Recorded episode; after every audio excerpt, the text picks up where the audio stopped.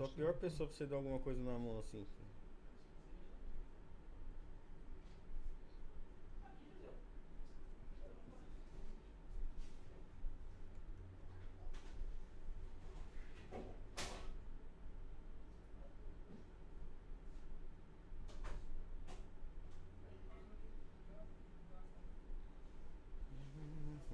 Ah, lá não tem como Mostrando colocar. aqui nos Não cabe aí, grupos. lembrei? Aqui não, não vai estar lá, é dois furos, é três. E não tem como colocar na outra. Meu carregador tem dois. Aí. Não tem? eu... Arranca com o alicate essa porcaria. Desse segundo, desse, do meio. Tem que abaixar lá, levantar o piso e colocar lá dentro.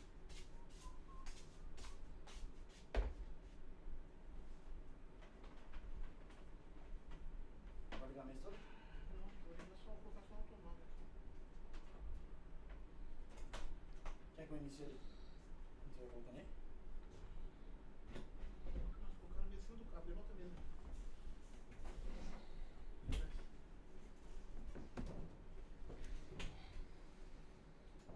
Praticamente se entrar em curto, as luzes, vocês não se assustem.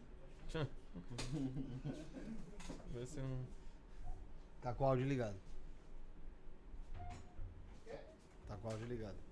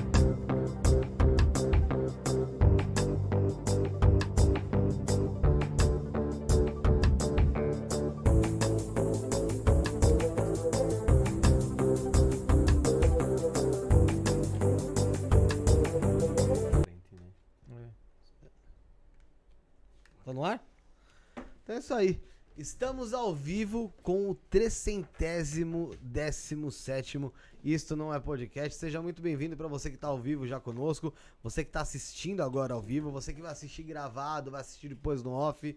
Obrigado pela sua presença. Hoje tá um pouco até estranho pra gente aí, né, ô Tá, Rafael, tá, né? tá tudo muito novo aí, tá um ar diferente. Um ar diferente, é. Minha cara tá um pouco azulada também, viu, ô, ô, ô Josi? Não sei o, o- o que tem- Não, não foi não. Bom, enfim, vamos lá. É, como eu disse, agradecer o pessoal que tá conosco aí. É, um ar diferente, porque a gente falou muito da mudança de estúdio. Finalmente aí a gente saiu do estúdio no qual a gente tava. Estamos aqui no estúdio do Origem Studios agora, trazendo Origem aqui Studios oficialmente aí. oficialmente. E eu quero agradecer, né? O pessoal que, poxa, ajudou, vem ajudando a gente. Não tem sido fácil, a gente ainda vai falar mais sobre isso. Estamos com pessoas muito especiais aqui hoje. Mas de cara, então, eu quero falar sobre Origem Studios. Você que está procurando espaço para o seu podcast ou programa, o melhor preço de São Paulo e com a melhor localização da cidade é o Origem Studios. Fica a 30 passos do metrô São Joaquim, gente. 30 passos do metrô São Joaquim e você chama através do WhatsApp 11 97764 7222 11 97764 7222, tá bom? Tá aqui na descrição. É o primeiro item, também tem Instagram, arroba Origem Studios. Chama lá que a gente vai atender vocês da melhor maneira possível. E não esquece também já de, de ir compartilhando a live, se inscrevendo no canal, deixando seu like, deixando seu comentário, que é muito importante pra nós. Das boas-vindas pro Rafuxo. Valeu, Felipão. Boa noite, boa noite pra todo mundo que tá acompanhando a gente aí. Boa noite a todos aqui no estúdio. Bem-vindos aos nossos convidados. Daqui a pouco o Felipe vai apresentá-los aqui pra gente, o Tiagão e o Fábio. E é isso aí. Valeu, gente. Um- um- que tenhamos boas energias aqui no nosso novo local. Nosso novo ambiente. É lógico, gente, que va- vamos, a gente vai ter alguns. Vamos, va- provavelmente a gente vai ter alguns problemas no meio do caminho, algumas coisas. Ah, falhou isso. Igual eu, tava tô parecendo aqui que eu saí do Avatar. Né? Na tela, mas vai arrumar daqui a pouco já isso aí. É, Mas com certeza vocês vão aproveitar bastante. O assunto é não só o assunto é interessante o que a gente vai tratar hoje, como a gente vem trazendo bastante coisa interessante. É, já dá boa noite aqui pro pessoal que tá no chat, daqui a pouco eu vou falar um por um. Mas de cara, então, dá boa noite pro Fábio, pro Thiago, são nossos convidados de hoje. Águas de Aruanda, vamos falar sobre a Umbanda Universalista, falar sobre é, espiritualidade. Sejam muito bem-vindos, é um prazer receber vocês na estreia do nosso- no nosso novo estúdio, do nosso novo espaço. Muito boa noite a todas as pessoas que estão nos ouvindo. Quero agradecer o convite a todos vocês pela oportunidade de estarmos aqui. E é uma honra, né, estar participando do primeiro podcast aqui no novo estúdio de vocês. E estamos à disposição, Água Jaruanda, o pessoal que acompanha Água Jaruanda, tenho certeza que já está aí conosco, né, acompanhando. E tenho certeza que vai ser uma ótima noite para falarmos um pouco mais sobre a Umbanda Universalista, que é o que é o Água Jaruanda, né, Fábio? Isso, boa noite a todas as pessoas. Como o Tiago falou, é um prazer estar aqui inaugurando esse estúdio, né? Que as boas energias sempre acompanhem vocês, que vocês prosperem sempre nessa expansão, trazendo muitas pessoas, assuntos interessantes para todos que precisam entender melhor sobre espiritualidade. Isso aí, ah, agradecer aí a, essa, essa, esse desejo aí de, de sucesso, né, pra gente, porque realmente uma mudança, ela é, além de trabalhosa, como eu digo sempre, ela é muito custosa e esse custo, ele é, ele é pesado. Daqui a pouco eu vou falar um pouco mais sobre isso, que eu vou pedir ajuda do pessoal que tá em casa, lógico. Mas antes de eu falar, antes de eu pedir ajuda do pessoal que tá em casa, antes de falar sobre o que vocês trouxeram pra gente, eu quero, eu quero para quem não conhece, pra quem acompanha aqui o Estúdio Podcast e não conhece, o que que é o Água Jaruanda? Certo. O Quem centro- pode responder? Posso começar, Tiago? Pode começar. É, o Centro de Formação Espiritual Água Jaruanda foi fundado há 10 anos na cidade de Aracaju. Está sob comando de Pai Benedito de Aruanda, que é um preto velho, e também de Pai Damião, outro preto velho. E dentro dessa linha universalista, nós temos estudos, atendimentos espirituais, temos também nosso canal do YouTube Água Jaruanda, com lives semanais de Pai Damião ao vivo, todas as quartas. O nosso foco é o estudo, também baseado em todo o conhecimento passado por, pelos mentores da casa, seja na linha de caboclos, eh, Exus guardiões, ciganos, eh, orixás, mestres ascensionados. Nós temos também lá a linha dos mestres ascensionados, sob a regência de Serafis Bey, que é o nosso dirigente do Hospital Espiritual, que temos os atendimentos semanais. Então estamos eh, nessa egrégora para trazer a expansão da consciência e também somos responsáveis pelo encontro de ufologia e espiritualidade, uma vez por ano, geralmente no mês de agosto. Esse ano será no dia 12 de agosto, será de forma híbrida. Mônica de Medeiros, Margarete Áquila, Wagner Borges, eu, Tiago, Ana Cristina, Prado e André Dias, sempre essa turma fazendo esse encontro de ufologia e espiritualidade, unindo essas duas vertentes, não é, Tiago? E associado a isso, eh, os mentores também pediram para a gente eh, começar alguns projetos sociais, né, desde lá do início. Então nós temos, eh, passamos oito anos construindo a Casa de Sossego Vó que é uma instituição que acolhe crianças com paralisia cerebral e idosos. Então passamos oito anos, ganhamos o terreno e fomos construindo ao longo dos oito anos. Temos projetos né, de distribuição de cestas básicas, palestras, auxílio né, nas mais diversas formas. Aí eh, também para animais, né, com castrações, encaminhamentos para adoção consciente, enfim, dentro de uma gama imensa né, de projetos além da parte da espiritualidade. E dentro desse contexto, né, eh, Fábio falou do, do hospital espiritual que funciona às quartas-feiras. Então, dentro desse universalismo, é bem interessante, porque Serafis Bey, o mestre ascensionado, ele é o diretor espiritual, mas ao mesmo tempo quem executa as tarefas são os pretos velhos. Então, né, ou seja, mestres ascensionados em um local que os pretos velhos é quem executam os trabalhos. Então, trabalhos com argila, né? Pai Benedito ele trabalha muito com argila, tem a cromoterapia, tem a sala de cromoterapia, tem a, a, a sala de escaldapés. Então, são tratamentos e fora as giras, né, que acontecem segundas-feiras quinzenais presencialmente lá no Água Jaruanda, aí das mais diversas linhas, né, caboclos, exus, pombagiras, ciganos, e aí cada segunda-feira, próxima segunda-feira vai Será ser um, o nosso estudo, nossa palestra. André, vai, André Dias ele vai falar sobre arcontes, Uhum. que são assuntos que a gente vem sendo eh, preparado para mostrar às pessoas e fazer o debate, o debate desse, desse assunto e de diversos outros assuntos que Isso. surgem. E Pera um pouquinho só, Rafael. Deixa eu dar um recado pessoal. Quem tá no chat aí, como a gente falou, a gente mudou muita coisa aqui. Teve mudança também de microfone e tal. O Josiel tá, tá, tá mudando, arrumando as imagens, tá mexendo em tudo lá.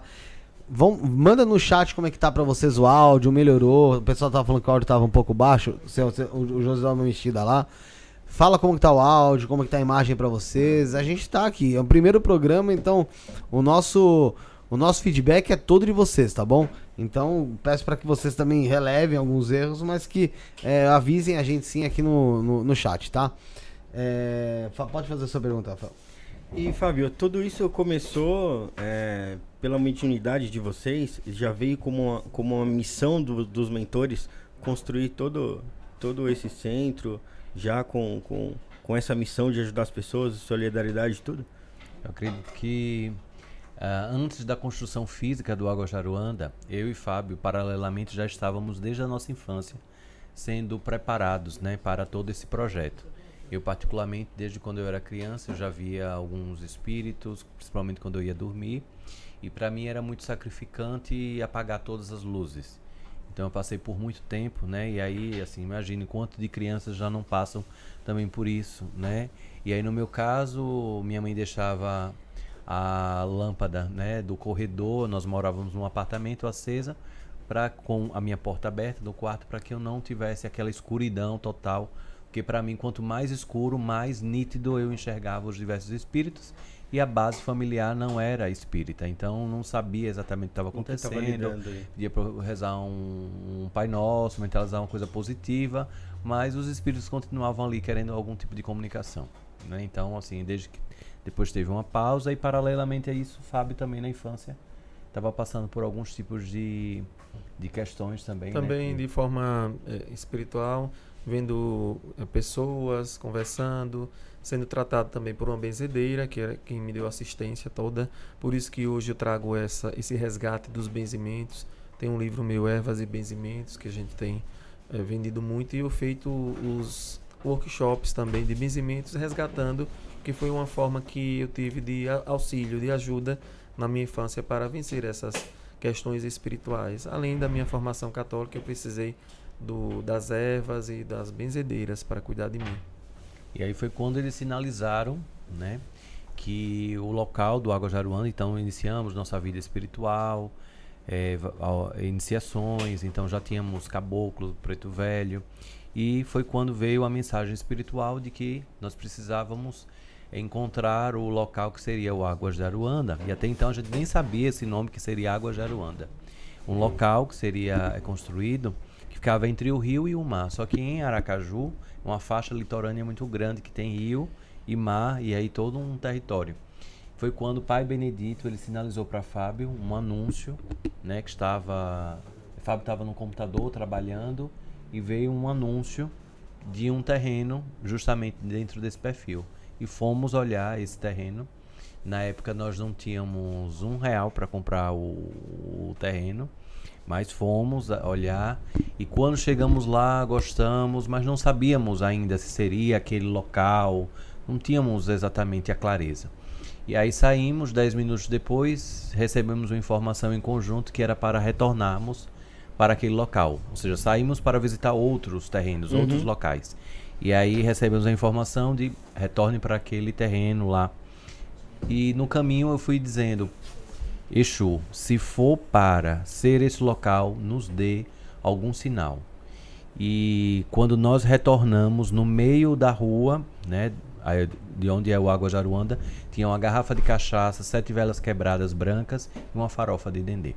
Então foi o sinal Foi o sinal ali. que- materializado, porque era impossível ter esse sinal antes, porque senão estava no meio da rua.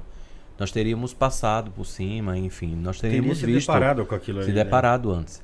Então foi o sinal e imediatamente eu peguei o telefone, né? Antigamente não tinha WhatsApp, não tinha nada disso, então eu peguei o telefone man- e, e consegui falar com o proprietário do terreno.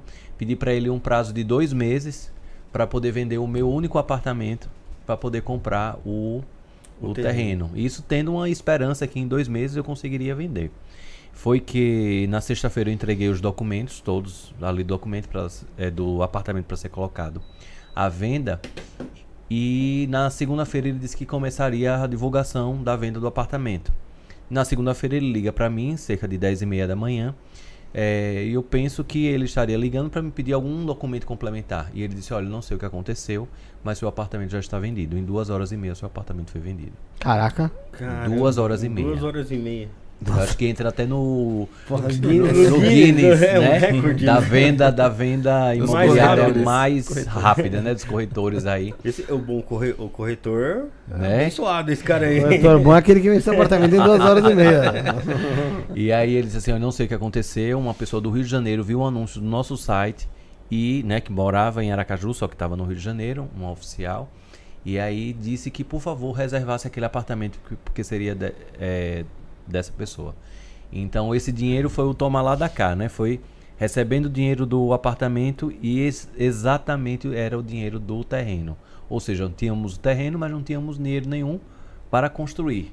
Mas algo já tinha, pelo menos o terreno. Já tinha terreno. Foi que nós tínhamos, é Fábio, né? Ele tinha iniciado aí um, ó, a compra de um apartamento, né? Ele comprou na planta e pode falar um pouquinho. Foi, eu comprei esse apartamento na planta e depois agora para construir também não tinha um real, né?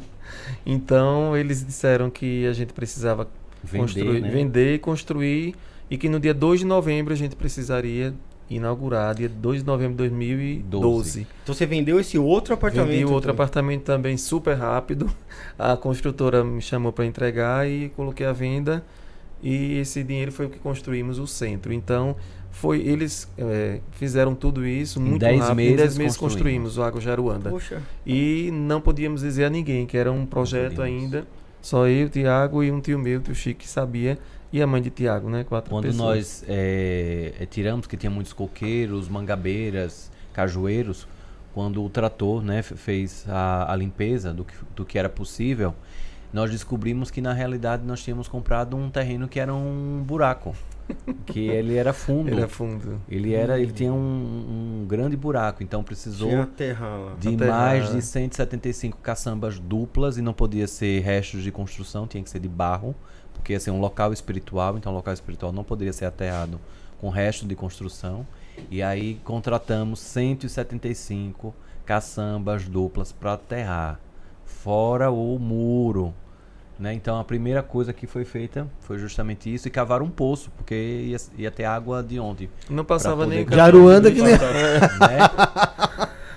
Então, então, assim, foi o início, né? Então, assim, eu, o quanto precisou que a gente acreditasse efetivamente né, nos comandos da espiritualidade para que a gente fizesse tudo isso, né? O desprendimento patrimonial de dois apartamentos baseado numa, em uma direção espiritual, né?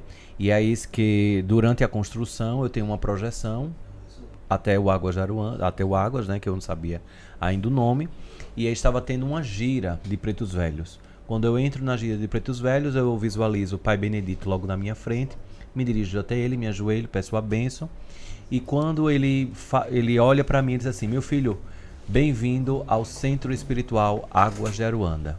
Então foi quando eu captei que ali era o nome, ali era os- o, o nome do Água Jaruanda. E aí nós começamos a desenvolver as atividades dia 2 de novembro de 2012. Nós iniciamos para aí receber um máximo de pessoas, E né, desde aí, então. é, eram só nós dois. Quando um incorporava, o outro não podia incorporar. Um tocava o tambor e outro dava consulta. Começou dessa forma. E Começava a hoje nós batalha, né? temos mais de 50 voluntários né, que nos ajudam. É, e agora mais pessoas são atendidas. Mais atendidas. Eu imagino que seja bem satisfatório, né? Todo esse trabalho e ver tudo isso agora realizado, né? Sim. Ajudando tantas pessoas, né? E a gente vê eh, como o mundo hoje deixou as pessoas. eh, e recebe, observa qual o direcionamento dos, né, dos mentores guias né, da casa e, e vai trilhando essa jornada, assim como a ufologia, posteriormente mais aberta ainda. Entrou né, Uhum. lá e nós iniciamos o trabalho da ufologia e espiritualidade de Sergipe. Temos encontros né, de contatados e abduzidos uma vez por mês também. Então, para fazermos esse acolhimento, eu e Fábio nos buscamos nos aperfeiçoar também dentro dessa temática para entender o que nós estávamos passando, consequentemente entender o que as pessoas que chegariam estariam passando consequentemente, né? É, porque tem, tem muitos casos desses de, de abdução que as pessoas têm até medo de falar, né? Tem medo de, de, de ser taxada como Maluco. maluco, né? De se virar piada, alguma coisa assim. E existe, e existe muita, muita gente maldosa que faz esse tipo de coisa, né? A pessoa não sabe com, com que tipo de realidade que ela tá lidando ali, né? É, mas é, as, as críticas são severas. Quando tem um encontro de ufologia, que eu vou anunciar, principalmente lá na TV Sergipe, as pessoas começam a mandar mensagem. Tanta gente passando fome e vocês aí preocupados com vida em outro planeta. Só que a gente também ajuda quem passa Sim. fome. E é- isso daí é determinação de gente de outro planeta que faz com que a gente ajude essas pessoas que passam fome. Então é a ignorância mesmo. As pessoas são ignorantes e não querem aprender o sentido de tudo isso. Porque quando a gente recebe uma canalização de um mentor, de um mestre ascensionado, de um extraterrestre, seja como for, como a gente também canaliza, é para ajudar o próximo, sempre para fazer o bem, e sem Coletivo, julgamentos, né? coletivamente. É E, isso. Thiago, como que é. Quer falar? Quero, quero, quero. Antes da gente continuar o papo, ah, a gente teve uma quedinha aí, mas já voltou. Como eu disse, primeiro dia, né, gente? Então, espero a, a compreensão de todos. Eu já não tô mais azul, né, ô José? Não tô mais azul? Saí do avatar, então tá ótimo. Galera, primeiro recado, eu quero pedir a ajuda de vocês. Ah, novamente, a gente mudou de estúdio, é, se colocou em dívida para continuar mantendo o programa, é, tá ainda pagando muita coisa. A gente tem é, vários, vários pontos de custo que a gente precisa arcar com o novo estúdio, né? Então a gente precisa muito da ajuda de vocês para manter o programa. Isso é um fato. A gente precisa demais da ajuda de vocês para manter, pra gente continuar com isso no podcast. Tá? Sendo bem sincero, bem honesto e bem direto com você que tá assistindo a gente. Então a gente tá pedindo qualquer valor, você que pode ajudar qualquer valor no nosso Pix pra gente continuar fazendo esse trabalho. É, é através da chave Pix 11 97764 7222 11 97764 7222 está fixada no comentário. Também tem aí na descrição a nossa chave Pix. É, novamente, 11 97764 7222, tá? Tá aqui no- nos comentários fixados e na descrição. Beneficiário é Felipe. Você vai estar ajudando a gente a manter é, esse programa, manter aí a qualidade, aumentar como a gente aumentou de fato a qualidade aí. Vocês estão percebendo provavelmente da imagem, estão percebendo também a em relação ao espaço que é maior, o áudio. É, para vocês e também porque a gente fala tanto aqui de espiritualidade, eu acho que a gente tem que levar, é, tentar levar a espiritualidade da melhor maneira possível. E a gente sabe como o YouTube é em relação a isso. Ele indica que para ele é tá nos padrões dele. Então a gente tá tentando levar não só a espiritualidade, a gente leva outros pontos, outros recados, mas a gente quer levar a espiritualidade de uma maneira legal, onde a pessoa que, assista se sinta bem. Então a gente tá fazendo todo esse trabalho aí é, com, vo- com, com vocês também. Então, por favor, nos ajude. Novamente o Pix 11977647222. Você que está assistindo agora, você que está assistindo depois, sentindo no coração, qualquer valor aí vai ajudar muito a gente, tá? Ao lado do inscreva-se, também tem o seja membro. Você pode se tornar membro do canal a partir de R$ 4,99 por mês e você vai ter acesso a lives, vlogs, muita coisa que é para membro, tá na playlist só para membro, seu nome fica em verdinho. R$ 4,99 por mês, você ajuda o programa e ainda faz parte dessa família aí do Isso na Podcast mais ainda, tá bom? É, Falando sobre, sobre a Umbanda em si, né? Vamos Tratar um pouco agora do assunto já da espiritualidade. É, o que, que é a Umbanda universalista? Por que, que tem esse nome? Porque quando, lembra que eu até achei que tinha alguma coisa a ver com espiritismo, pra falar bem a realidade, né? Aí depois falou, não, não, é a Umbanda universalista. É, o que, que é a Umbanda universalista? O que, que ela aborda de diferente de, vai, de uma Umbanda tradicional? Ou ela é a tradicional? Então, hoje, se você fazer o estudo, tem mais de 10 tipos de Umbanda. Umbanda esotérica, Umbandaime, que já se une ao Santo Daime, que usa a ayahuasca, Uhum. com os pontos cantados naquela forma. E temos a Um bandomblé. um né? bandomblé, que já é cruzado com candomblé. Temos a Umbanda de raiz, que chamam, né? Baseado na, no Zélio de Moraes, que apenas tem a mesa branca, como falam, não tem atabaques. Então, nós fizemos um estudo e a nossa Umbanda universalista, porque na verdade somos universalistas, mas nos aproximamos mais da Umbanda porque temos os pretos velhos, dirigentes, caboclos, exus guardiões, mas a universalista ela abrange também a ufologia. A ufologia ela começou a aparecer nos centros de Umbanda, Uhum. porque não tem preconceito, nós trabalhamos com quem chega para ajudar, para passar as curas, para é, como os livros que nós escrevemos, é, Poder do Arcanjo Miguel está dentro da nossa Umbanda, os Mestres Ascensionados e demais em- Espírito Lúcius, com quem Tiago já escreveu mais de 400 mensagens, canalizou é, cinco livros. Então nós somos universalistas porque abraçamos quem chega para ajudar sem preconceitos, sem julgamentos. E além da base, que também traz o Pai Nosso, o Ave Maria, né? Nós rezamos o Pai Nosso, Ave Maria, os mentores, os pretos velhos, eles são os grandes condutores dessa seara também, o acolhimento dos espíritos eh, que já fizeram, né? Aí é, é todo um, um- um- uma transição, né? É para os diversos mais planos que habitam. Então existe um campo que traz do catolicismo, da pagelança, é, do rito dos, dos orixás, não é, que seria o candomblé. Então a umbanda, né, que raiz, né, começou lá na tenda Nossa Senhora da Piedade com Zélio de Moraes, Sim. no século passado, e depois foram desdobrando em vários, várias formas, né, de umbandas que Fábio falou. E às vezes algumas pessoas falam assim: "Ah, mas essa umbanda é melhor, é pior, enfim, essa casa faz isso, aquela casa faz diferente, então quem está fazendo certo?" A gente costuma dizer que na realidade não tem certo e errado.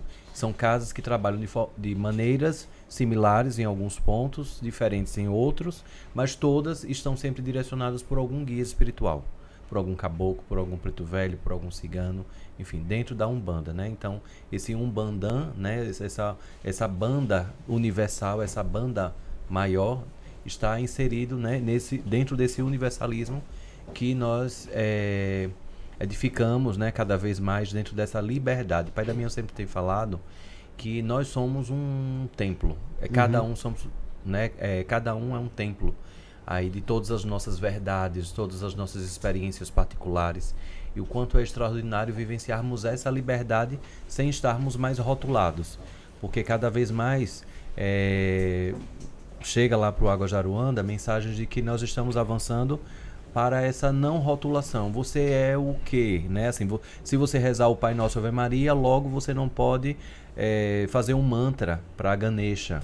Não, você faz o mantra para Ganesha, você reza o Pai Nosso, você reza a Ave Maria, você eh, tem ali o rito do preto velho, você reza- recebe o benzimento, né, Fábio? E esse Pai Damião fala muito do Homo Universalis, não é isso? Que é todos somos um, que é um homem universal. E entrando nessa parte da Umbanda também, do universalismo, que a gente segue lá no Dessa unicidade, né? Unicidade de somos uno. É, então assim, na verdade, é, é que vocês têm a linha da Umbanda muito forte, Sim. mas de qualquer maneira vocês não descartam qualquer outra, É base, qualquer né? outra, Isso. qualquer outra vertente religiosa. É, a gente recebeu muita gente referente à espiritualidade aqui, né? E tem alguns que estão, na, estão assistindo aqui na live. Então aqui. eu não tô, o meu, meu chat A gente, a gente tá aqui com a Bárbara Sandrini, Ah, então vai falando porque o Mestre chat não- Caveira, Tá aí o também? Diego Roque. Todos, São- todos que- já participaram. Todos já participaram e Ah, então, um beijo pra sobre eles. espi- Pra espiritualidade. todos eles. E agradecer também a Zélia Ribeiro que fez um superchat aqui, ó, dando boas-vindas aqui pro, pro nosso estúdio obrigado, novo aqui. Zélia. Obrigado, obrigado mesmo. Qualquer tipo de ajuda é, é ajuda e vai, porra, vai salvar a gente. É, A gente recebeu algumas pessoas aqui relacionadas à espiritualidade, relacionadas à Umbanda. E essas pessoas elas falavam, já vou partir logo pra esse ponto, em relação ao corte. Né? Ou seja, o sacrifício.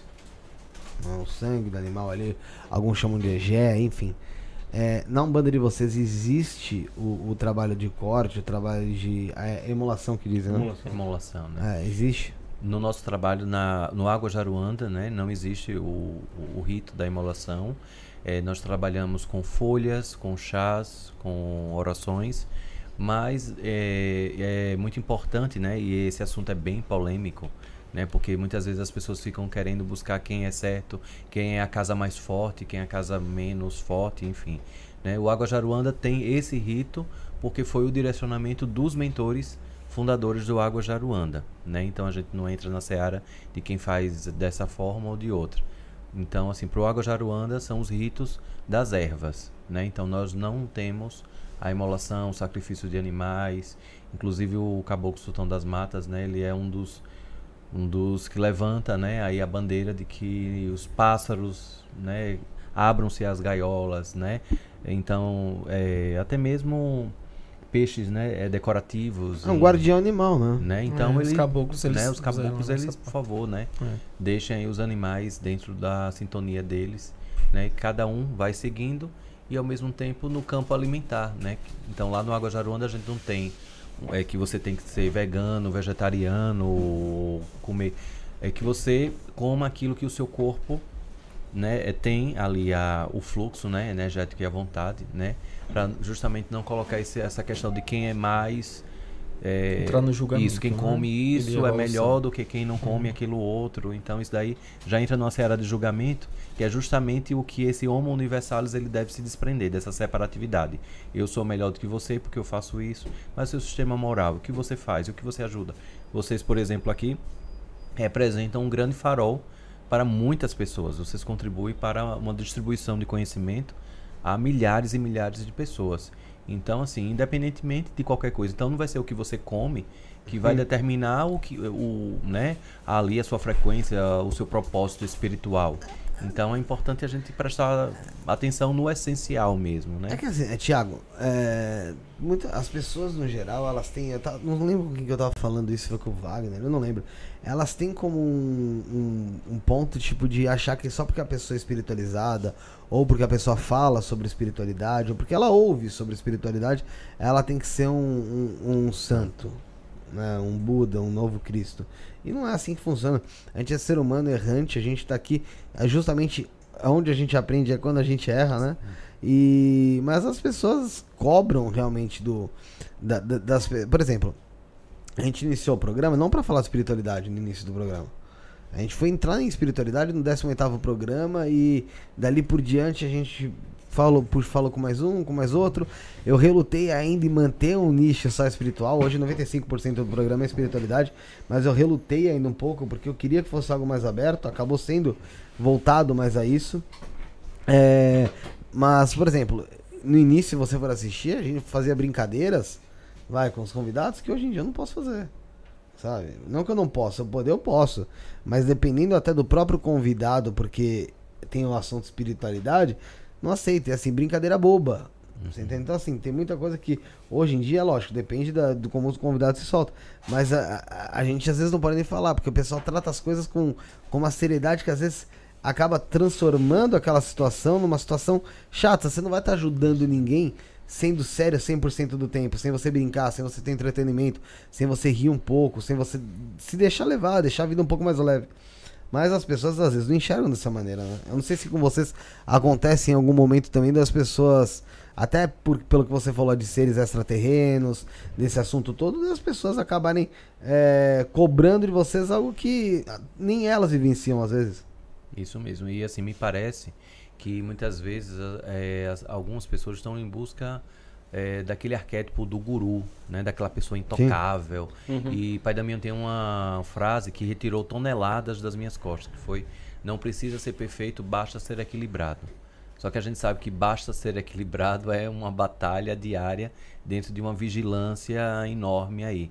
Mas é justamente o que você disse, né? Muitas vezes as pessoas elas atribuem uma perfeição, uma Exatamente. santidade que definitivamente não é o propósito para esse planeta. Nós não estamos aqui para vivenciar qualquer tipo de santidade, estamos para vivenciar a experiência, a Humana, experiência humana dentro das mais diversas adversidades, das mais diversas eh, eh, fórmulas ali de podermos nos identificar cada vez mais com essa consciência, né, estarmos divinamente aterrados, né?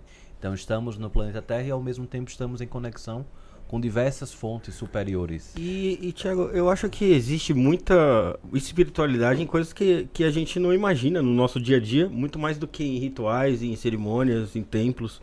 É como a gente vivenciar é, o, o amor da a nossa família, os nossos, nossos companheiros, os nossos é, é, amigos, experienciar momentos. Eu acho que isso aí é muito mais. é, se, se compadecer de, de outras pessoas, como vocês fazem no, no, no caso de, de solidariedade a outras pessoas, eu acho que eu vejo muito mais espiritualidade aí do que em julgamentos de brincadeira ou julgamento de, de como outras pessoas vivem, né? Eu acho que vai muito disso também a espiritualidade.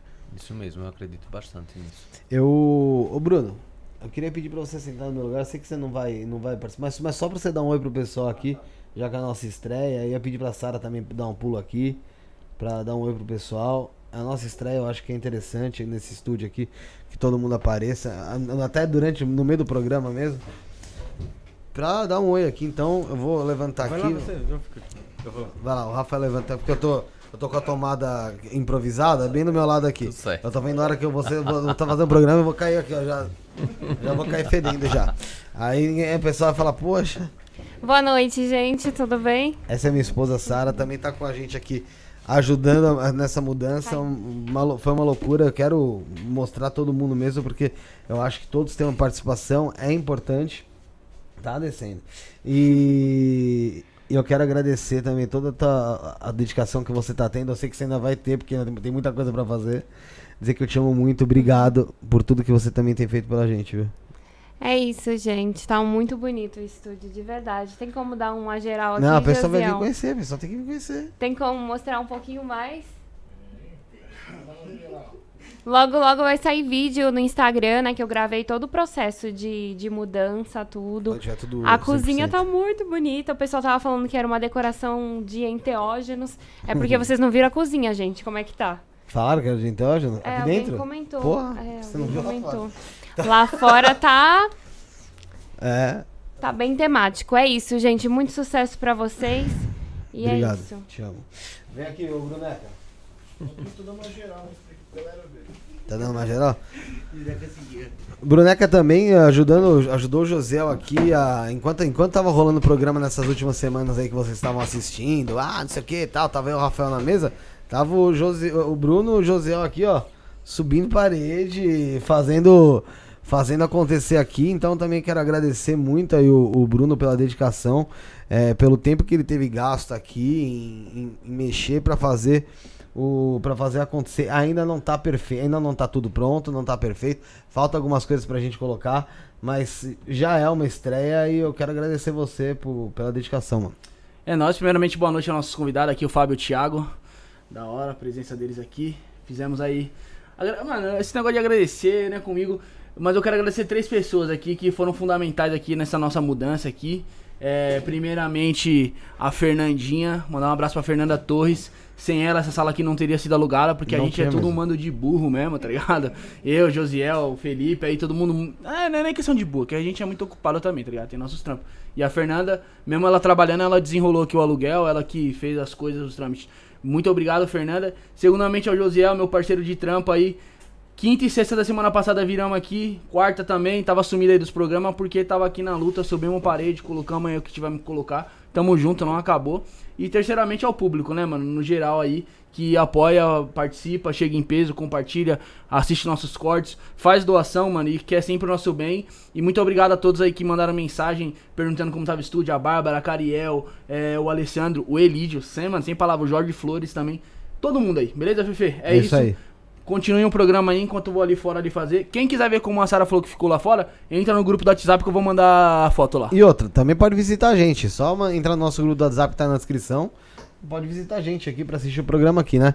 É, ô Josiel, dá um pulinho aqui, mano, só pro pessoal te ver, cara. Acho que é necessário também no meio do programa aí. Porque no, no- fazer isso no final. Aí o pessoal já tá, tá cansado. Eu quero, tem que mostrar aqui quem. Eu sei que você tá sujo, mas você, tra- você trabalhou pra. tá- Tava trabalhando. Isso aqui, gente, é o Josiel, nosso, nosso técnico de áudio, nosso Salve, faz salve, tudo pessoal. também. Tá aqui, agradecer o Josiel também por todo esse trabalho que ele Ô, teve, valeu, todo o desgaste que eu sei que é, porque também passei com vocês, não só dessa vez, como quando a gente reformou lá as outras duas vezes. É, mano, e você, vocês sabem que vocês são, são especiais, obrigado. E isso aqui é fruto muito do nosso trabalho, do que a gente pensou. A gente tal- talvez achou que não ia conseguir, mas a gente tá aqui, agora é bola pra frente. Contar com o nosso público que é fiel, que tá com a gente. Então, cada vez crescendo mais em relação ao público, trazendo convidados aí sensacionais. E obrigado, cara. Obrigado por toda essa dedicação que você teve. é, porque eu sei que é difícil deixar, às vezes, a, a família em casa, filho, filho em casa pra. Bom, pra quem tem filho, a gente sabe como é que é. Sabe qual que é, né? Então, para, pa- parabéns por toda, por toda a dedicação e agradecer em nome do Estúdio Podcast e em nome do público também, mano. Ô, velho, eu só tenho a agradecer a todo mundo e às vezes a paciência comigo, que eu sou. Ó, quando eu tô estressado e com fome, mano, e com sono, sou, sou forgado mesmo. Ele sabe disso, isso era 5 horas da manhã. Pode sair, Mas assim, não, pode ir não embora. sai. Meu, eu só quero falar uma coisa. Fechamento de um ciclo, vocês sabem o que, que é, e abertura de outro. Certo? Vamos lá. Rafael, senta aí, vamos continuar o programa. Agradecer também ao Rafael que veio aqui ajudar, botar a mão na massa aqui pra gente fazer acontecer.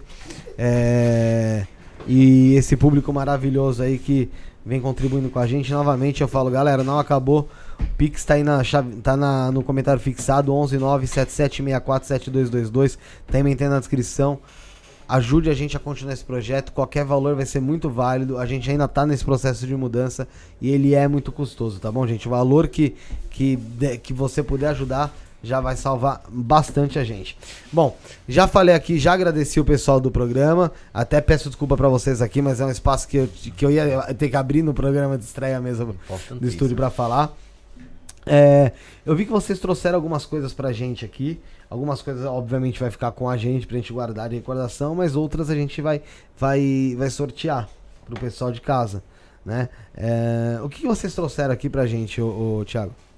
Vamos começar aqui pelo livro Água Geruanda, né? Que eu e Fábio nós fizemos. Porque muitas pessoas perguntavam o que o Umbanda Universalista é essa? Quais Uhum. são os mentores que estão inseridos nessa Umbanda Universalista? Então, por isso que nós fizemos esse livro em conjunto, que aqui fala, né? Se você quiser, né, Fábio, abrir, tem justamente falando sobre os orixás diante do nosso ponto de vista, os caboclos, pretos velhos, ciganos, mensagens dos Exus, porque às vezes as pessoas subestimam né, a capacidade e a frequência de luz, né, o alcance extraordinário que, que esses mentores têm.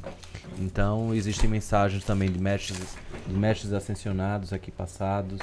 Então, é, esse livro está à disposição né, e toda a renda ela é revertida para a manutenção dos nossos projetos sociais. Então, vocês podem verificar aí as mais diversas falanges. Então, esse livro, né, Água Jaruanda, está disponível na nossa loja virtual. Quiser melhor? Aqui, ó, dos pretos velhos. Então, falando um pouco no ponto de vista do Água Jaruanda, quem são os pretos velhos, como eles trabalham, que falange é essa, que espíritos são esses, né?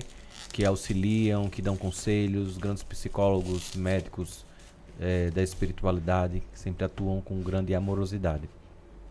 Então esse é um dos projetos e vai ficar aqui com vocês, né? Claro. E nós também temos o projeto Pense Nisso. Pense nisso. Pense Nisso são 100 reflexões. É, se você quiser, a gente pode até tirar um, Vamos lá, vamos uma lá, vamos reflexão. fazer. Vamos, ver qual a reflexão aqui que o Pense Nisso vai trazer aí pra gente. É, vamos, vamos ver aqui, vamos ver. Pense nisso, hein? Vou tirar uma aqui. Vamos verificar o que a gente vai pensar. aqui.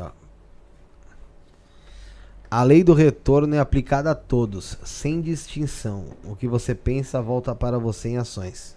Então, o quanto é importante, né? Prestarmos atenção no que estamos aí materializando por meio dos nossos pensamentos, né? Então, esses, esse, esse, eh, esse, Bem legal, né? essa caixinha, né, de 100 reflexões é justamente para que todo mundo, né, pode pode pensar um pouco nisso, né, em algo aí que está exposto, uma provocação. São 100 reflexões, 100 provocações para amadurecermos justamente sobre esse autoconhecimento espiritual. né? Tem outra aqui que você, ó. Por que querer abraçar tantas flores se os braços não, as- não as alcançam? Um passo de cada vez para que a construção seja consciente. É. Importantíssimo, né? São recados aí, né? Observarmos. É, acaba sendo é, re- recados que, a, que, de certa forma, até pela, pelo trabalho que vocês fazem referente à espiritualidade, eles, exi- existe uma. no- gente, quando eu falo consagração, não tô dizendo que ah, botaram no pé. Existe uma, um, um trabalho síndico, como se fosse uma Sim. consagração espiritual, mas um trabalho espiritual que é feito aqui dentro, pra pessoa que tem ele, é, receber um recado mesmo ali, né? Receber um recado e refletir sobre aquilo. Você vê, que tá falando de, falou de construção. E é uma coisa que a gente tá trabalhando Tô em cima trabalhando. agora. E as duas mensagens, né? aí, É, entende? Então, assim, muito interessante os dois. É, aqui é qual? Cartas alquímicas dos animais de poder. A Cartas que Alquímicas bacana. Animais de Fábio Poder. pode falar um pouquinho mais sobre a construção desse projeto, né? Porque tudo isso que está escrito, as cartas, os animais, as mensagens foram passadas pelos mentores. Isso, nesse caso dos oráculos, nós temos quatro, que é o tarô dos orixás, cartas ciganas e outros. E esse animal de poder foi passado pela falange dos ciganos, lá do Água Jaruanda, que é o cigano Diogo, que Tiago manifesta lá pra gente. E ele sentou comigo, em duas horas ele passou todo esse conteúdo aí, essas cartas, como colocar em cada momento de, de reflexão. Então aí tem 22 cartas que vão direcionando aquela mensagem diária que você precisa no campo das finanças, do amor, espiritualidade, vida social e saúde. E mais também a, aquela mensagem que você precisa para amadurecer, para refletir. Se você quiser, pode tirar uma das cartas também Vamos lá. para as pessoas. carta, Eu vou É, tirar uma aqui, Sim. Que foi a girafa. Hum. Siga, Siga a sua- sua a sua essência, essência. né? E se a pessoa quiser aprofundar sobre o que a girafa pode repercutir nas áreas da vida, né? No campo social, familiar, nas finanças, no amor, na espiritualidade, aí tem esse livreto que vem junto com as cartas alquímicas. Tá Vai no- lá e lê. E aí entende mais sobre a interpretação dessa carta alquímica. Que legal, é, Abri tu- na página. Aqui. abri na página. Você abriu bem, né? bem é tudo na feito na base da mediunidade mesmo. É, né? isso mesmo, todos. Isso, todos são da. Deixa eu tirar um aqui, vou tirar um aqui. Meu- se o meu sair elefante, eu vou ficar puto. Brincadeira. Arara azul, ó. Deus é você. Ah, pronto. É a, a- a carta máxima da espiritualidade. É? É. Pô. E privilégio a sua, viu? Tá? É. Você tá bem conectado com a espiritualidade. Aí na sua guiança de fortalecimento Miguel do seu propósito. Tô. Aí o arquétipo. Se algum dia você pensou em desistir, espiritual. não desista. Aí a carta já tá Pô, legal. quanto do Arcanjo Miguel, inclusive, né? Ela tem um É do Arcanjo Miguel. Ela tem. E essa daqui também foi passada de forma mediúnica, né? É, tarô Pérolas de Orixás. Inclusive, é, essas cartas, elas são feitas por um voluntário nosso lá do Água Jaruanda, um design, Jean Carlo, que ele faz todo a questão das ilustrações, né? Aqui eu já deixo o agradecimento para ele também por toda a dedicação, todo o empenho, né? E disciplina que ele tem. E aqui também o Pérolas de Orixás, a mesma coisa, né? Isso, são 36 cartas.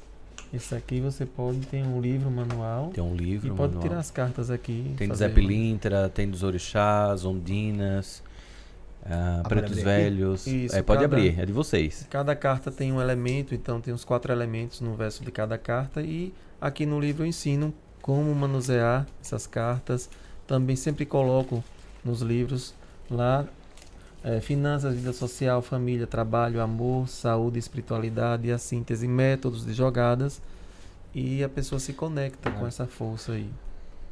Pra quem, ó, enquanto eu tô abrindo aqui, pra quem tem, para quem quer adquirir, tem interesse, né, de, de, de adquirir, porque assim, são produtos muito interessantes, né? Uhum. Pode, pode se misturar os dois? Pode Pode, misturar, é pra pode misturar mesmo. É, como são é, assuntos bem interessantes, é, o pessoal que quer adquirir, em- tem o site de vocês? Tem www.aguasdearuanda.org.br e se quiser ir direto para a loja é loja.aguasdearuanda.org.br. Lembrando que todas as compras dessa loja vão ser revertidas para os projetos sociais do Águas de Aruanda. Certo, e aqui também eu tiro uma. Pode tirar uma Ah, carta para saber você, a você. orientação. Vai. Você tirou aí. Marujos. Pronto, Marujos. É bem isso que você está fazendo aqui mesmo, essa mudança que está acontecendo aqui no estúdio, na sua vida. É uma carta que você precisa exer- exercitar mais o desapego em, em termos de trabalho, em termos de relacionamentos. É um momento de desapegar. para fi- firmar o que vocês estão pretendendo em termos de propósito, né? Então, casa com o que vocês disseram um pouco, né? Algumas renúncias, estar com a família, alguns projetos, às vezes outros que vocês estavam envolvidos e vocês renunciaram um pouco, né? Desapegaram um pouco para poder Sim. firmar nisso que vocês estão O meu aqui, ó. né? Ogum. Então, Ogum, pode ficar tranquilo, vai dar caminhos tudo abertos. certo esse projeto. Inclusive, é a carta do ano de 2023 é a Casa 7. Então, algum é o Ixá que abre caminhos. Sempre a gente eh, faz essa análise dessa carta com coisas novas chegando na sua vida. É. Eu vou. Vamos fazer o seguinte, o, o oráculo. Como a gente gosta muito desse, de- desse negócio de oráculo, o oráculo, oráculo vai ficar aqui. Sim. né, vamos deixar o oráculo aqui. Deixar ele bonitinho pra gente entender um pouco melhor agora sobre os livros. É, vocês já falaram sobre o livro aí, sobre o do Água Água Jaruanda. Jaruanda, né? Uhum. Que vocês escreveram em conjunto. É isso? Sim. Isso mesmo. E, e tem os outros que você trouxe aqui, que foi o Poder do Arcanjo Miguel. Fábio escreveu. Sim, esse livro eu escrevi com base na linha dos mestres dos sete raios, onde eu faço a abordagem de acordo com a data de nascimento, você faz a soma para saber qual a sua espiritualidade regente de missão de vida com os mestres ascensionados, né? Partindo do primeiro raio azul, indo do segundo raio eh, dourado, terceiro raio rosa, quarto raio branco, quinto raio verde, sexto rubi e o sétimo violeta, com os diversos mestres e arcanjos de cada raio. Tem canalizações aí que foram passadas e tem conselho kármico, por exemplo, que é um assunto que eu sempre faço lá no Água Jaruanda. Dia 31 de março agora teremos o ritual do conselho kármico, fazemos as cartas, fazemos o ritual de queima de cartas de karmas para eh, a cada três meses a gente direcionar como quer seguir nossa vida, que a gente quer deixar para trás e ressignificar outras posturas para que o melhor se manifeste. É, o livro do Água Jaruanda, vamos fazer o seguinte, esse daqui, ó, Hum, vamos, vamos, sorte- vamos sortear. sim. Vamos, vamos tá? sortear. Esse aqui a gente vai sortear. Esse aqui vai ficar com a gente. é, com o programa. Tem esse aqui também, ó. Tiago Avelino, pelo Espírito Lúcius. Eu, quando a eu escolhi. Peraí. Eu escolhi nascer. Eu escolhi nascer. Quando, quando a paternidade e a maternidade são explicadas pelo coração. Porra. É, isso daí, esse livro, né, tem feito um sucesso, é da editora Planeta, selo Academia, Legal, hein? e já está na segunda edição, né, de tanto sucesso que tem feito, justamente para que as pessoas entendam, né, por que foi que você nasceu nessa família com esse pai, com essa mãe, ou às vezes você não conheceu nem seu pai, nem a sua mãe, ou enfim, as estruturas ali familiares Legal. elas são postas antecipadamente, né? São declaradas e ali pactuadas em termos de escolhas, né? é, antes do encarne. Então esse livro, o Espírito Lúcio, ele fala justamente sobre essa paternidade e maternidade, que ela é escolhida antes do, re, do reencarne e consequentemente todos os enlaces, quer sejam os filhos biológicos, quer sejam os filhos por adoção também, aqueles que Sim, nascem do coração. né? Então Lúcio ele fala da paternidade e maternidade de uma maneira extraordinária, de uma maneira muito didática, pedagógica, além de mostrar as colônias espirituais que tem, né, ali os espíritos que estão para eh, serem direcionados aqui ao, ao planeta, né, Sim. para terem as suas experiências. Então, recomendo quem quer saber mais por se você escolheu nascer nessa família, como foi que foi realizado todos esses tratados, né, aí familiares Sim. antes Contratos. então, os contratos né, familiares, Então eu escolhi nascer. Ó, a história se passa na colônia de Alvorada, onde ocorrem as preparações dos espíritos que reencarnarão. Muitos deles são resgatados de zonas umbralinas, regiões de sofrimento e aprendizado do mundo espiritual, para os cuidados dos obreiros da espiritualidade. É, em algumas passáculo proposital a evolução material e espiritual. Segundo o autor, não adiantaria colocar caminhos vindouros para todos sem provação e expiação, assemelhando-se ao que está registrado em O Evangelho segundo o Espiritismo, quando afirma que as causas das aflições possuem, possuem duas origens distintas, uma na vida presente e outra fora dessa vida. Com o transcorrer da história, Lúcio discorre sobre as relações familiares, desde as escolhas realizadas antes do reencarne até o nascimento, passando por grandes aprendizados na fase, na fase intrauterina. Assim, o leitor é levado a grande emoção diante das cartas psicografadas por espíritos que não conseguiram nascer, quer seja por abortos provocados ou espontâneos, descrevendo sob o olhar da espiritualidade os aprendizados para os pais e para o espírito do bebê. A paternidade e a maternidade são explicadas de forma amorosa e sábia, principalmente diante das relações de filiação, não somente sanguínea, mas as que nascem pelo coração e por afinidade. Vamos sortear esse aqui também pro pessoal. Tem muita gente muita que acompanha o programa que tem problema familiar e às vezes não consegue entender o que está acontecendo. Senti aqui de que é um dos que a gente tem que sortear pro pessoal também. Eu vou explicar daqui a pouco como vai fazer para participar do sorteio, tá, gente? E tem também o Divino Aterramento, né? Restabelecendo a conexão, Thiago Avelino. O Divino Aterramento foi uma, uma ferramenta recebida numa viagem que nós estávamos no Egito. Em 2016, nós fizemos um retiro espiritual de 10 dias lá no Egito. No Egito. no Caraca. Egito. E na pirâmide de Saqqara, eu entrei em transe por duas horas e recebi todo o conteúdo do Divino Aterramento, que hoje nós fazemos regularmente os retiros espirituais que ocorrem lá em Sergipe, na Serra de Sergipe, na Serra Redonda, no município de Frei Paulo. Nós temos um espaço de 29 mil metros quadrados também, a serviço do Água Jaruanda, que é onde as pessoas são recepcionadas, passam quatro dias, cerca de três, quatro dias, participando de atividades espirituais com o Pai Damião, Caboclo Sultão das Matas, eh, rodas terapêuticas. Então aqui, Divino Aterramento, para quem quer ter uma iniciação sobre esse assunto, está à disposição também aqui esse livro que eu falo um pouco do que se trata o Divino Aterramento. Vamos fazer o seguinte, então, vamos sortear os três, esses três aqui, Perfeito. tá? Vamos sortear Divino Aterramento, restabelecendo a conexão do Thiago Avelino, Água Jaruanda do Fábio Dantas e do Thiago. E aqui também o, o Eu Escolhi Nascer, quando a paternidade e a maternidade são explicadas pelo coração, Thiago Avelino é pelo espírito Lúcio. A gente vai estar sorteando, galera. Qual câmera eu mostro, Zé? Na minha mesmo? A gente vai estar sorteando esses três livros, tá? É... E nesse momento aqui que a gente tá passando, vamos fazer o seguinte: todo mundo que contribuir com o Pix aí, galera, com a gente, vai estar participando do sorteio, tá bom? O Pix tá aqui na descrição, também tá na, no comentário fixado. Eu vou pedir pro Bruno, não sei se o Bruno tá no chat, colocar também a chave Pix aí, 11977647222. Todo mundo que enviar um Pix aí vai estar participando do, do sorteio. Eu vou estar passando depois aqui os nomes. A gente faz o sorteio ao vivo aqui no final do programa. Quem ganhou qual. E aí o pessoal ah, escolhe se for de São Paulo, se vai vir querer retirar aqui no estúdio. Se for de fora de São Paulo, a gente faz o envio. Só fora do Brasil que vai ficar difícil. Mas fora de São Paulo a gente faz envio também. É, mas se for em São Paulo, você vem aqui retirar no estúdio, tá? Então eu vou falando sobre isso no durante o programa, vou falando sobre esse sorteio. Muito legal, muito interessante aqui o material e, e agradecer já de cara o, o material que vocês trouxeram para nós. É, tem algumas perguntas que foram feitas aqui no chat. A gente, como eu disse, a gente ainda tá se acostumando aqui com, com tudo isso, então para mim ainda tô meio duro aqui, sabe? É, e teve algumas perguntas que eu acabei passando, mas que são bem interessantes. É, deixa eu ver quem, quem fez ela aqui. Acho que tinha sido o próprio Diego tinha feito uma, uma dessas perguntas, foi o Diego Roque. Ah, não, teve, tem uma do Vinícius, vamos aqui do Vinícius. É, é necessário estar toda semana no terreiro ou tendo os fundamentos e, e princípios? Pode-se cuidar em casa com congá pessoal, banhos, oferendas, preceitos, conexão ao mentor? É, você tem que estar toda semana, você tem que estar frequentemente no terreiro, você consegue fazer cuidar da sua espiritualidade, dos seus mentores, dos seus guias da sua casa? Então, essa pergunta é bem interessante porque isso depende muito do direcionamento e orientação do guia espiritual, né?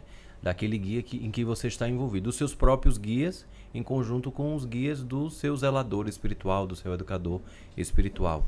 Então, assim, dentro dessa, de- dessa pergunta é muito abrangente porque vai depender de qual a orientação do seu mentor espiritual, o que é que ele diz para você, qual o direcionamento que ele fala, né? Pai Benedito e, e Pai Damião, né, que são os pretos velhos que dirigem o Água Jaruanda, eles solicitam que, pelo menos duas vezes na semana, dos médiuns que compõem a nossa corrente espiritual, são cerca de 50 pessoas, que eles frequentem nas segundas e nas quartas-feiras. Na segunda-feira, eh, existem eh, quinzenalmente as aulas teóricas e quinzenalmente as giras, que são abertas sempre ao público. E às quartas-feiras, o tratamento espiritual. Então, são duas formas mediúnicas de você amadurecer e vai chegar um momento em que você pode ser convidado pela sua própria guiança de trilhar a sua jornada. Né? Trilhar sua jornada de forma individualizada na sua casa, que já se fechou um ciclo, mas dentro de uma educação mediúnica, acredito que fique, talvez, às vezes, inicialmente prejudicado você fazer tudo isso de forma sozinha, autodidata. Né? Às vezes você precisa frequentar ali o, o terreiro e ter todas as experiências necessárias do convívio, inclusive dos mais velhos, né? principalmente Umbanda, Candomblé. Eh, os mais velhos passam a sabedoria para os mais novos. Então, dentro dessa lógica né, dos mais velhos passando os ensinamentos para os mais novos, é interessante essa convivência. Né, para o amadurecimento também da, do próprio médium né? Não só dos guias espirituais, do médium como pessoa diante do convívio, diante das tratativas interpessoais, do amadurecimento das incorporações. Então tudo isso tem um educador espiritual ali observando você conduzindo, ou seja, alguém que já é mais velho do que você te conduzindo também. E às vezes lá, mais na frente, diz assim, olha, seu ciclo fechou e a partir de agora você pode tratar de maneira individual em sua casa, zelar individualmente. E é sempre importante observar quais são os benefícios né, que você ali vai observando para a sua vida, de maneira individual e coletiva, porque a espiritualidade sempre está a servir ao coletivo também. Então, se fechar né, somente para satisfazer as suas necessidades e o coletivo, né, como é que você está ajudando também o coletivo? Então, é uma pergunta né, ampla, mas eu trouxe aqui um pouco da realidade do Água Jaruanda, nos qua, no qual os médiums né, eles são convidados a estar em corrente espiritual, né? Ou seja, todos, né? Em unicidade, né, Fábio? Isso, principalmente segundas, porque quartas-feiras, principalmente. é uma religião de ritualística que você precisa aprender cada, é, cada Limpezas desse, espirituais. limpezas, como se proteger e se blindar energeticamente diante da chegada de algum outro espírito que possa né, vir a influenciar, atrapalhar, né? querer atrapalhar sua, seu dinamismo, seu, seu desenvolvimento mediúnico. Então, esse momento, principalmente inicial, é importante a orientação de, de um educador espiritual, seja na Umbanda, no Candomblé, diferente do Evangelho no lar, que, que as pessoas fazem, porque aí eh, nós fazemos no início, né? É um fortalecimento, É um fortalecimento né? ali da sua casa. da casa, né? Mas é uma formação mesmo, né? É uma formação. Isso. É uma formação, né? A pessoa vai lá e, e depois de se formar, ela pode Exatamente. trilhar um caminho, Trilhar. né? É, Já Isso, que isso estuda. E eu sempre digo que, assim, observe o que o seu preto velho, o que o seu caboclo, o que o seu guia espiritual e o que o seu guia espiritual acha sobre isso, né? Às vezes as pessoas, elas, elas falam assim, ah, gostaria de fazer isso. E o que os seus mentores falam sobre isso, né? E o que os... E ou você, ah, não sei. Mas Você já buscou um oráculo, um jogo de búzios, enfim, um oráculo que a sua casa trabalhe para entender o que a espiritualidade efetivamente está dando, né? Ali a orientação e o norteamento para você. Então, um passo muito importante, primeiramente, também é você confiar na casa em que você está. Lá, lá no Água Jaruanda tem uma frase que é assim: quem é de casa se sente em casa. Então é importante você se sentir em casa, você confiar no educador espiritual que está orientando você, se sentir em casa junto com aquele grupa, do grupamento né, em que você está inserido. E é tudo cumulativo, né? Então o que você aprendeu em um local em que você começou, Sim, vai carregando para você por, né, por, por onde você for. Você pode acabar usando, né? Em, em outros locais, não é? Sim. É aquela coisa, ele não achar que só um ponto tá certo, só um ponto tá correto. Isso é que é mesmo. justamente, eu acho que é o, o, o pon- ponto base de vocês. É, a espiritualidade, ela não vem quando a gente. Ela não age quando a gente quer. Ela age quando ela age, quando ela acha que é necessário. certo. Como é que vocês lidam, tá? quando, por exemplo, vocês estão dentro de um trabalho, às vezes, ou nem, talvez não necessariamente espiritual, mas um trabalho, às vezes, de aconselhamento, ou, escrevendo, vamos supor, um livro, ou fora totalmente da espiritualidade e algo, algo espiritual comete vocês. Não uma incorporação, porque incorporação precisa da aprovação de vocês para acontecer, e obviamente não aconteceria fora do ambiente que vocês não tivessem sentido seguros ou que fosse apropriado, né? Se- Não seria possessão. Mas assim, é, em relação à a, me- a, a parte da mediunidade mesmo, é, quando a mediunidade vem com uma intensidade um pouco maior, num momento que talvez não era tão normal ela vir. Como é que vocês lidam com isso? Pra quem é médium, como é que é lidar com isso? Para quem é médio, você fala a pessoa que está chegando. Não, pra vocês que é, porque assim, vocês tiveram todo um processo de, Ah. de, de evolução, né? Nossa Hoje em dia, hoje em dia eu acho que hoje em dia vocês já devem saber lidar com isso com mais tranquilidade. Sim, sim. É, mas até chegar nisso, como é que era? Então, no início, Os é, transportes, né, espirituais. isso eu tive muita questão de mediunidade de transporte, de passar mal nos lugares, de absorver energias, até que eu tive uma educação mediúnica e no início quem me orientou sempre foi o pai Benedito de Aruanda. Uhum. Então eu fui seguindo as diretrizes dele, como me comportar, como eh, ficar mais fortalecido diante disso. E realmente no início, quando você começa a incorporar, eh, é mais intenso. Você fica com, com mais dificuldade. Por isso que é importante procurar uma casa, procurar ler, porque principalmente a base de tudo lá é a leitura. Nós precisamos Estudo, estudar né? muito. Viemos muitas vezes para São Paulo fazer cursos, cursos de ufologia com Gil da Moura, para entender o fenômeno paranormal, o que é um fenômeno ufológico, o que é um fenômeno de incorporação, espiritual, para né? entender, principalmente desde a minha infância, eu tinha muito acesso para saber que força era essa, de onde vinha, se era de espíritos, se era de parte ufológica, e hoje a gente tem um- uma noção. Então, o que me ajudou muito foi conhecer o estudo e a prática. A prática é muito importante. E além disso, né, dentro dessa mediunidade ostensiva, né, que muitas vezes chega, É, né, no, no- no início, é importantíssimo, né, como o Fábio falou, o estudo e a disciplina, né, de você ali estar disposto e comprometido para cada vez mais você ir compreendendo os fenômenos que estão acontecendo com você. Uhum. Que existe esse fenômeno do transporte, né, então o Fábio passava mal, então, mas isso tudo fazia parte do aprendizado dele para Uhum. saber como dissipar aquela energia com o mentor, não deixar passar para ele todo o, o campo energético ali dos atendimentos, enfim. Isso tudo precisa você ter desse, assim, tanto a disciplina quanto o comprometimento com o trabalho espiritual que você está compreendido e um educador espiritual que possa te conduzir, né, dentro de tudo aquilo, porque sozinho você não vai conseguir também, né? No, no caso dessa sensibilidade que você sentia, ô Fábio, é, tem algum exemplo de algum lugar específico que você evitava aí? Então, até para restaurantes e muito, muito movimento de pessoas, eu começava a ter sensação de enjoo. Quando eu saía, eu me sentia bem. Então, eu comecei a observar que alguns lugares, por exemplo, uma vez a gente foi pro, né? pro carnaval, carnaval de, de, de Aí Olinda, não foi? pega? Quando a gente chegou, eh, a gente sensação de passar muitos espíritos, né, ali.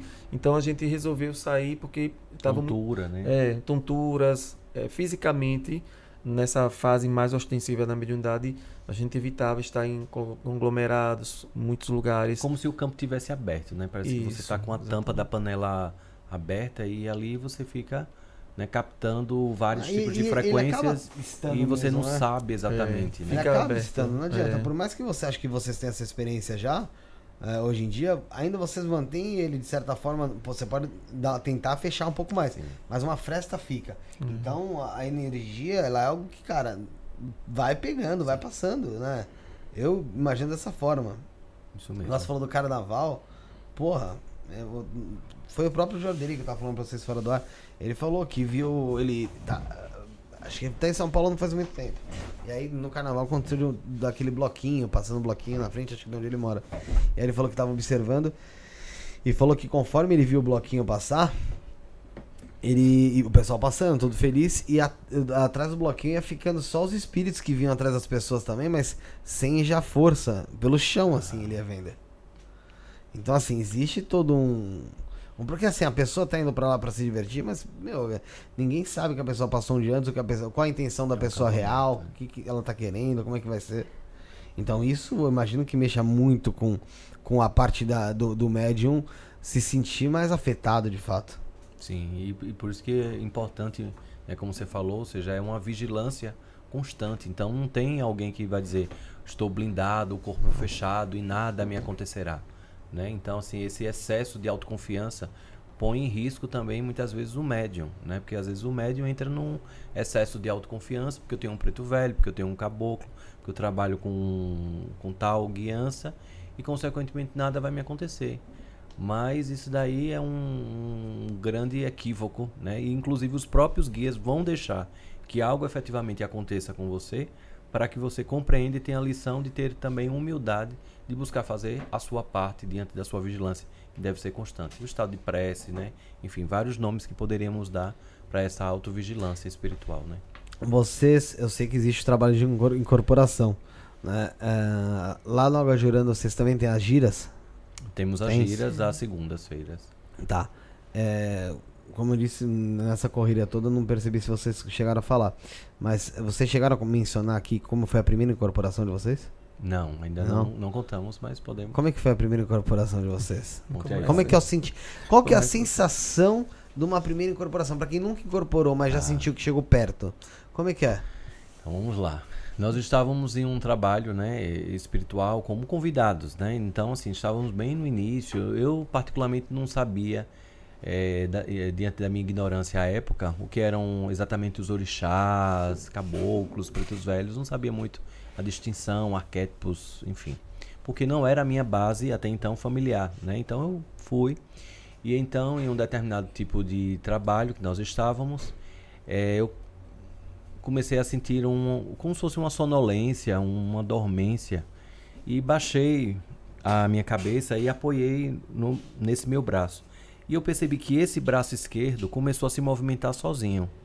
E aí eu, assim, meu Deus, ou eu tô muito maluco, né? Que eu estou tendo a sensação do braço estar mexendo sozinho, sem estar mexendo, ou não sei o que está acontecendo. E aí depois veio uma coisa muito forte e tirou, assim, é como se tivesse desligado um- uma válvula, assim, um, um interruptor. E depois, quando eu voltei para mim, é, o dirigente espiritual, né, da época disse assim: "Meu irmão, o que foi que aconteceu?" Porque aí eu tinha incorporado, né, tinha dançado, né, tinha feito limpezas em pessoas e coisas que eu jamais sabia, né, como fazia aquilo. E a sensação era, eu, eu me lembro que o meu, meu coração ele batia bem acelerado e aí eu dizia assim, meu Deus, o que, o que é isso que está acontecendo comigo? Porque não é algo comum você perder as suas faculdades ali, né? Mesmo que seja Sim. temporariamente. Mas e fora que eu não sabia nem que eu tinha aquela habilidade, né? Então foi assim uma descoberta e aí aos poucos, né, o dirigente espiritual assim, olha, agora é preciso que você estude, que você venha frequentar, né, cada vez mais aqui a casa, para que você possa compreender o processo. E aí eu fiquei com duas sensações. OK, eu preciso ter a, disci- a disciplina de trilhar isso, mas eu fiquei com medo também de que toda vez que eu fosse na- ali na gira, que eu passasse por aquela mesma situação. Então a- a pessoa fica um pouco apreensiva. Então essa sensação, né, do coração batendo, né, esse peso, esse sono, essa sonolência, né? E no início do campo mediúnico do meu era muito inconsciente. Então assim, as manifestações eram muito inconscientes. Apagava Depois apagava e depois eu, eu perdi a, a, sen- a noção de tempo, do que fazia, do que, enfim. E aí depois, diante da educação mediúnica, eu fui ficando semi-consciente. Então eu tinha noção que eu estava em pé, eu tinha noção que eu estava caminhando, e- apesar de eu não ter o domínio do que eu estava fazendo. Mas pelo menos eu já tinha uma noção de que os atabaques estavam tocando, que estavam cantando alguma música, Uhum. às vezes era algo muito confuso. Você tava lá, né? Estava Não lá, tava mas apagado, né? mesmo sem, Sem poder ter um controle da situação. isso. Então aí foi me dando, né? É todo um exercício, né? Foi me dando mais essa confiança, essa tranquilidade, inclusive quando foram apresentando os guias espirituais, porque a minha primeira incorporação foi da Pombagira é, das Sete Encruzilhadas. Então, né, que nós chamamos Dona Sete, né? Então a minha primeira incorporação foi de Dona Sete, né, de guias espirituais. Então é uma incorporação muito forte, é, com muitas gargalhadas, então assim, né? Imagine, né? Ali fazer as limpezas, então já foi uma falange de Exus, né? Que veio ali comigo. Então, assim, algo bem forte, né? Para né? iniciar logo uma jornada mediúnica. E sendo que eu nem sabia, né? Até então não tinha nem tido nenhum indício que algo poderia acontecer. Enquanto isso, paralelamente, no, me no mesmo dia, na mesma noite, Fábio estava passando pela mesma situação, só que eu não tinha noção porque eu estava também no meu processo. né, Isso, Fábio? e comigo também foi Pai Benedito de Aruanda. No E- mesmo dia? Na mesma noite e na mesma ocasião. Parecia que um estava esperando o. O outro, o outro ali. E Pai Benedito, ele quando chegou, eu- minhas cordas vocais eu já comecei a sentir um arranhão. o que é que tá acontecendo? Tem uma voz, uma voz que não é a minha. E ele começou a falar e eu fechei os olhos e de repente o braço movimentava a perna, começou a andar um pouco mais baixo assim, como o Mais Senhor curvado, e né? mais curvado e começou também a pegar ervas, fazer consultas, conversar com pessoas. E aquilo ali não era eu, de olho fechado, meu Deus, como é que está acontecendo? Nunca aconteceu comigo. E eu tinha muito. A vida toda eu disse, meu Deus, um banda, não quero saber disso, eu tenho medo. E foi a primeira vez que eu cheguei num, num centro de Umbanda e aconteceu tudo. Nesse medo já era algo que eu já temia, porque eu sabia que ia acontecer tudo isso. Foi a primeira vez que nós pisamos e aconteceu. E desde então, a gente começou. Então, o dirigente disse: a partir do próximo sábado, já venha para fazer os atendimentos. E a gente já começou a atender Já começou a atender. no centro, já foi cordas vocais, porque às vezes o médium ainda passa um tempo né, no Já terreiro. liberar as Não libera as vocais. cordas vocais, mas comigo já foi desde o início e até hoje. Entendi. É, Tem diversas maneiras, né? Diversas sensações Sensações. da incorporação. Mas é aquela coisa, você tem que. Eu acho que realmente tá leve a ponto de se permitir acontecer mesmo. Não adianta você ficar na atenção ali. Muita gente. E tem muita gente que tem uma vontade de incorporar. É, isso mesmo. Que é absurdo. E eu queria entender por que tem gente que não incorpora. Porque assim, eu já falo, ah, sou médio de incorporação, mas tem gente que não é. Por exemplo, acho que não sei se é dentro da. Acho que é dentro do candomblé. Existe a. Os. Ezequieles, os EQED, ela- É. e eles não são de incorporação. Uhum, Por que tem pessoas que não incorporam? Elas têm uma entidade com elas, não tem? tem. Elas têm um mentor, um guia, como você quer chamar, um Exu, uma pombagira, enfim. Por que, que essas pessoas não incorporam? Então, é, depende, porque num terreiro, né, geralmente tem as funções. A ICAD, ela é quem vai ser zeladora do orixá, ela precisa estar consciente o tempo todo. Então, ela tem os seus guias espirituais, mas para aquele trabalho específico, para aquela missão espiritual, ela precisa estar sempre consciente para cuidar de quem incorpora. Já pensou se todo mundo incorporasse, a gente teria um pouco de dificuldade. Mas isso já é um, um- algo planejado, ela já veio com esse planejamento. Mesmo. planejamento mediúnico O dela. O planejamento né, espiritual dela. dela. Isso. Isso. Entendi. E os ogãs da mesma forma também, né? Os ogãs também eles não incorporam. E aí esse assunto é, é, né? Os ogãs são aqueles que tocam os atabaques, né? Esse assunto é muito importante porque às vezes coloca, é, às vezes faz até um ranking, né? Então quem incorpora é um médium melhor do que quem não incorpora. Mas nós precisamos amadurecer que existem funções, existem necessidades dentro das giras e o poder intuitivo dos ogãs e das equedes são extraordinários, né? Altíssimo, né? O poder intuitivo. Então a EQED ela não incorpora, ela gerencia ali uma gira, ela, ela presta todos os auxílios necessários, mas a intuição dela, os ogãs, eles recebem pontos, eles recebem, Isso. né? É ali diante da frequência que está estabelecida, ele sabe o que deve tocar imediatamente para poder fortalecer ou chamar ou virar a gira para uma outra entidade. Então isso daí é, são as funções que todos são importantes dentro de uma gira, todos são importantes, né? Quem incorpora e quem não incorpora. Né? Sim, a importância é, é, é que assim, as pessoas tendem a achar que quem incorpora é porque é fu- fudidão e quem não incorpora. Foi o é, escolhido, é, né? O e eleito. Não é, né? não é assim, né? A gente sabe, todo mundo tem seu trabalho, tem sua, o seu ponto de ajuda e, e- e é necessário o trabalho de cada um. Não tem como negar isso, né? É, antes da gente continuar, novamente falar pro pessoal, galera. A gente vai estar sorteando esses três livros aqui do, do Tiago e também do Fábio, tá? É, o Divino Aterramento, Água Jaruanda e aqui, ó, Eu Escolhi Nascer, quando a paternidade e a maternidade são explicadas pelo coração. São três livros sensacionais que esse aqui é, foi Espírito ditado, Lúcio. né? Vamos dizer assim, pelo Ditado. Espírito Lúcius, né? É, para quem tem problemas familiares, com certeza vai, vai encontrar respostas aqui. Aqui é o livro Água Jaruanda, vai falar um pouco mais sobre as manifestações da religião da Umbanda. Enfim, você vai poder conhecer um pouco mais também sobre o trabalho dele, sobre como é, qual é a, a- a filosofia que a casa segue. E o Divino Aterramento é, como você disse, é uma é um livro para uma uma ferramenta, né? uma ferramenta de De autocura, autoconhecimento. autoconhecimento. Aqui autocura é embasado nos Autocura. ensinamentos dos seres conscientes de Orion, é isso? Isso mesmo. que utiliza a frequência nas- das notas musicais e os pilares da devoção, intuição, verdade e amor incondicional. Esses três livros a gente vai estar sorteando, tá, gente?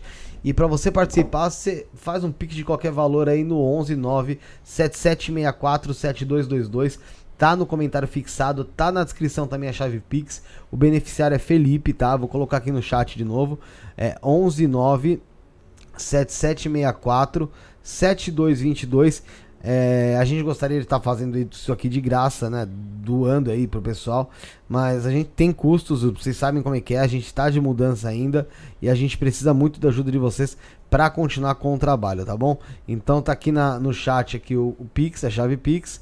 E também o beneficiário Felipe para vocês é, poderem estar participando desse sorteio que a gente vai estar sorteando ao final da live, tá bom? É, o Alessandro Camargo, que tá sempre com a gente, pediu para vocês falarem um pouco de mais de Aruanda. É, que ele sempre ouve falar muito de Aruanda, mas nunca entendeu direito o que seria. Essa colônia, né? Fábio É. pode explicar um pouco. Sim. Tem até um livro de Robson Pinheiro que ele faz menção, né? Essa colônia de Aruanda. Essa colônia é onde tem a manifestação de espíritos da natureza, dos elementais, dos orixás, dos pretos velhos, dos caboclos. É uma colônia de cura espiritual em desdobramentos. Às vezes nós temos acesso né, aos estudos, aos ensinamentos, é, onde esses seres que lá habitam eles levam para pessoas, principalmente em quarta dimensão, para os tratamentos. Por exemplo, às vezes os pretos velhos fazem as manifestações, as visitas às residências. Pai Benedito faz muito isso lá nas quartas-feiras. Ele continua o atendimento enquanto a pessoa vai dormir ali, entra numa dimensão e leva para a colônia de Aruanda para fazer as intervenções necessárias no campo espiritual.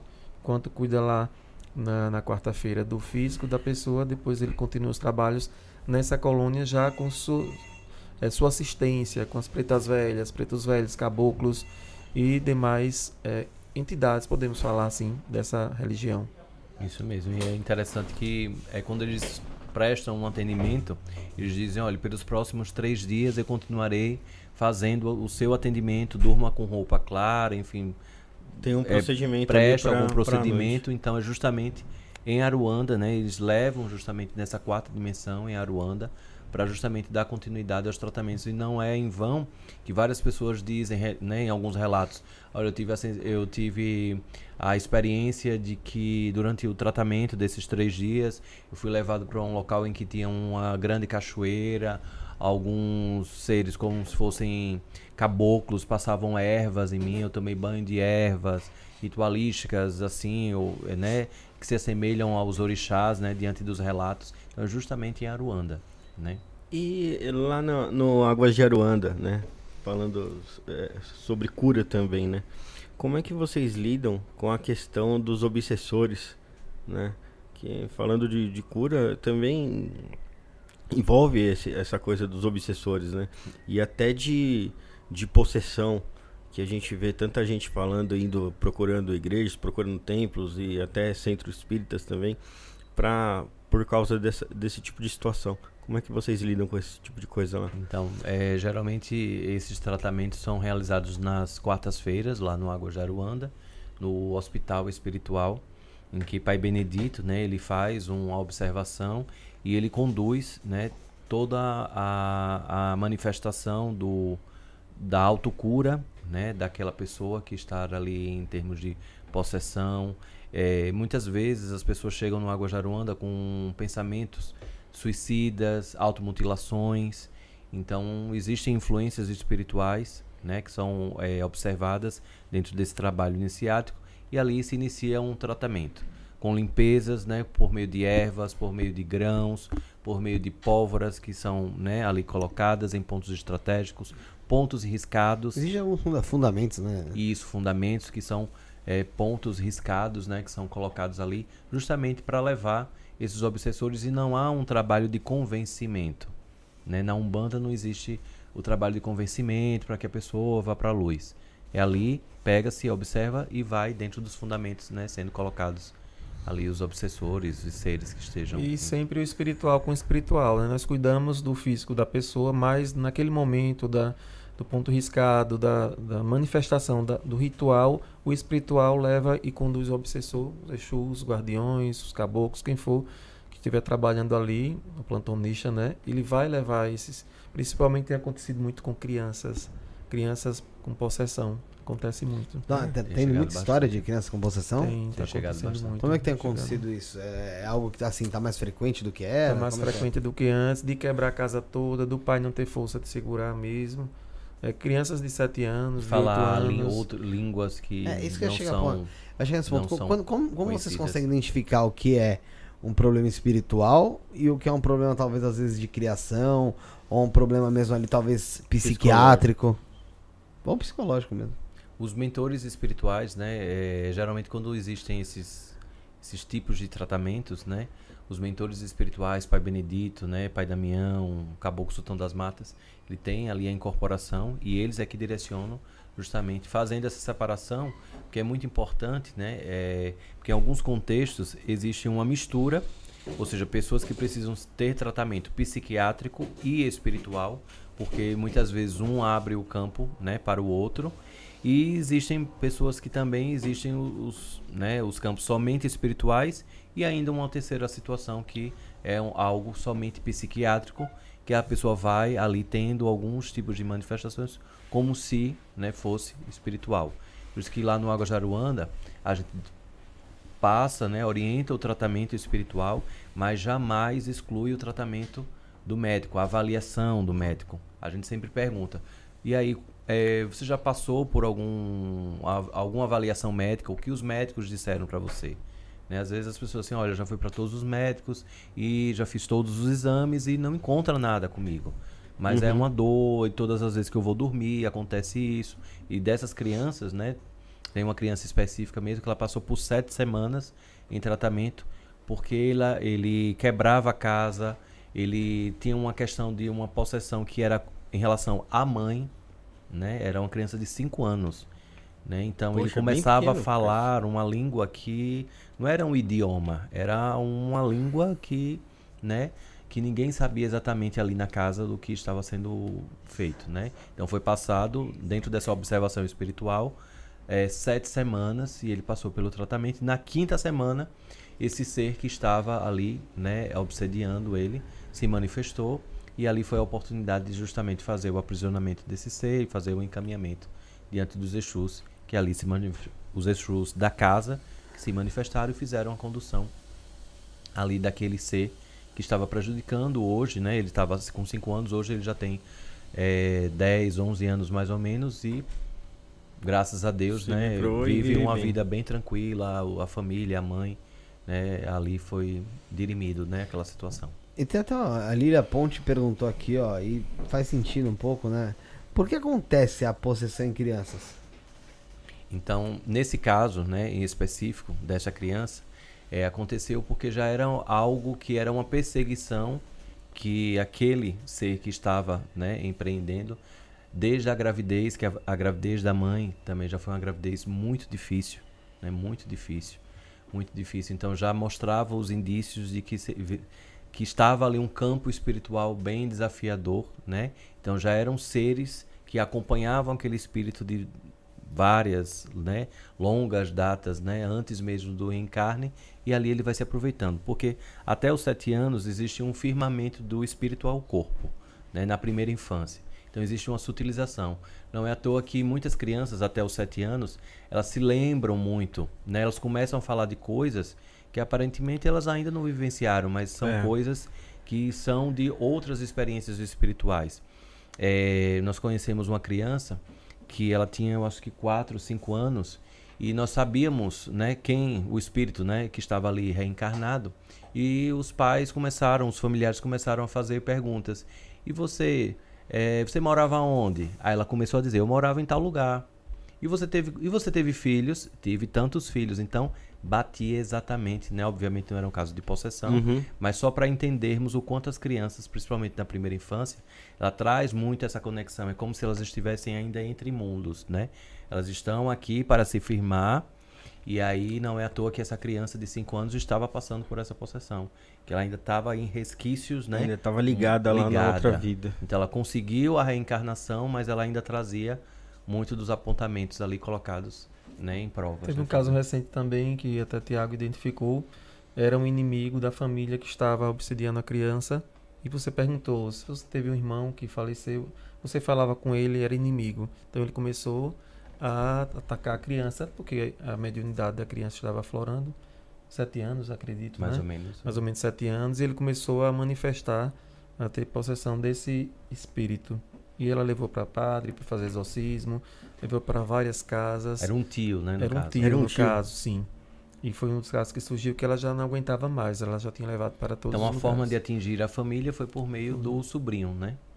Para um sistema vingativo com a irmã diante de uma situação que foi ali falada depois, então assim, às vezes acontece. Tem uma pergunta aqui do João William. João William tá sempre conosco aqui também. É, ele me falou assim: ó, boa noite. Queria fazer essa pergunta, Felipão.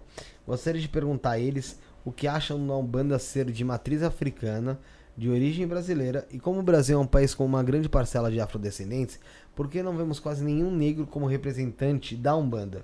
Aí no programa foi um grande espiritualista negro que foi o frater Ca- Camilo Cassiano Compostela. Foi o Cassiano Camilo Compostela. É. Né?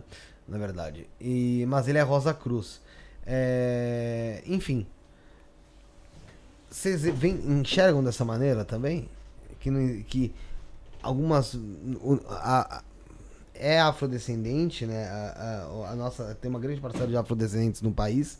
A Umbanda ah, tem uma matriz africana. Mas vocês enxergam que faltam representantes realmente negros na Umbanda? Então, lá em Sergipe, é o, o que a gente percebe é que existe um preconceito muito grande. Só o fato de já ser também uma religião de matriz africana, então negros, né, pessoas pretas, automaticamente já existe o racismo ali religioso por conta dessa demanda, né? Então isso daí é muito claro e acredito que muitas pessoas às vezes têm receios de se adentrarem em algum tipo, se rotularem em algum tipo de religião, justamente por conta de tantos preconceitos ali que já existem por conta desse racismo religioso. Então lá em Sergipe a gente não observa muito essa questão de, de pessoas né, negras não estarem associadas, né, não sei se é uma realidade muito local. Né, lá em Sergipe existe uma pluralidade de representatividade. O movimento negro lá em Sergipe é muito atuante, né? É, tanto do, do, do candomblé quanto da umbanda existe um ativismo muito grande dentro dessa, dessa equidade de acesso aos direitos ali, ali colocados de, de- dos seus ritos da liturgia inclusive Fábio ele escreveu um livro que se chama Religião e Legislação uma questão de direito né justamente para auxiliar as casas de matriz africana principalmente os templos né Fábio Isso. É, em geral Esse livro eu lancei, inclusive, quando eu era representante. Nós criamos a, a comissão da OB de Sergipe, sou do- advogado também, De liberdade religiosa, e lancei esse livro para divulgar mais os direitos, nos direitos principalmente dessas religiões que são vítimas né, de intolerância religiosa. E esclarecendo, inclusive, é, a questão dos atabaques, né, que muitas vezes é muito polêmico, que existem as apreensões dos atabaques, então a polícia, né, por meio de denúncias Sério? é, ambientais, né, de barulho, Sim. né, que o rito está ocasionando barulho, então a polícia entrava, né, lá em Sergipe teve um caso, né, que entrou num terreiro e apreendeu os atabaques, só que os atabaques, naquele, naquele rito ali, ele não é um instrumento musical, ele ali é uma entidade, né? É uma entidade. Então é a mesma coisa de você entrar numa igreja católica e tirar a imagem ali de um santo do altar. Então isso daí é uma ofensa, né? Uma é ofensa algo enorme, né? é algo inadmissível. Mas mu- muitas vezes está- isso daí está atrelado a uma ignorância, porque as pessoas não sabem, né? O que é um instrumento sagrado, o que é um instrumento musical, qual a diferença, né? Porque ali o atabaque está consagrado. Então ele não é um instrumento musical, ali é um instrumento sagrado. e ele não Ele é necessário. necessário, então ele não pode ter aquele tratamento. Então a polícia jamais pode entrar em um terreiro e aprender o atabaque como se estivesse num show aprendendo uma guitarra. Isso na época nós visitamos o secretário de Segurança Pública para fazer uma capacitação para os policiais para ensinar como se fosse, né, para eles entenderem melhor e respeitar os direitos. Acredito que seja isso, é a intolerância religiosa às vezes a ignorância, as pessoas não sabem, né? É, é, se for tratar com, com o mesmo rigor, né, a gente vê que outras religiões que também fazem é, barulho, né? Então tem que ser todos tratados Uhum. iguais, né? Isso mesmo. É, é lógico que assim, se você tá num centro urbano e você sabe que tem residências do lado. Nós é, temos decibéis, né? é, que você- tem que respeitar, não, né? não, é, isso que eu ia falar. Não, não- não- pô, se, se você tá no centro urbano, vamos supor, São Paulo, capital. Você tá num bairro residencial, você tem a sua, a sua casa de fé. É, faz o isolamento acústico e tal, porque às vezes, Tem um às horário vezes o vizinho também tem até. horário. Mas assim, num caso desse, eu, eu acho um. Realmente, não só desnecessário, como desrespeito, né, cara? É, é algo que deve, deve ofender e do- e dói pra, pra quem Pra quem faz parte da crença, pra quem faz parte da fé. Porque foi o que você falou, estão tirando dali, não é um instrumento, não é esse controle de ar-condicionado que levar embora. Estão tirando dali uma, uma, uma parte da, do, do culto, entidade, parte né? do trabalho, é, como você disse, entidade. A gente, É. A gente viu a, a ofensa ali no, no Big Brother mesmo, ali, né? Com a Eu oração não ali acompanhei. Ah, tá, do, do, do- Tá, tá, já sei, foi. que o, o- um dos, dos integrantes estava fazendo uma oração lá, ele era do Ifá. E aí algum- outro, outras pessoas lá Ifá que é Urubá, apontar, né? Como é, era, era em Yorubá que ele tava falando. Sim. né? Começaram a apontar, ah, não, sai daqui com esse negócio aí, não, não quero nem ouvir isso aí e tal. Já era. É, mas assim, isso é, é algo que a conscientização, o ensinamento e a educação vão trazer pro povo. É, É não adianta respeito, né? espancar, é, mas não adianta espancar porque assim, a nossa sociedade. Isso é Você cultural, foi criado né? como? É o eurocentrismo. É, exatamente, né? Então, exatamente. as religiões europeias, É. né, trazidas da Europa, que são mais aí aceitas e permitidas. E, né? Então, assim, a gente tá aqui, o, o nosso programa ele tem como intuito é, também trazer de to, todos os lados para realmente desmistificar. importante. Mostrar para as pessoas o que é talvez o cristianismo que talvez elas não conheçam, o que é a Umbanda de diversas vertentes, o que é o candomblé, o que é o ifá, o que é o culto de Egungun, o que é a quimbanda maleia, luciferiana, nagô, o que é... O que é tudo, cara. As diversas O que, o que é nada... Sim, Entendeu? Porque a gente já trouxe aqui Ateísmo. pessoas relacionadas ao ateísmo. sim. Entendeu? É, é- é- Inclusive, é, quem é ateu também deve ser respeitado Óbvio. no tocante à liberdade religiosa. Além do livro, eu também estou concluindo o mestrado e minha dissertação também é sobre é, as restrições à liberdade religiosa no Brasil. Que é é uma liberdade que não é tão liberdade. Existem alguns país parâmetros. laico é na- laico, Na aplicabilidade Isso. da, da liberdade. mas existem algumas prevalecências de umas em detrimento de outras, de acordo com secularização, eurocentrismo e aí é um E debate. você falou do, do cristianismo, Sim. né? Só que assim, o cristianismo a gente precisa entender o que significa o cristianismo, ou seja, são, são ritos que se acreditam e seguem os ditames de Jesus. Então na Umbanda se fala de Jesus. Sim. Então, assim, existe às vezes uma mistura Mas as pessoas não conseguem ligar ignorância. isso. Porque aí- geral, justamente muitas igrejas acabam fazendo o quê? Demonizando qualquer coisa que não tenha. É, vamos, não estou falando que tá errado, que tá Uhum. certo, deixou de estar, mas tem, por exemplo, imagens dentro da igreja evangélica é algo demonizado. Sim. Né? Até Nossa Senhora, né, também. Né? Não, eles não, tô, não, sei, não sei se É. todas as igrejas são assim evangélicas, mas as que eu conheço são demonizadas. É, É, é um respeito. Assim, você demonizar é algo muito problemático. Hum. Você não ter a fé na, na, na- naquilo, naque, talvez naquela imagem, é uma coisa. Você tratar ela como um demônio ou algo, aí é um pouco problemático, né, cara? Porque você acaba ofendendo outras pessoas também, né? É, é aquela coisa.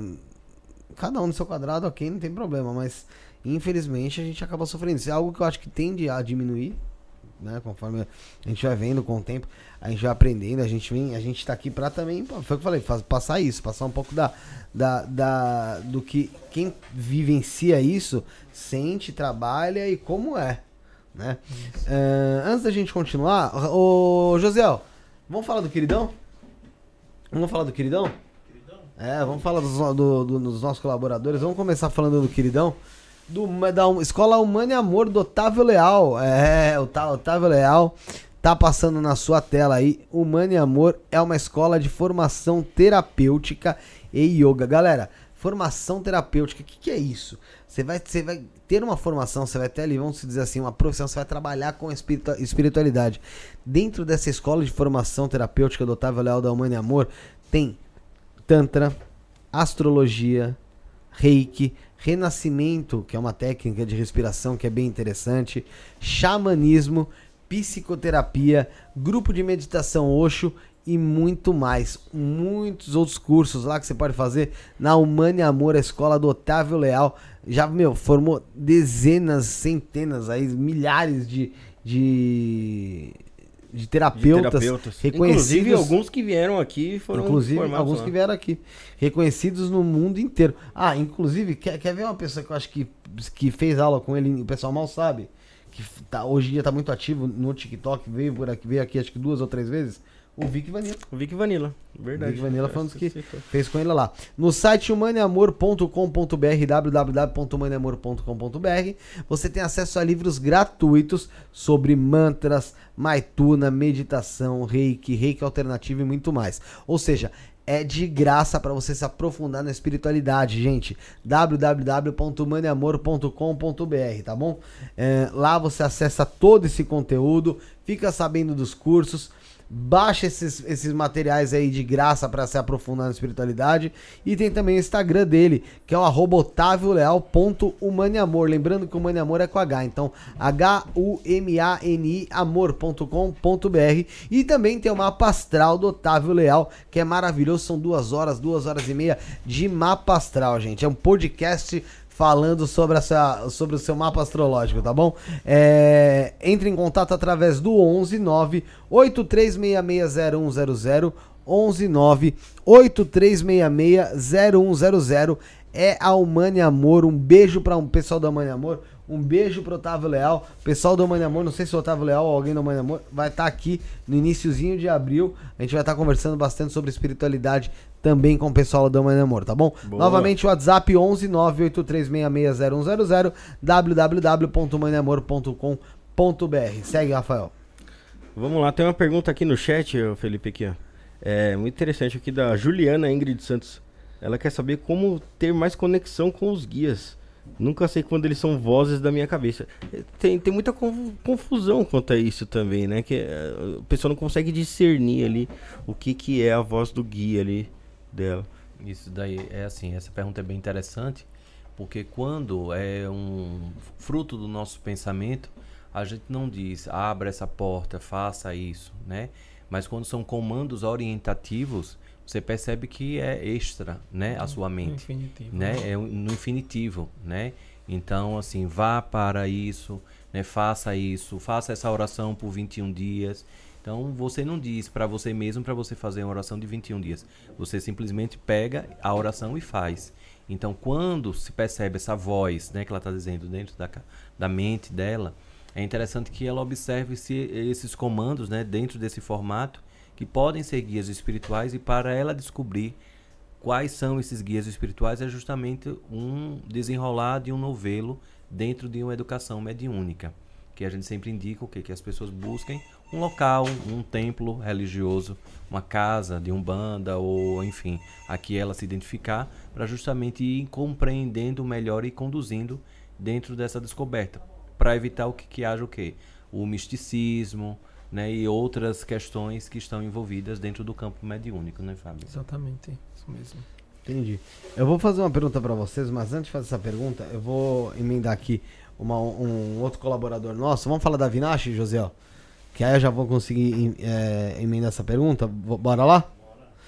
Galera, você já deve ter ouvido falar de Kimbanda, né? O Templo Avinashi é um templo luciferiano de Kimbanda e Goetia, tá, gente? Você vai entender melhor como é o trabalho deles, o que significa lá Avinashi, o Templo Avinashi, o pessoal lá, o Mestre Caveira, a Mestra Avinashi, um beijão pra eles. Você vai entender melhor entrando no canal deles aqui no YouTube, Templo Avinashi, joga Templo Avinashi depois aí no YouTube, você vai achar eles aqui, você vai entender um pouco melhor a dissertação sobre esse assunto. Tem também o programa que o Mestre Caveira esteve aqui conosco, é Mestre Caveira esteve conosco aqui. Você também consegue assistir.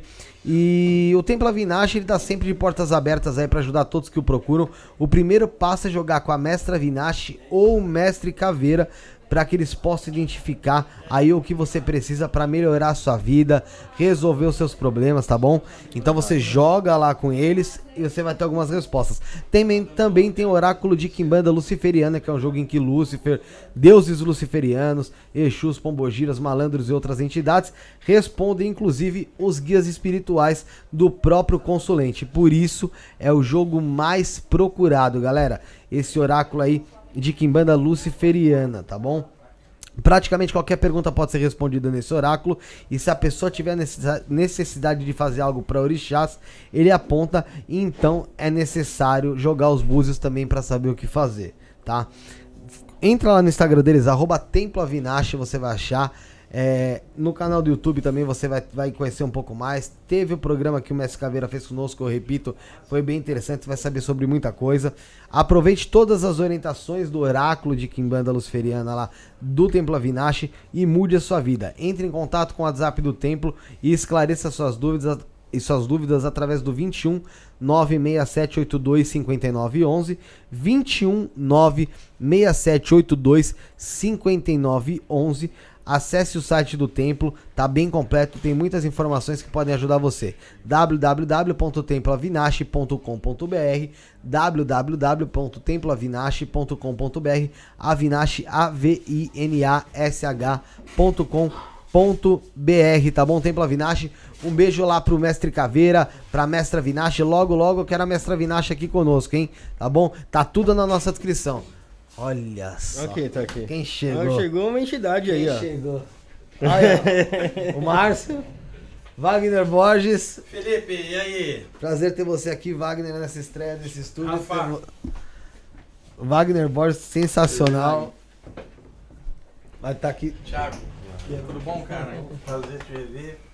Pessoal que ama o Wagner, poxa.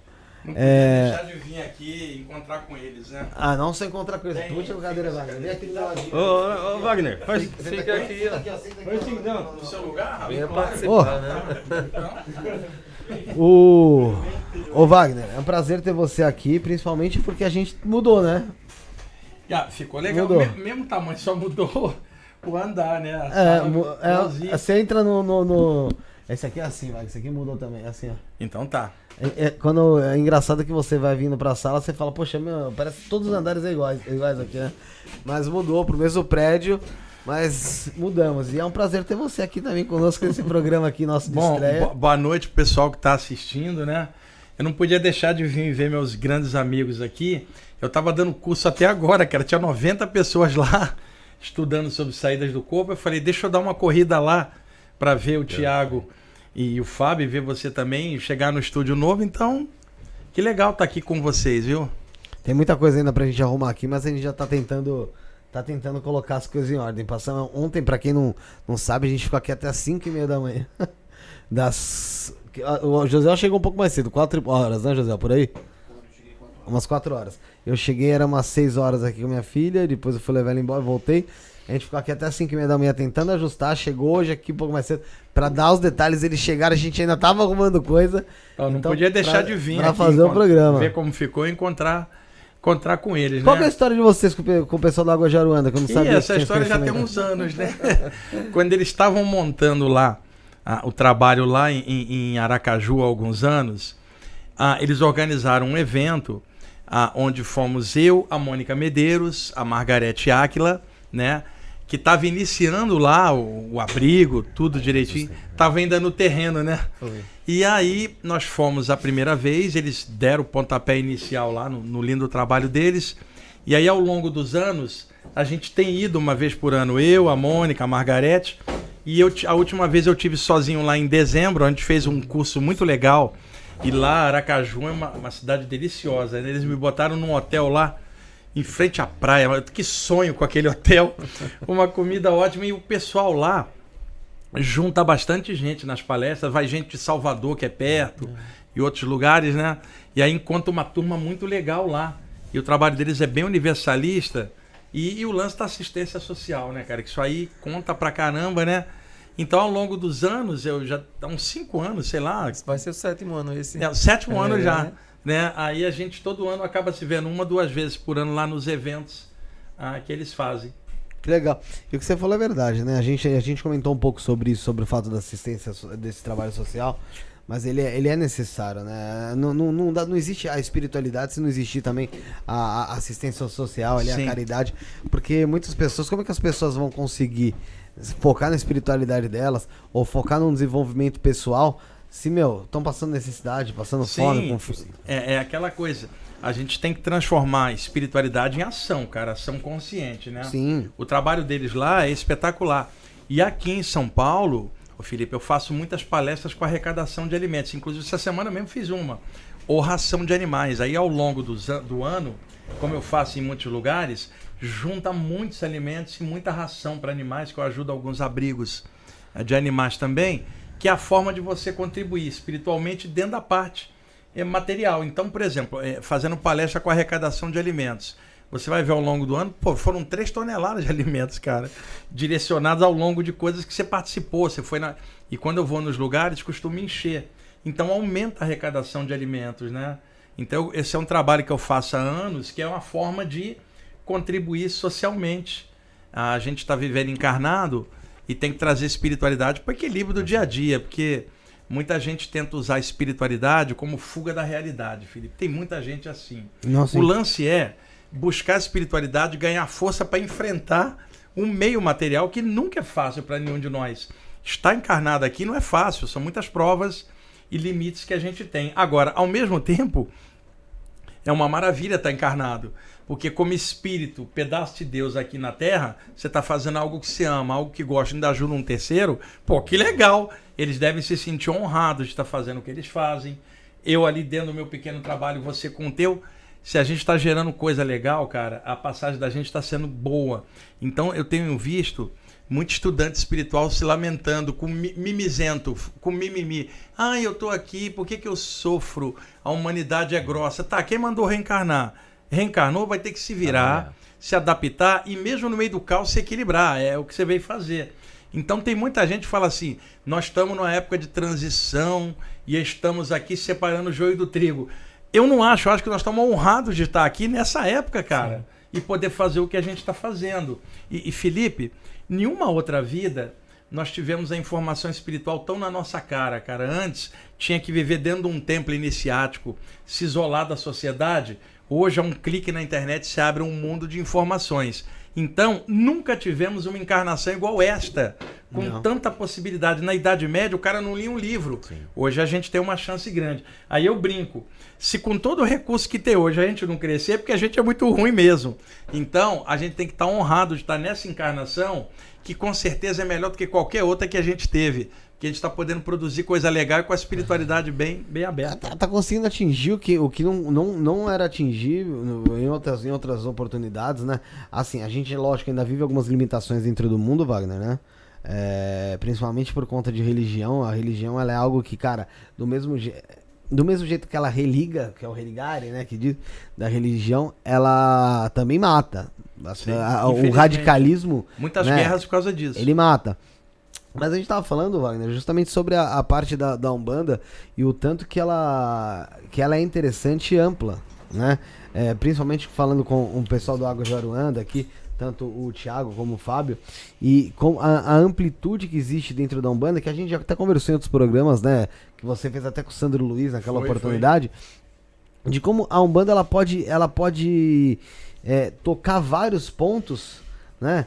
Sem sair da sua, vamos dizer assim, da sua essência. Sim. Né? Isso é muito interessante porque é, é, é muito do que às vezes o as pessoas precisam mesmo para conseguir exercitar a sua fé, a sua espiritualidade e elas acabam às vezes não encontrando em alguns outros lo- locais por justamente serem mais fechados.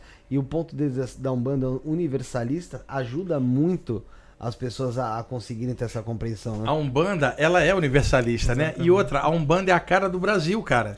A Umbanda, ela não é afro, diretamente como o Candomblé, aqui em Banda. A Umbanda é 1908, em Niterói, no Rio de Janeiro, com o seu Zélio. é uma amálgama da tradição negra, branca e índia misturada. Dan- igual o povo brasileiro, branco, negro e índio.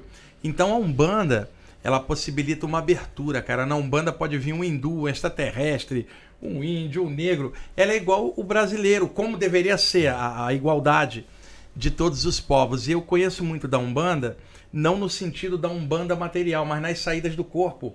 Eu sempre tive muita ajuda de entidades de Umbanda. Eu sempre falo isso.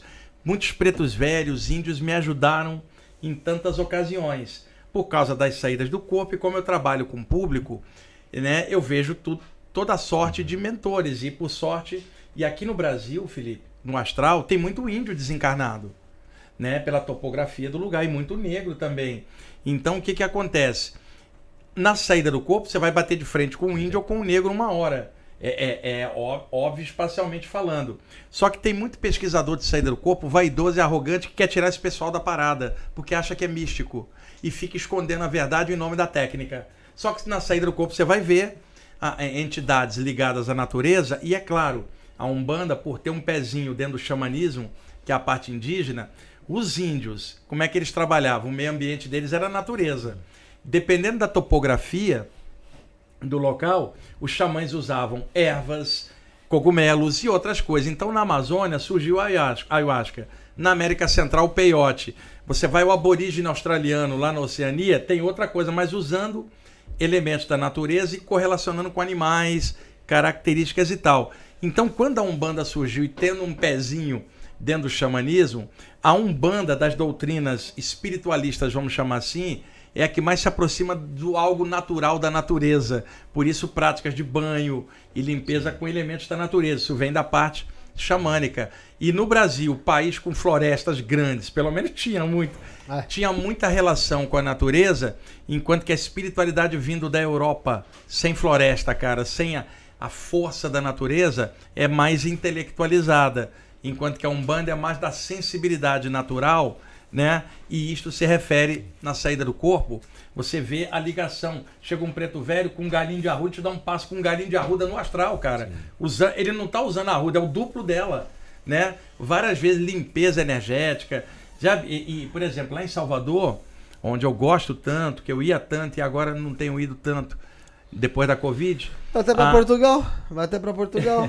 Portugal e Estados Unidos em outubro também. Olha, estar. É. Ah, mas você vai ter que vir aqui. E aí, eu tava lá, cara, apareceu um grupo de entidades negras, baianas, com vassouras nas mãos. E elas varrem, não é vassoura física, varrem energia pesada. Chama Falange das Varredeiras de Oxalá. Eu adorei essas entidades. Chega dançando e rodando e limpando tudo, cara.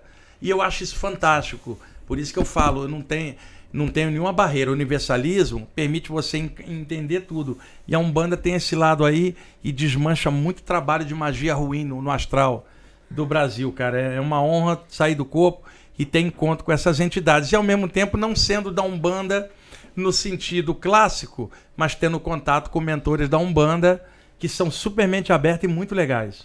Um- uma coisa que eu queria entender até de vocês que falam dessa Umbanda universalista é a Umbanda quando ela surge, ela surge já com todos esses elementos que ela tem hoje, porque tem é, falando de, vai, de ma- como diz, marinheiro, eu já ouvi falar que tem até de cangaceiro, é, Os baianos, né, geralmente são Né, mas eu ouvi cangaceiros. falar que tem Cangaceiro cangaceiro, mesmo, específico, Ah. específico. E assim, existem hoje muitas falantes. Ela já nasce assim ou ela vai se formulando até chegar? Ela vai se renovando dia após dia? Como é que funciona? Para nós ela vai se renovando, né? Quando surgiu lá com o Caboclo das Sete Encruzilhadas, não tinha essa, essa roupagem que hoje tem. Depois foram se apropriando, os orixás foram chegando, Iemanjá. No início não tinham os orixás também, como não tinham os seres ufológicos, né, Wagner? Que foram chegando, por isso que se tornou esse universalismo.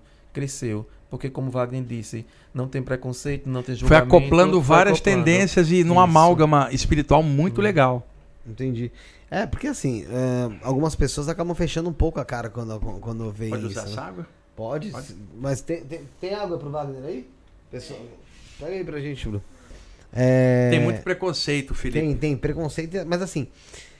É é porque essa linha, por exemplo, dos cangaceiros é uma linha que eu entendo até o porquê do preconceito em si. é, apesar da gente não, não ser inter- interessante a gente falar que entenda um preconceito. Mas eu entendo, a, às vezes, a, a, a distância que as pessoas querem tomar. Porque a gente sabe que o cangaço envolveu muita morte. Muita violência. Envolveu muita violência. E aí a gente imagina uma linha de cangaceiros que estão ali pra ajudar outras pessoas a evoluírem. Aí as pessoas falam, porra, mas eles em terra não tiveram. Não, pare, não pareciam haver ah, uma evolução. Como eles vão me ajudar a evoluir agora? é, depois que passaram pro plano espiritual. É óbvio que dentro do plano espiritual, o Wagner já explicou isso aqui várias vezes. A Wagner já veio aqui, eu fiz as contas, acho que umas 10 vezes mesmo. Ele já explicou isso aqui várias vezes. Ah, dentro do plano espiritual, você, depois do desencarne, existe uma evolução, porque você continua trabalhando lá, sendo ensinado e também tomando umas chaculetadas, né? Ah, chapuletadas, e enfim.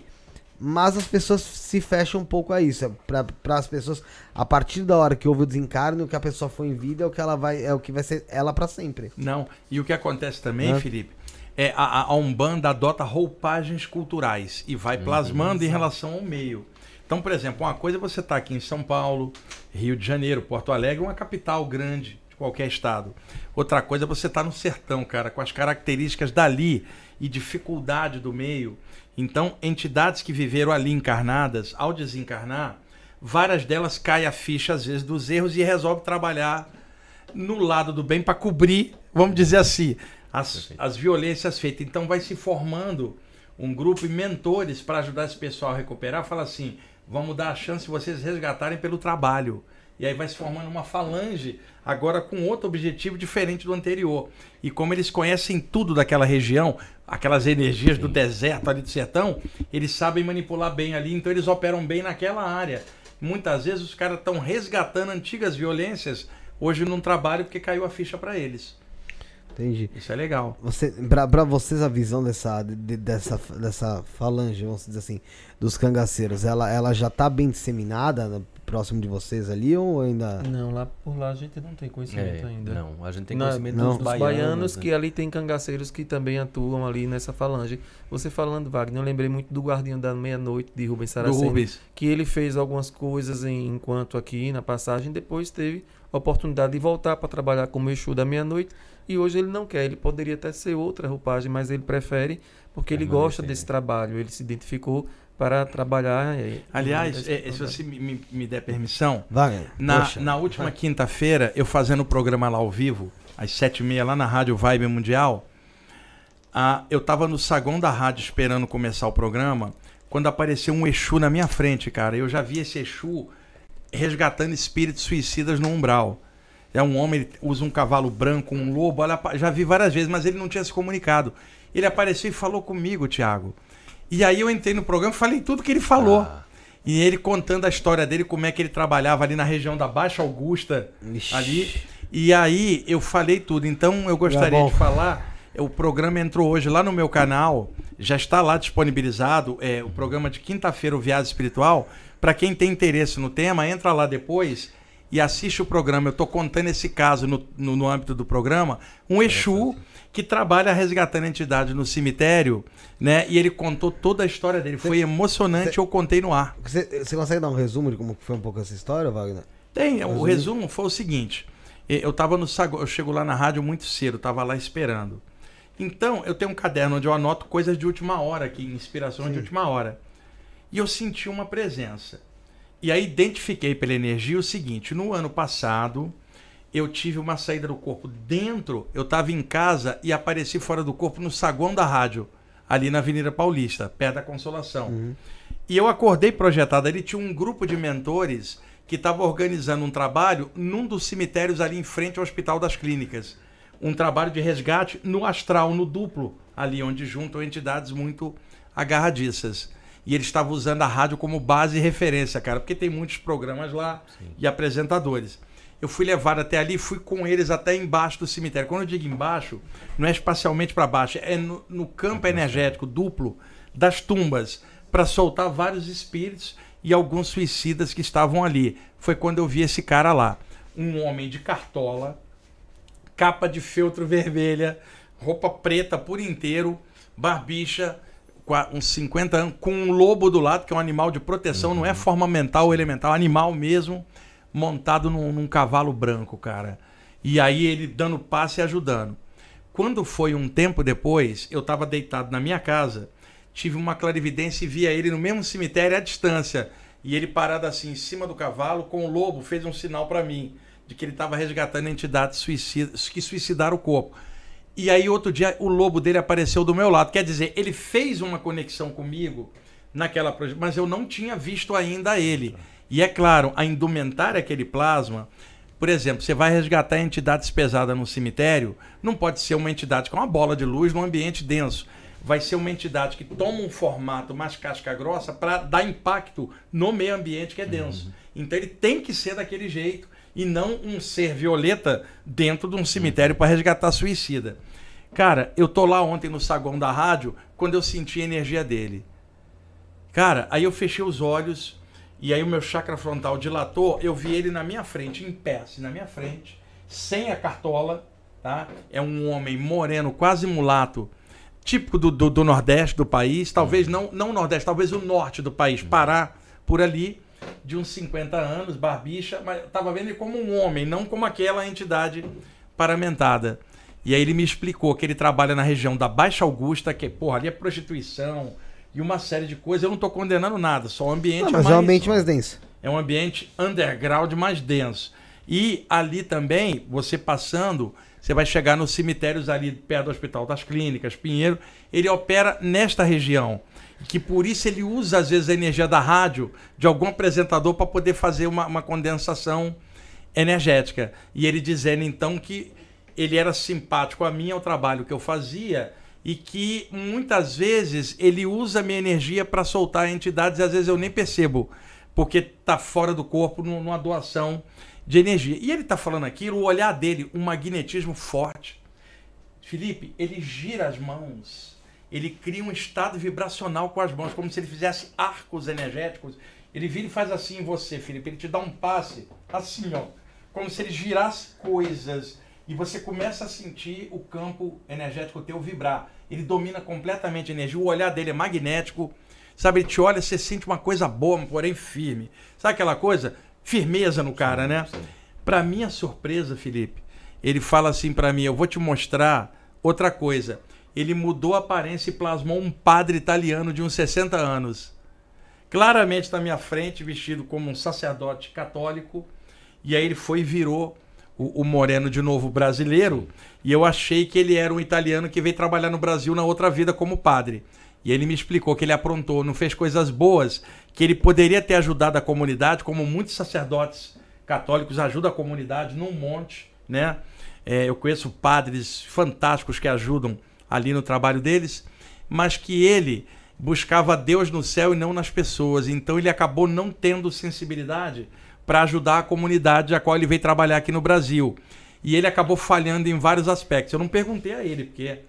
E aí ele falou assim: depois eu reencarnei com essa aparência como brasileiro, desencarnei cedo, 40 e poucos anos.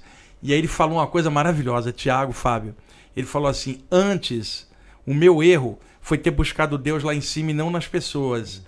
Quando eu me toquei disso no plano espiritual, eu resolvi encarnar como brasileiro para ganhar o jeito de um brasileiro. E quando eu desencarnei, eu assumi para mim o trabalho de ajudar suicidas. Antes eu buscava Deus no céu, agora eu achei Deus na assistência. Eu acho Deus fazendo caridade. Deus não está lá em cima, está no amor e a caridade quando eu solto um desses. E quando eu olho um suicida, eu não vejo suicida, eu vejo um pedacinho de Deus precisando de ajuda para soltar. Olha que experiência maravilhosa. Um ex-padre que agora é um Exu. E quantas histórias vocês também não sabem assim e que resgata entidades e que é uma entidade firme que uma pessoa com preconceito vai olhar e falar isso aí deve ser um capeta, o outro vai dizer que é guia cego porque tá dentro da religião, o cara não tá dentro da religião, ele tá dentro de uma assistência, se ele aparecer na Umbanda vai ser chamado de Exu. Mas para mim, que eu tô ali, você pode chamar de Exu o que for, para mim me interessa a luz do cara, o caráter dele, e ele tá ajudando suicidas. Então é impressionante a força desse cara. O, o lobo do lado dele é um animal maravilhoso e o cavalo branco lindo dele, tudo isso é estereótipo que ele usa para descer num plano denso do astral do cemitério, cara. Foi lá no saguão da rádio, escuta o programa onde eu tô contando com detalhes. Foi emocionante, eu me senti muito honrado de ver uma consciência dessa que manipula energia bem pra caramba. E se eu me concentrar e pensar nele, eu sinto uma luz boa. E eu acho que ele vai aparecer de novo nos próximos dias, cara. Eu tô esperando. Ou numa saída. Ele tem mais história pra contar, coisa pra me ensinar e eu tô aberto. Se é da luz do bem, não interessa a cara do cara. Se é ruim, você recusa, não interessa. Mas é do bem, o cara fazendo coisa boa. Você vai contar isso em algum lugar, vai ter gente, gente com preconceito. Graças a Deus a gente não tem esse preconceito. E vê uma entidade dessa e percebe uma coisa linda acontecendo, cara. Sim, a gente já ouvindo e vai entendendo, né, sobre, sobre isso. E agora, quando você até falou do preconceito, daqui a pouco, José, me lembra de falar do deck de Maria Padilha, senão eu vou esquecer, hein? E o Não Josiel posso esquecer. Tá tomando bomba. Eu tô sabendo agora. que ele, que ele tá tomando. Olha o muque dele. O mês passado não tava assim, cara. Sai. Ele tá tomando esses negócios aí vai. que você já sabe, né? Ô, Wagner, você acredita aí? O cara meteu uma tatuagem pra fazer sombreamento no braço pra achar que tem muque, pô. Ah, é? É fake o muque É, dele? Cara, o cara, cara meteu uma tatuagem no braço aí, é, meu, desenhado. Para, o cara nem tinha essa tatuagem aí, ó, fez. Tatu, Olha, Felipe, tatuagem. se algum dia esses dois caras aqui te convidarem pra você em Aracaju, Ah. você vai voltar mais gordo. Mas eu eu engordo de lá, cara. Porque Caralho. eles levam, eles levam a gente pra Porra. comer cada coisa gostosa lá e tem umas coisas que só são de lá, cara. Você volta rolando gordo pra caramba. Porra, tô, tô- acho, que, acho que eu tô indo pra lá todo mês. Cara, Vou até ver. toda ver hora eles arranjam algo Talvez ainda mais seja o tio projeção. Chico. O tio Chico deve estar assistindo a gente lá, né? Porra. Ô, tio Chico, cara, aquela padaria que você me levou era maravilhosa. Pô, acho que eu tô indo pra lá em projeção, não é possível, é todo mês. Porque o negócio tá feio, viu, Wagner? Em relação a isso aí, eu tô. Eu já tô nesse estilo aqui. É, Antes da gente continuar, que eu tenho até uma pergunta interessante sobre essa, esse negócio de preconceito. É. Ô, José, vou falar aqui do deck de Maria Padilha. Bora? Só o quê? Posso falar? Então vou falar aqui, ó. Lançamento exclusivo, galera. Baralho Os Mistérios de Maria Padilha. É um deck com 36 cartas plastificadas, feitos 100% aqui no Brasil. Galera, eu vou abrir aqui pra vocês verem. Eu mostrei um pouco pros nossos convidados aqui até antes do, Muito do início do programa. É um deck Lindo, né, sensacional. baralho, muito né? bonito, né, Bonito. Wagner? Até que você dá uma olhada. Você, você já até viu ele esse Eu vi ele outro dia, mas é, é bonito mesmo. é, ele é feito com pa- ah, papel nacional 100% feito no Brasil tal. Ele também tem uma revista, um manual aqui, ó, que é em tamanho revista, na verdade, é, com 24 páginas totalmente coloridas e ilustradas. Na revista tem o significado das 36 cartas e um bônus, que são 36 sugestões de práticas energéticas para você fazer tanto para você como também para os seus consulentes. Tem exemplos de jogadas, elementos e até a consagração do baralho. Tudo isso aí para você aumentar o elo de ligação ah, com a sua guardiã, com a sua pombagira, com a senhora Maria Padilha, tá certo? Um baralho é indicado tanto para iniciantes como também para profissionais. É lá do pessoal do Caminhos de Luz, artigos religiosos. Olha a imagem, o lobo. É. o cachorro. Ó, Lobo. aliado fiel aqui que É, tá sim. dizendo. Ó. Amigo fiel aliado, é isso aí, ó. O lobo, ó que legal aqui, ó. Tem 36 cartas, inclusive aqui é do lobo. que é sensacional. O preço é o melhor ainda, tá? Exclusivo aqui na parceria com o Estúdio Podcast, apenas R$ 59,99, com entrega rápida e direta feita pelo Mercado Livre. A qualidade é excelente. Tenho certeza absoluta que você não vai se arrepender, porque vem junto a revista para você aprender, para você entender um pouco melhor sobre o deck, sobre o trabalho, sobre, sobre Maria Padilha, tá bom? E tem também o link de compra direto do baralho aqui na nossa descrição, tá? Você clica na nossa descrição, tem o link para você fazer a compra direta dele. Tem o link do curso Maria Padilha no site www.cursomariapadilha.com.br. Você usando o cupom INE, você tem 30% de desconto. INE, www.cursomariapadilha.com.br. Tá na nossa descrição também, junto do link do vídeo promocional do YouTube, onde você conhece um pouco mais do trabalho do pessoal do Caminho de Luz Artigos Religiosos, aqui com os mistérios de Maria Padilha, tá? Com esse deck maravilhoso com 36 cartas. Você tem alguma dúvida ainda? Entre em contato através do WhatsApp 11 9 58 33 85 85 11 9 58 33 85 85. Um beijão lá pro Edson. Tá acamado, não tá muito bem hoje, mas logo logo tá tá 100% acompanhando a gente. É, boa recuperação pra você, Edson. Tamo junto, brigadão por estar conosco aqui nessa oportunidade, nessa situação, tá bom? Ele falou sobre o preconceito, né? Ele mencionou sobre o preconceito. Eu queria entender um pouco é, como vocês enxergam a ligação de Umbanda com Kimbanda, né? Se existe de fato um complemento ou são realmente ah, situações totalmente diferentes e o porquê vocês acreditam que ainda exista tanto preconceito que existe, é, principalmente em cima da Kimbanda? Vai lá. Então, esse preconceito com certeza vem também do racismo estrutural, né? Nós estamos enfrentando, da intolerância religiosa, do desconhecimento, da falta de respeito também, porque todas as religiões elas devem eh, ser respeitadas e as não religiões também, o ateísmo, como a gente já falou no início.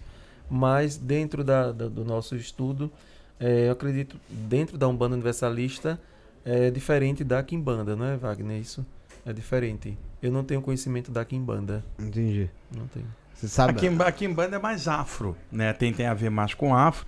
A Umbanda é mais uma coisa mesclada, né? Brasileira, contendo vários outros conteúdos. O Candomblé também já é afro. Eles têm diferenças é, é, na maneira de ser, na maneira cultural. Eu não entendo muito de Kimbanda nem de Candomblé. Eu entendo mais de Umbanda pelo lado extrafísico, né? Nem por, eu não, não sigo nada. Então tem diferenças na maneira de ser. Eu já vi gente dizer que a Kimbanda tem alguns complementos da Umbanda. Já ouvi dizer, gente dizendo que são antípodas diferentes.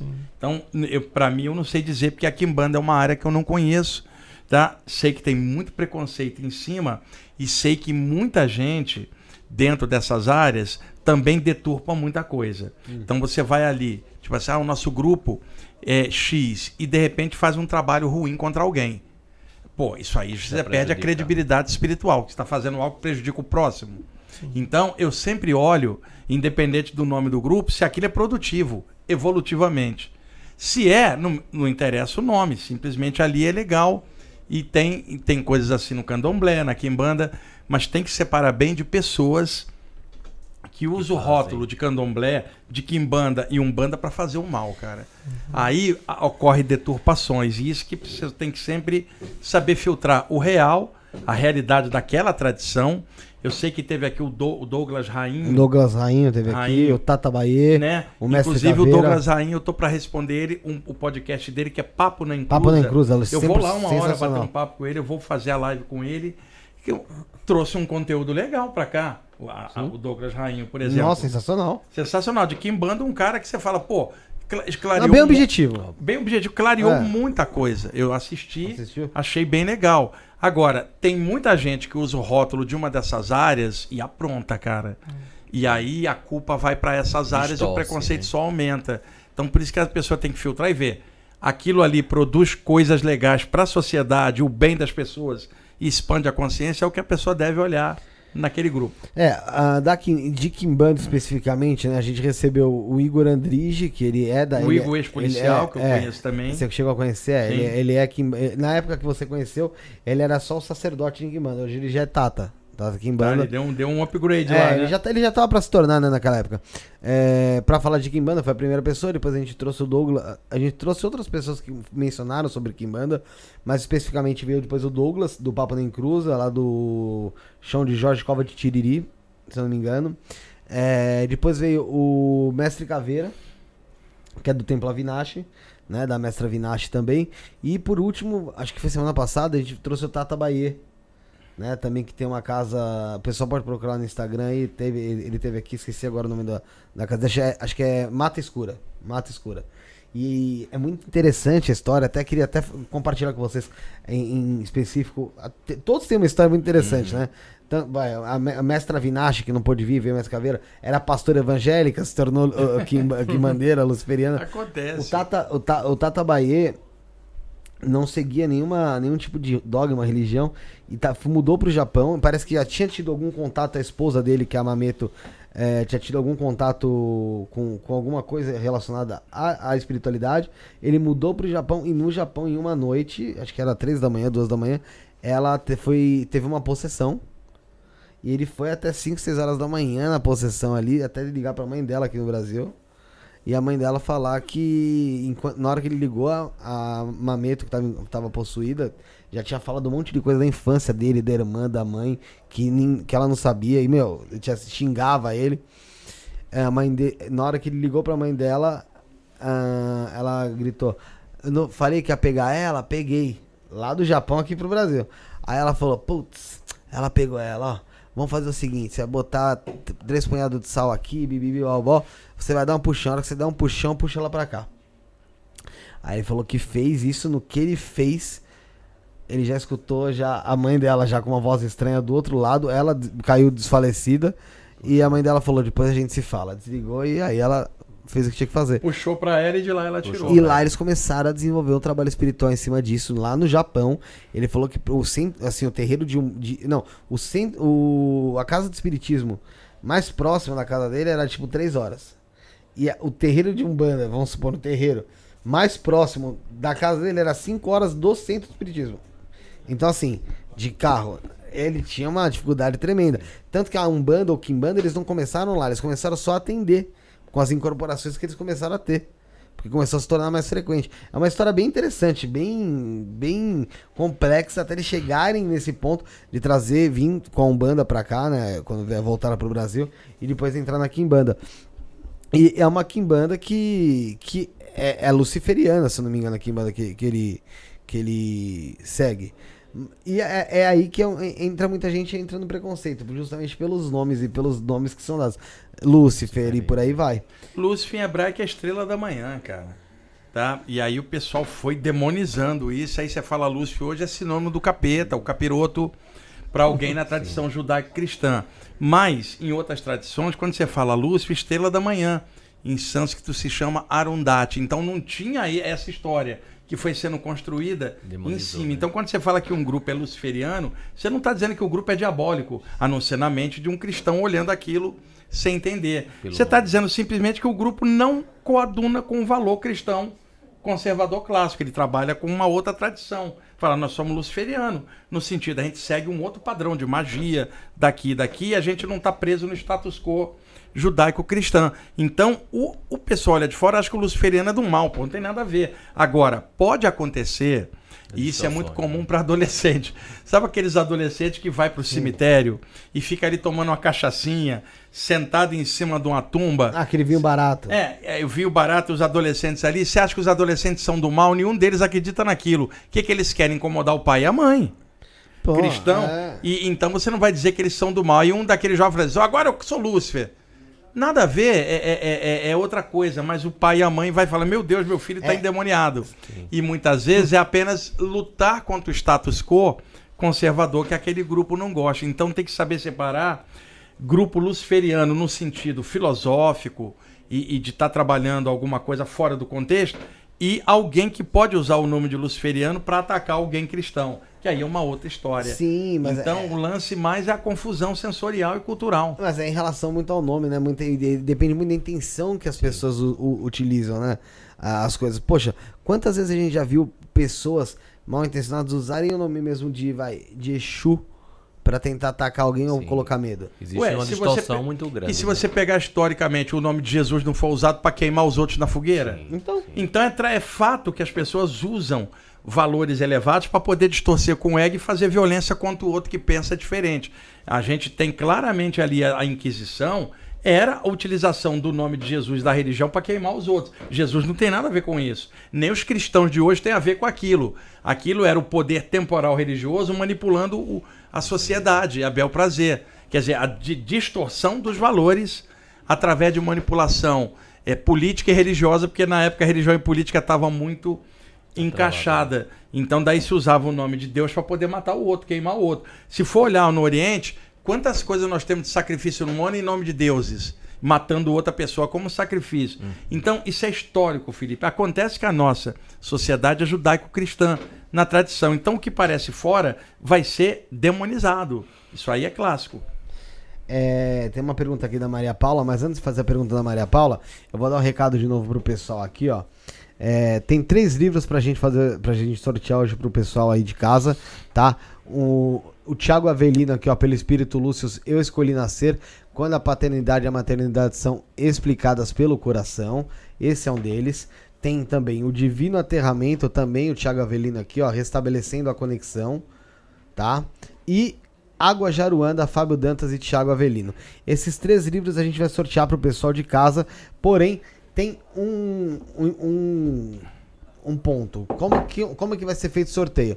Pessoal, novamente, vocês sabem que a gente pass- tá passando ainda, né? Por um processo de mudança, um processo onde o aluguel aqui hoje vai ser realmente muito, muito maior do que a gente arcava, as coisas muito maior do que a gente arcavam e na, na, na outra sala, em outra oportunidade. Então a gente precisa muito da ajuda de vocês. Então, qualquer valor que você fizer aí no Pix, do Isso Não é Podcast, que é o 119, chave Pix é telefone 119 7764 7222. Tá na descrição, tá no comentário fixado. O Bruno vai colocar, o Rafael vai colocar no chat aí. 119 7764 7222 a nossa chave Pix. O beneficiário é Felipe. Você vai estar ajudando o programa a continuar, a dar continuidade no nosso trabalho, tá bom, gente?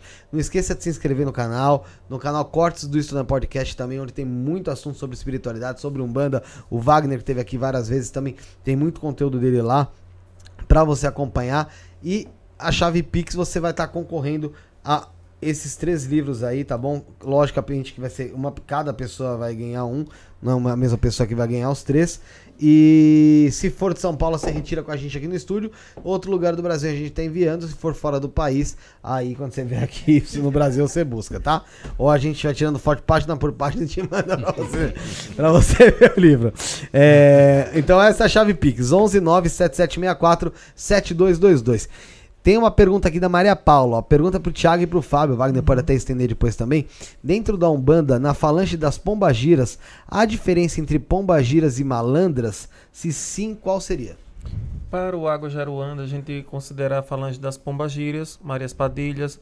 Alguns eh, separam como Maria Quitéria, a linha das malandras. Assim como o Zé Pilintra lá para nós, está dentro da linha dos Exus, não dos malandros. Isso vai de cada casa. É a nossa eh, organização dentro da linha dos Exus. Exus, Pombagiras. E dentro das Pombagiras podem ser inseridas as malandras, como dentro dos Exus, os malandros como o Zé Pilintra. Mas isso varia de casa para casa. né? É, ca- cada falange vai ter subdivisões dentro dela que vão mudando. Cada grupo pode acoplar e o entendimento pode ser até diferente um para o outro. O que, que deve ver no final, Felipe, sempre, independentemente de qual é a falange, qual é o bem que está sendo feito, cara. O objetivo ali, qual que é. Aí não importa o nome que você der, que as pessoas ficam muito polarizadas no nome. É claro que o nome tem uma atmosfera, é uma egrégora, mas a atitude diz mais do que o nome de alguém. E aí gerou coisa legal, cara, não interessa o nome, né? É, se você. É aquilo que eu tava falando. Se você se te faz bem, mete bala. Tanto que era uma das perguntas que eu ia até fazer, ia fazer pra vocês três.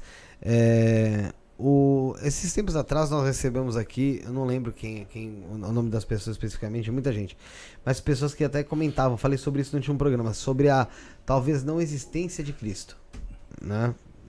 E aí isso me fez refletir um pouco pós o programa, né? Falando, poxa, e se esses caras realmente tiverem certo?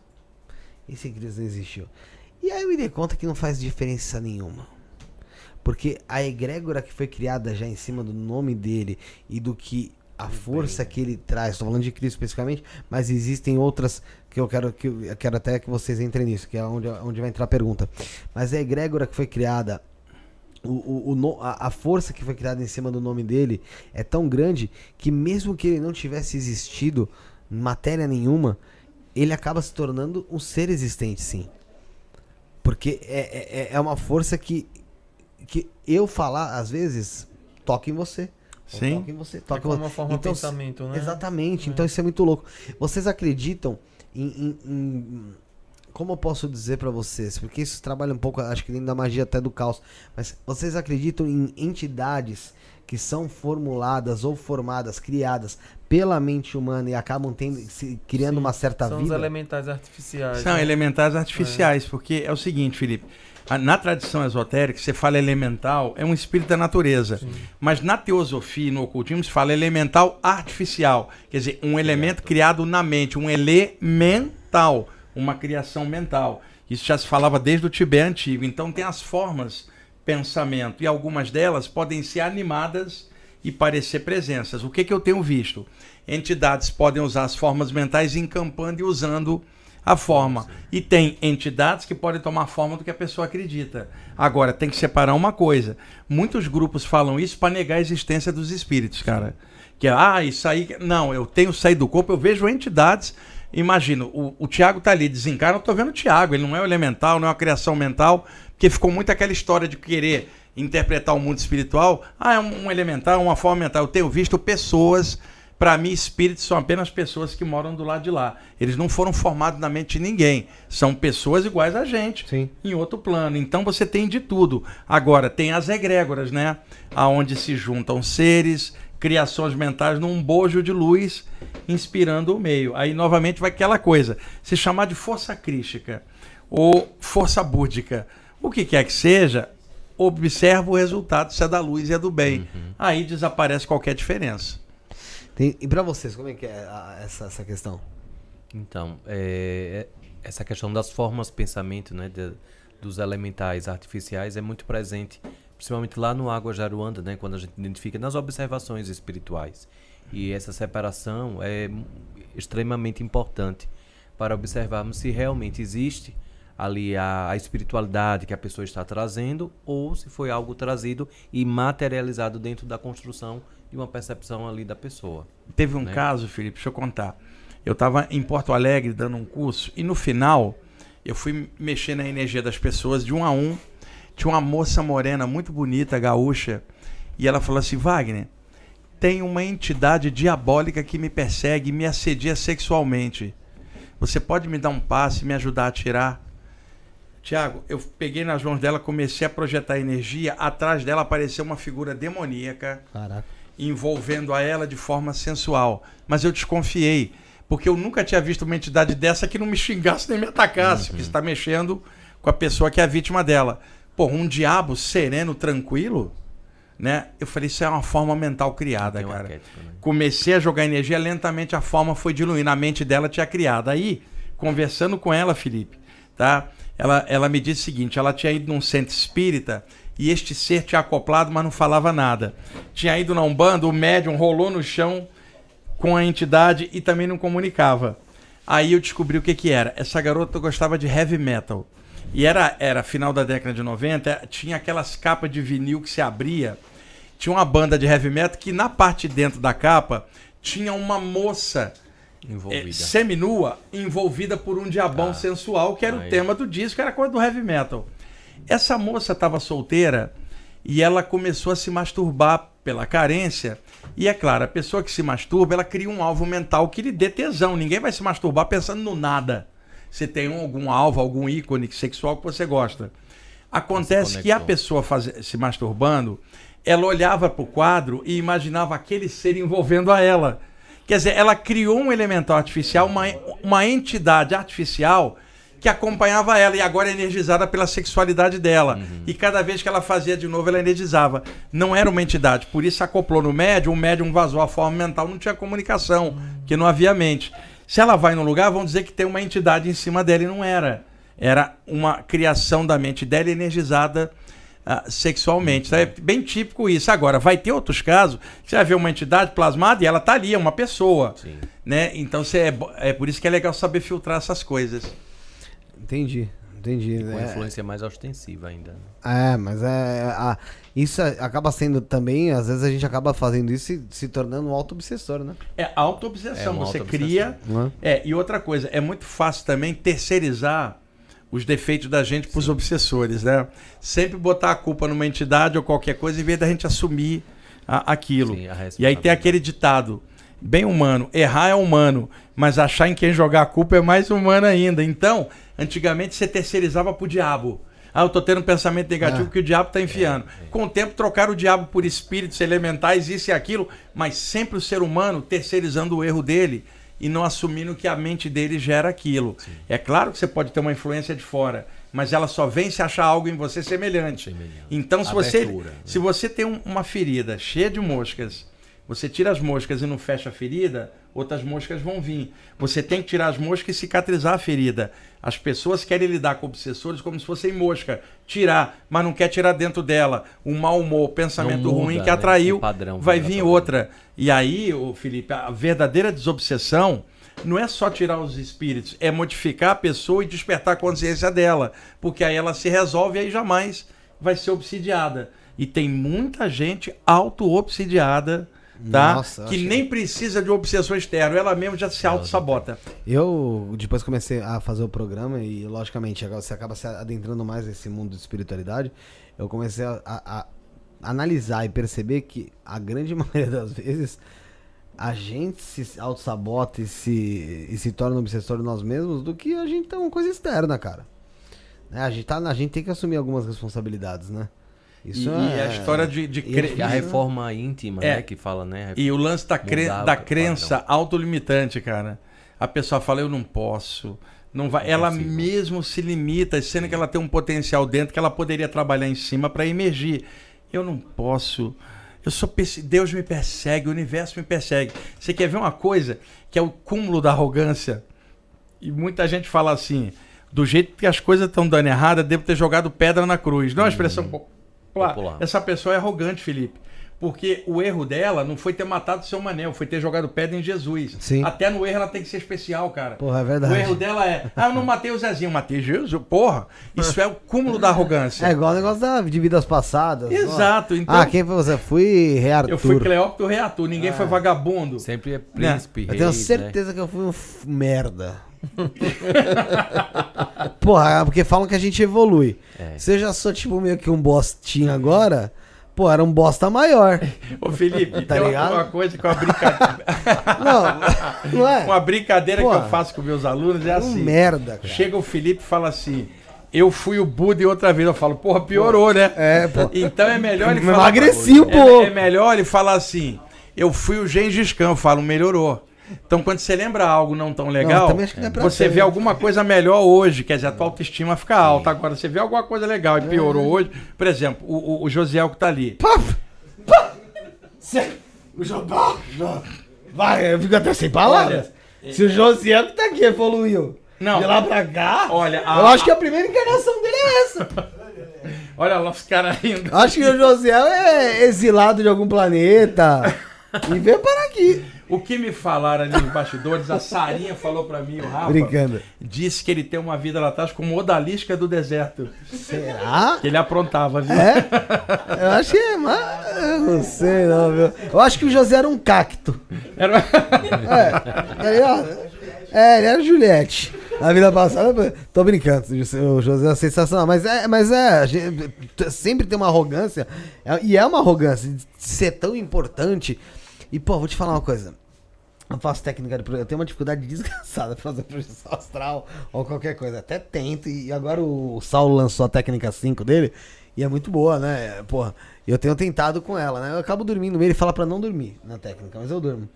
E. E eu, eu fico- eu já fiz, tentei fazer regressão guiada também. Puta que pariu. Nunca deu de ser ninguém importante mesmo, não. O Felipe, Nada, sempre um merda. Aí você falou, Gengis, que porra nenhuma. Eu não tô em livro nenhum de história, não, cara. eu, vou, eu vou te passar. Eu, eu ontem eu peguei um- uma técnica projetiva Tô antiga e readaptei ela, remodelei para ficar numa linguagem mais, mais fácil das pessoas entenderem. E aí hoje eu ensinei essa técnica para os alunos que estavam comigo Ah, e eu pretendo daqui uns dois programas lá no Projeto Farol eu, eu Sei, sei. passar isso aí, até avisar o pessoal que eu vou estar passando um exercício novo, talvez não essa terça, talvez a outra, que é um exercício novo, mas eu vou mandar ela para você pelo WhatsApp. Opa. É, eu acho que ela vai Ajuda, ao né? encontro do que você está buscando, até pelo teu jeito, temperamento, ela vai te ajudar. E o pessoal que está assistindo, eu posso falar do concorrente? Oxe, lógico, pode. Eu tenho um programa lá no, no, no, no- no- no Projeto Farol, né? Que eu falando de espiritualidade, às terças-feiras, meio-dia. O Saulo também tá lá de quinta. E aí, ou nesse programa da terça agora, ou no outro, eu vou projetar ela no PowerPoint para ensinar o pessoal.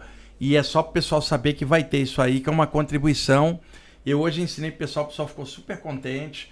E é uma coisa mais fácil de fazer. Eu vou te passar pelo Sim. WhatsApp, passo pro Josiel, porque é muito Bem legal de fazer.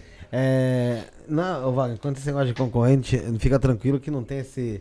Ah, Pra, pra nós, e acho que até o pessoal que é o, o farol, acho que é do pessoal do planeta, se É não do me engano. pessoal do planeta. É, tem o paranormal também, pra gente não ter negócio de concorrência. A gente, cada um tá aí no- buscando seu lugar ao sol dentro do YouTube, mas de qualquer forma tentando passar mensagem positiva, tentando trazer coisa positiva. A gente também tem, algum, tem projetos futuros em relação a isso. É um projeto muito interessante, o Projeto Farol. Eu, eu, eu vou ser bem sincero, eu acompanhei algumas coisinhas, não muita coisa, porque Tem como? Não tem, né? Mudando um cacetada na cabeça, que eu falei, prefiro ter na outra vida lá, devo... porque foi fogo. Mas eu, é um projeto bem interessante, parabenizar o pessoal lá do, do, do planeta e parabenizar você e os outros e os outros participantes do projeto também, que é bem legal, É, bem o Saulo interessante. tá lá, tem a Selena, que é muito boa também. Tem o Ivan. Tem um monte de gente legal lá, cara. Legal, bem interessante. O teve o, o Diego, ele pediu, ele pediu para fazer uma pergunta pro Thiago aqui. E mas antes eu quero falar pessoal, galera, tem até uma novidadezinha, você que tá na tela, tá no computador, tá no, na TV, você pode, você que quer ajudar no Pix e não sabe como, tem o QR Code agora. Aí tem o QR Code, você liga a câmera do celular, clica lá, você consegue fazer o Pix pelo QR Code, tá? Qualquer valor aí pra você concorrer a um desses três livros aqui, ó, Divino Aterramento, do Tiago Avelino, Água Jaruanda, do Fábio Dantas e do Tiago Avelino, e Eu Escolhi Nascer, quando a paternidade e a maternidade são explicados pelo coração, do Tiago Avelino, ditado pelo Espírito Lúcius, tá bom? Você faz qualquer valor no Pix aí, a chave 11977647222, o beneficiário é Felipe, ou também pelo QR Code que tá aí na sua tela, tá bom? É, o Diego Roque perguntou assim, Thiago, por favor, você pode falar de alguma experiência marcante que você teve com a egrégora dos José Pilintra? O Zé Pilintra. Ah, do Zé Pilintra. É, Zé Pilintra. É, do Zé Pilintra, lá no Água Jaruanda, nós temos, inclusive, ele é um dos guardiões lá do, do espaço, lá do Água Jaruanda. E assim, uma das experiências foi diante de uma ritualística de Jurema Sagrada.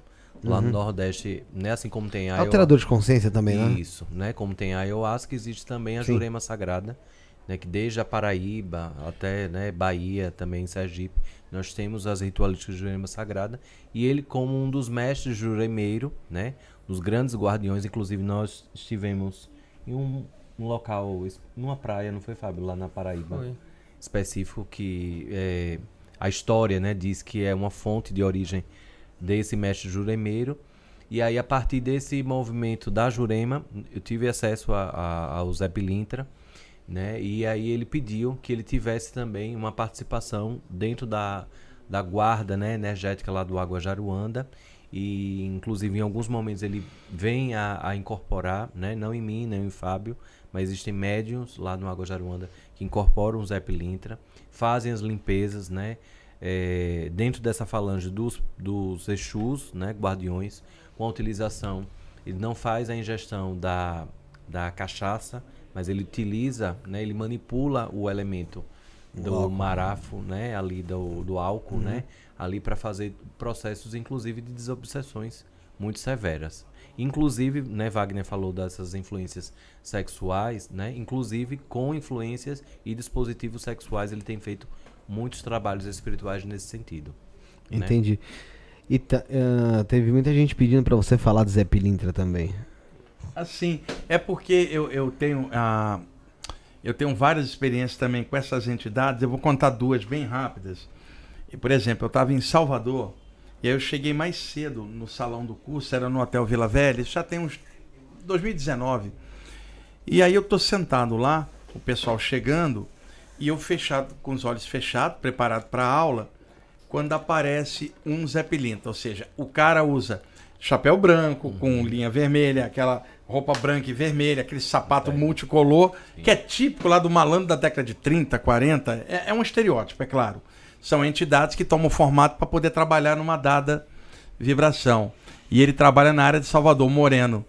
Chegou aí o João, meu amigo, ficou sentado perto. E aí esse Zé Pilintra foi e me passou uma mensagem que era pro grupo, para passar para a turma. Uma mensagem linda falando dos trabalhadores de Salvador. O João estava perto e viu tudo sem eu ter falado nada. Ele estava vendo a mesma entidade, ele foi lá e tocou o João. E depois eu falei para a turma, João, diz para eles o que, é que você está vendo. O João foi descrevendo tudo que estava na mensagem sem ter sabido. E é uma entidade que opera nas vielas de Salvador. Esses, as entidades trabalham nos bastidores, trabalhando com, com, com, com regiões e ambientes mais densos, né? E ali ele deixou essa mensagem. Quando foi um mês depois, eu estava em casa fazendo um trabalhinho de energia, me aparece um outro Zé Pilintra aqui de São Paulo, mas claro, a mesma indumentária, mas que trabalha na região de São Paulo, aqui na Zona Leste. Inclu- Inclusive o linguajamento era o meu, ô louco. Chegou e começou a me dar um passe, Felipe. Olha só. E na hora que ele começou a dar um passe e mexer, eu falei assim, pô, você tá mexendo na minha energia pra quê? Não tá precisando. Sim. Ele falou assim: Eu só tô verificando se tem muco. Falei, muco? Muco. Ele falou assim: as pessoas ficam com muita energia presa, que para nós, na nossa visão astral, é igual catarro. Que eles chamam de muco espiritual. Então tô olhando para ver se você tem muco, não tem não. E aí ele falou para mim, Felipe, nós entramos sem ninguém ver, limpamos a pessoa, puxamos um muco, que é essa energia presa, e dissolvemos na natureza. E ninguém percebe a gente, que a gente não deixa perceber. Trabalhamos nos bastidores. A gente trabalha nas vielas, no, no baixo astral, limpando o muco da humanidade. A humanidade não nos vê porque a gente não deixa. Nossa falange é discreta. Nós não queremos fama. Nós queremos é limpar Sim, o muco sim. em nome do alto. Pra você ter uma ideia o que é um Zé Pilintra, que numa outra área vai ser demonizado. E eu escrevi esses dois relatos, cara.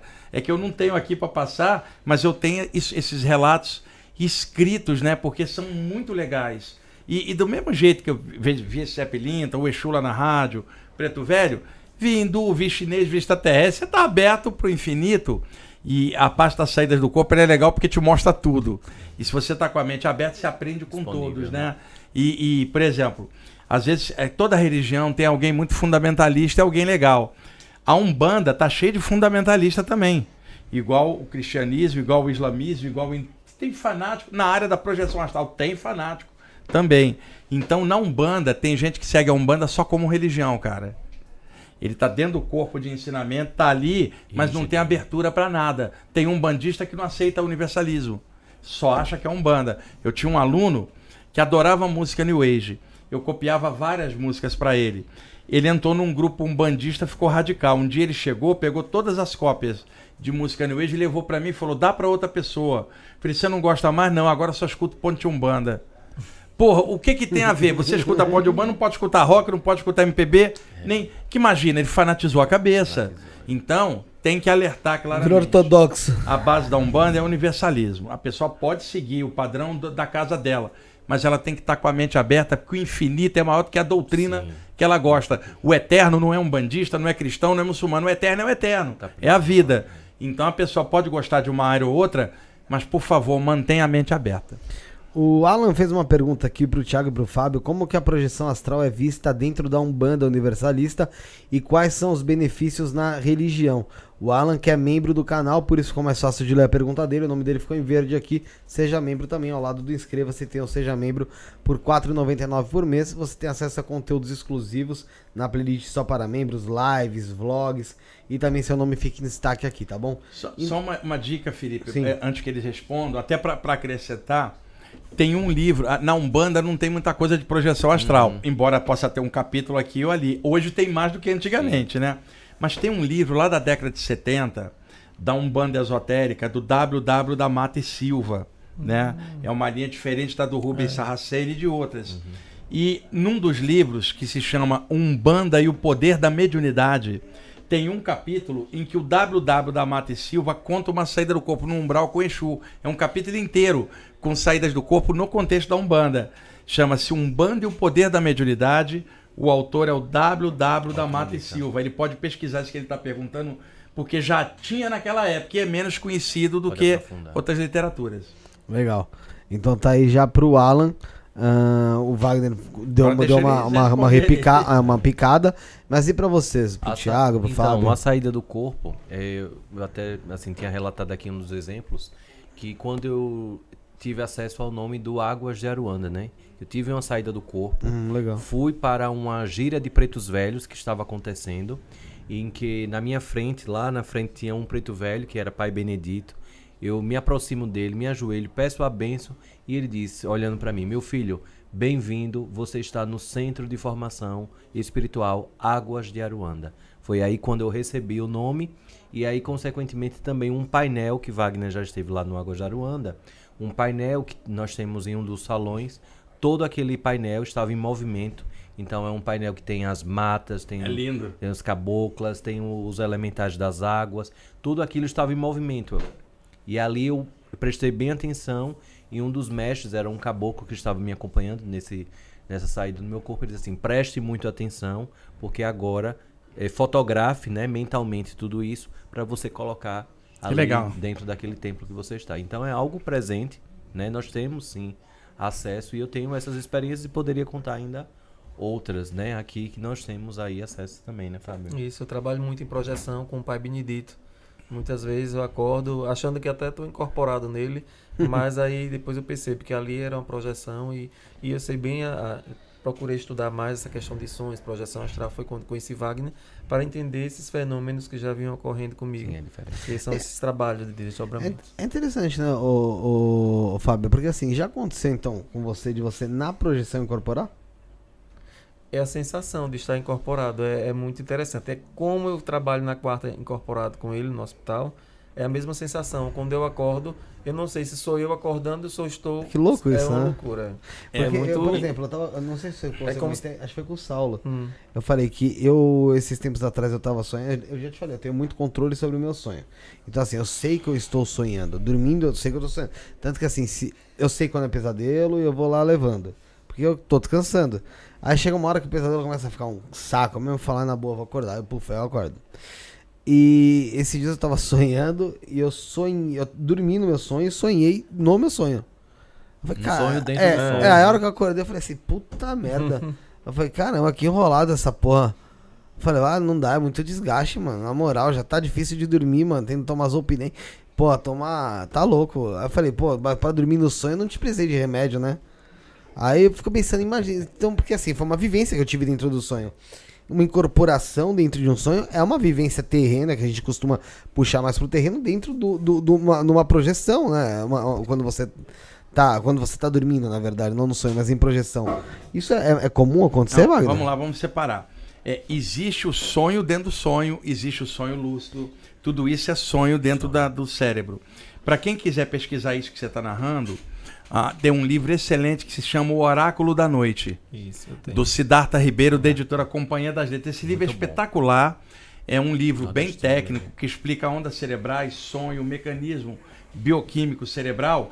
Para quem quiser pesquisar a questão de sonho, sonho lúcido, não trata de saída do corpo, mas dá uma boa visão técnica da parte de sonho. Agora, a parte da incorporação extrafísica eu pude aprofundar muito.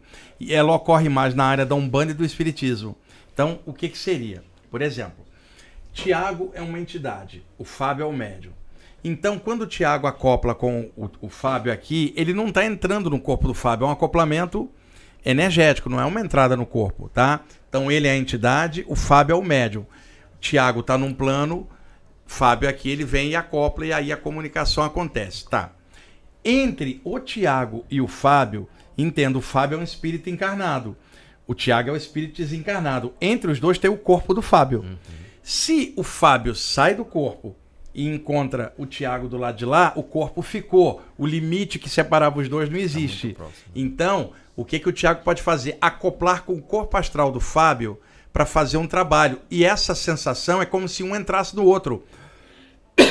como se um tivesse dentro do outro. Porque ali realmente é uma interpenetração. Que já ocorre ali, só que ali ela está fora do corpo. Isso é hiper comum. Pra você, então, assim, você, você aconteceu dessa, dessa maneira, Sim, acontece. eu não sei se eu estou, eu ou o mentor Pai Benedito, aconteceu fica essa essa, confusão mental quando acordo. É. E aí vem a consciência de Ainda Fábio. pode acontecer outra coisa, Felipe. Vamos lá. Tiago é um mentor. O Josiel vai gostar desse exemplo. Tiago é um mentor, Fábio está projetado. Felipe é o obsessor. Gostou, né? Tinha que ser, né, porra? Felipe é o obsessor. Então, Tiago quer ajudar ele, mas o Felipe é muito grosso. E o fia- o- a energia do Tiago não chega nele, é muito sutil. Estando o Fábio projetado e ligado ao corpo, a energia dele é mais próxima da desse espírito denso. O que, que o Tiago, que não tinha acesso a ele, mas tem acesso ao Fábio, energeticamente ele puxa o cara e encaixa na aura do Fábio projetado. E aí você conversa com ele através de uma desobsessão fora do corpo. Tudo isso não tem muita literatura em cima, mas já é falado num relato de um médium espírita, de um médium banda, que seria o acoplamento. Eu descobri isso lá no Rio, na década de 80, nas saídas do corpo, tinha a vovó Maria Conga. Ela acoplava comigo, cara, e desmanchava magia fora do corpo, me usando como médium fora do corpo. Então, o lance da incorporação extrafísica existe em vários níveis. Também tem outra coisa. Fábio está fora do corpo, num determinado plano. Uma entidade do plano mental muito mais avançada que o Tiago, que é o mentor, pode jogar um fluxo que entra pelo chakra coronário do Fábio e o Fábio passa uma mensagem telepática naquele plano. Ele está sendo médium de um ser elevado durante a saída do corpo por um grupo de espíritos precisava daquele estudo. Então existe a mediunidade fora do corpo. E dentro da área da projeção astral, muitos pesquisadores não querem saber da mediunidade, então eles cortam. E faltam com a verdade, porque é um espectro longo, anímico ou mediúnico. Eu, como não tenho essa fronteira, a saída do corpo pode ser anímica ou mediúnica. E na mediunidade, para um médium já desenvolvido, ele vai ser médium do lado de lá também. Então tem acoplamento mediúnico do lado de lá e não é tão falado isso, né? É isso. Interessante, interessante porque a gente quando não tem essa. Às, às vezes acontece com as pessoas, elas- hoje em dia as pessoas conseguem ter um pouco mais de clareza quanto a isso, né? Porque elas ficavam na, na base da dúvida. E Quantas pessoas já se acharam loucas? Né? Por, com, com esse tipo de situação, né? Eu imagino que vocês na- lá na casa devem atender muita gente que, que chega lá achando que realmente tá ficando louca e. ah, Não, vamos ver se é espiritual mesmo, que se não for eu vou. Vou ver o que eu vou fazer, porque eu realmente tô ficando, tô ficando pirado. Porque é, Com tem, tem nível de muita gente é, com assim, medo né? de compartilhar experiências, né? Principalmente experiências com seres que eles não conseguem, é, não têm traços huma- humanos, né? Humanoides. Então eles têm muita cautela, né? De dizer, olha, me desculpe, mas eu tive, ou seja, não, não precisa pedir desculpa, né? Sinta à vontade, aqui é um local seguro, né? Protegido e você não vai sair daqui num, numa ambulância Principalmente seres Né? de dois metros e meio. de dois metros só- e meio, experiências desse, né, de coloração, de pele diferenciada, então Você falou em ambulâncias, posso contar um caso aqui? Oxe, Já contei isso ontem na palestra que eu estava dando e hoje o pessoal do curso. Isso aconteceu, deve ter uns 20 anos. Numa das palestras de sexta-feira que eu faço gratuitas, lá no IPPB, chegou um médico. Ele trabalha como paramédico, na verdade. Ele é um treinador de outros paramédicos aqui em São Paulo. Pelo menos naquela época. Hoje ele está aposentado. Ele treina os paramédicos que trabalham no SAMU para os primeiros atendimentos. E é um pessoal que faz um trabalho super legal, cara, né? De, de ir lá, acolher a pessoa, trazer. Tem todo um trabalho que não aparece. Sim. E é bom a gente falar que tem benfeitores da sociedade encarnados. Um médico, bombeiro, um bom policial, pessoas que trabalham para ajudar a coletividade. Tem um monte de gente que a mídia não entrevista, tipo um médico agora ralando no SUS, salvando uma vida. A gente precisa falar disso, que o pessoal só fala de coisa negativa, né? Esse cara apareceu lá e falou: Wagner, eu preciso falar com você urgente. Falei, cara, eu vou começar uma palestra agora, mas eu preciso falar urgente. Falei, tá bom, chega aqui, vamos conversar rapidinho. Ele falou assim: eu era cético até ontem e eu nunca tinha visto o cara. Inclusive, estava todo vestido de branco, um profissional bom. Falou assim: ontem recebemos um chamado no Jabaquara, Sim. aqui na Zona Sul de São Paulo. Estávamos com poucas pessoas trabalhando, então foi o motorista da ambulância e eu para atender uma senhora que estava desfalecida e que estavam achando que ela teve uma parada cardiorrespiratória. Eu fui lá tentar salvar ela. Coloquei, ela estava viva, coloquei ela na maca dentro da ambulância. O motorista foi, só foi eu atrás, com a mulher sentada e eu tentando fazer os procedimentos para ver se mantinha a vida dela até chegar no hospital. O cara olhou para mim e falou: Wagner, eu fiquei apavorado. Falei: o que, que houve? A mulher deitada, desfalecida, quase morta, sentou. Quando ela sentou, eu olhei pra cara dela, não era a cara dela, era a cara de um cara. Eu via pelo olhar. Ixi. E, uma vo- e ela falando comigo, a voz de homem, a mulher incorporou, cara. Já tomava uma Olha- muqueta. Olha, só, incorporou. Falou assim, aí, doutor, isso com voz grossa. Doutor, uma mulher de 50 anos. Doutor, ela não tá tendo um problema cardíaco, sou eu que tô parando o coração dela. Pro senhor saber que tudo que você fizer não vai adiantar. Que é e, eu- isso? e eu vou provar pro senhor. Eu vou sair um pouquinho, o vai senhor vai ver o que, que vai acontecer. Vupt, ele saiu, a mulher caiu dura. De novo, quase semi-morta, cara. Que é isso? E o médico fazendo pra você, o cara incorporou de novo. Tá vendo, doutor? Assim, ele apavorado. E falou assim: vamos fazer melhor. Eu vou sair dela agora, mas vou deixar o coração dela batendo. Ela vai voltar ao normal. O cara desincorporou, a mulher falou assim: quem é o senhor onde eu tô? Normal. Aí o cara incorporou de novo, falou: vou matar ela de novo. Parou o coração, ela caiu dura de novo. E aí ele sentou incorporado e falou: Tá vendo, doutor? Eu tenho mais poder que a sua medicina. Agora eu vou quebrar o galho e vou embora. Eu vou deixar ela viva. Foi embora, a mulher voltou ao normal falou: Quem sou eu? Onde eu tô? Perfeita. No dia seguinte ele aparece na palestra assim: Eu era cético até ontem. Me explica o que, que eu falei: Isso é corporação mediúnica dentro da ambulância. Caralho, na moral, mano. Tô aqui, imagina você. Sem... Não, o cara é cético. Porque assim, se o cara é espiritualista, ele já trata aquilo de outra maneira. Mas, meu, vem um, o cara cético. A mulher levanta, já falando grosso. Sou um espírito aqui, irmão. Mas a mulher tá semi-morta, cara. Ah, e ela ia cardíaca. falecer. Porque, irmão, tome choque, na... mas o choque ia ser no rosto. Tão! Bom, você ia sair, mas na hora, o, ia- no- o susto que o cara deve ter tomado, porque é fora do normal isso aí, pô. Mas ele tava Mas apavorado, mas mas, você- aquilo abriu a cabeça Mas, dele ô, pra outras mas, Wagner, possibilidades. Mas eu não entendi essa situação. Eu não sei se vocês também já, tem, tem- já ouviram alguma história do tipo. Qual que era a intenção desse obsessor ali? Ou daquela, Não, o obsessor não tinha intenção nenhuma. Obsessor é sacana. Ele quer ele provocar. vai chegar e falar né? assim: você fala assim, você está perseguindo a pessoa. Por exemplo, uma vez tinha uma entidade obsessora que eu estava dando passe. Ele falou assim: Você está me avaliando, né? Você quer saber se eu tenho problema de vida passada com ela? Ou por que, que eu faço obsessão se eu sofri aqui e fiquei com ódio? Nada disso, eu faço obsessão porque eu gosto. Quer dizer, Aí é válido, o né? que que motiva um obsessor a obsidiar? Simplesmente eu ser obsessor. E uma vez uma função pessoa dele, chegou pra mim e falou assim: Wagner, eu saio do corpo e aparece um obsessor e começa a me xingar. Eu falei assim: que você queria que o obsessor fizesse o quê? Te trouxesse flores? Então, é. Quer dizer, a pessoa não tá preparada para aquilo. A Faz- entidade ela vai te oração, xingar, né? vai fazer isso. É Pô. por isso ele é obsessor. Não, mas eu tô falando, mas imagina só, a pessoa tá lá. Eu não sei, né? Eu não tô, não nesse caso, mas no outro caso específico. Eu tava aqui normal, tô aqui normal, de repente. Ah! plum! Já cai, cai fedendo, né? Simplesmente ele pegou É. um caso sui generis. Não é que o obsessor queria. O obsessor pegou a mulher. Ele só foi atender e acabou sendo observador da história. Aí vem a ambulância pra me resgatar, bom trabalho, bom peso pra descer. Desce, põe lá, de repente eu levanto, sou um obsessor aqui, tô só de brinks.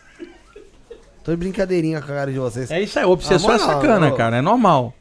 E aí o cara ficou abismado, então. Ficou O cara ficou abismado, E foi lá no transformação, né, Não, Wagner, foi- que teve na vida dele, É, né? foi lá no outro É, dia. pode é, Foi lá no outro isso, dia e né? falou assim: escuta, quando é que você vai dar uma palestra de mediunidade que eu quero vir assistir? A Pô, cabeça é do cara verdade. ampliou. E ele começou a estudar o levando- tema. Mas Acabou falou, levando é ele a virar um estudante do tema. Você vê que interessante. E um médico É verdade, excelente. A gente tá olhando só pela parte do, porra, o cara era cético, aconteceu, e aconteceu isso, obsessor, mas leva um cara desse que, meu, às vezes o cara se aprofunda Quebra tanto. paradigmas de uma vida inteira e abre a mente. E pra quem mais ele pode passar esse conteúdo? Exato. Sim, sim. Entendeu? Que vai acabar en- en- entendendo essa situação.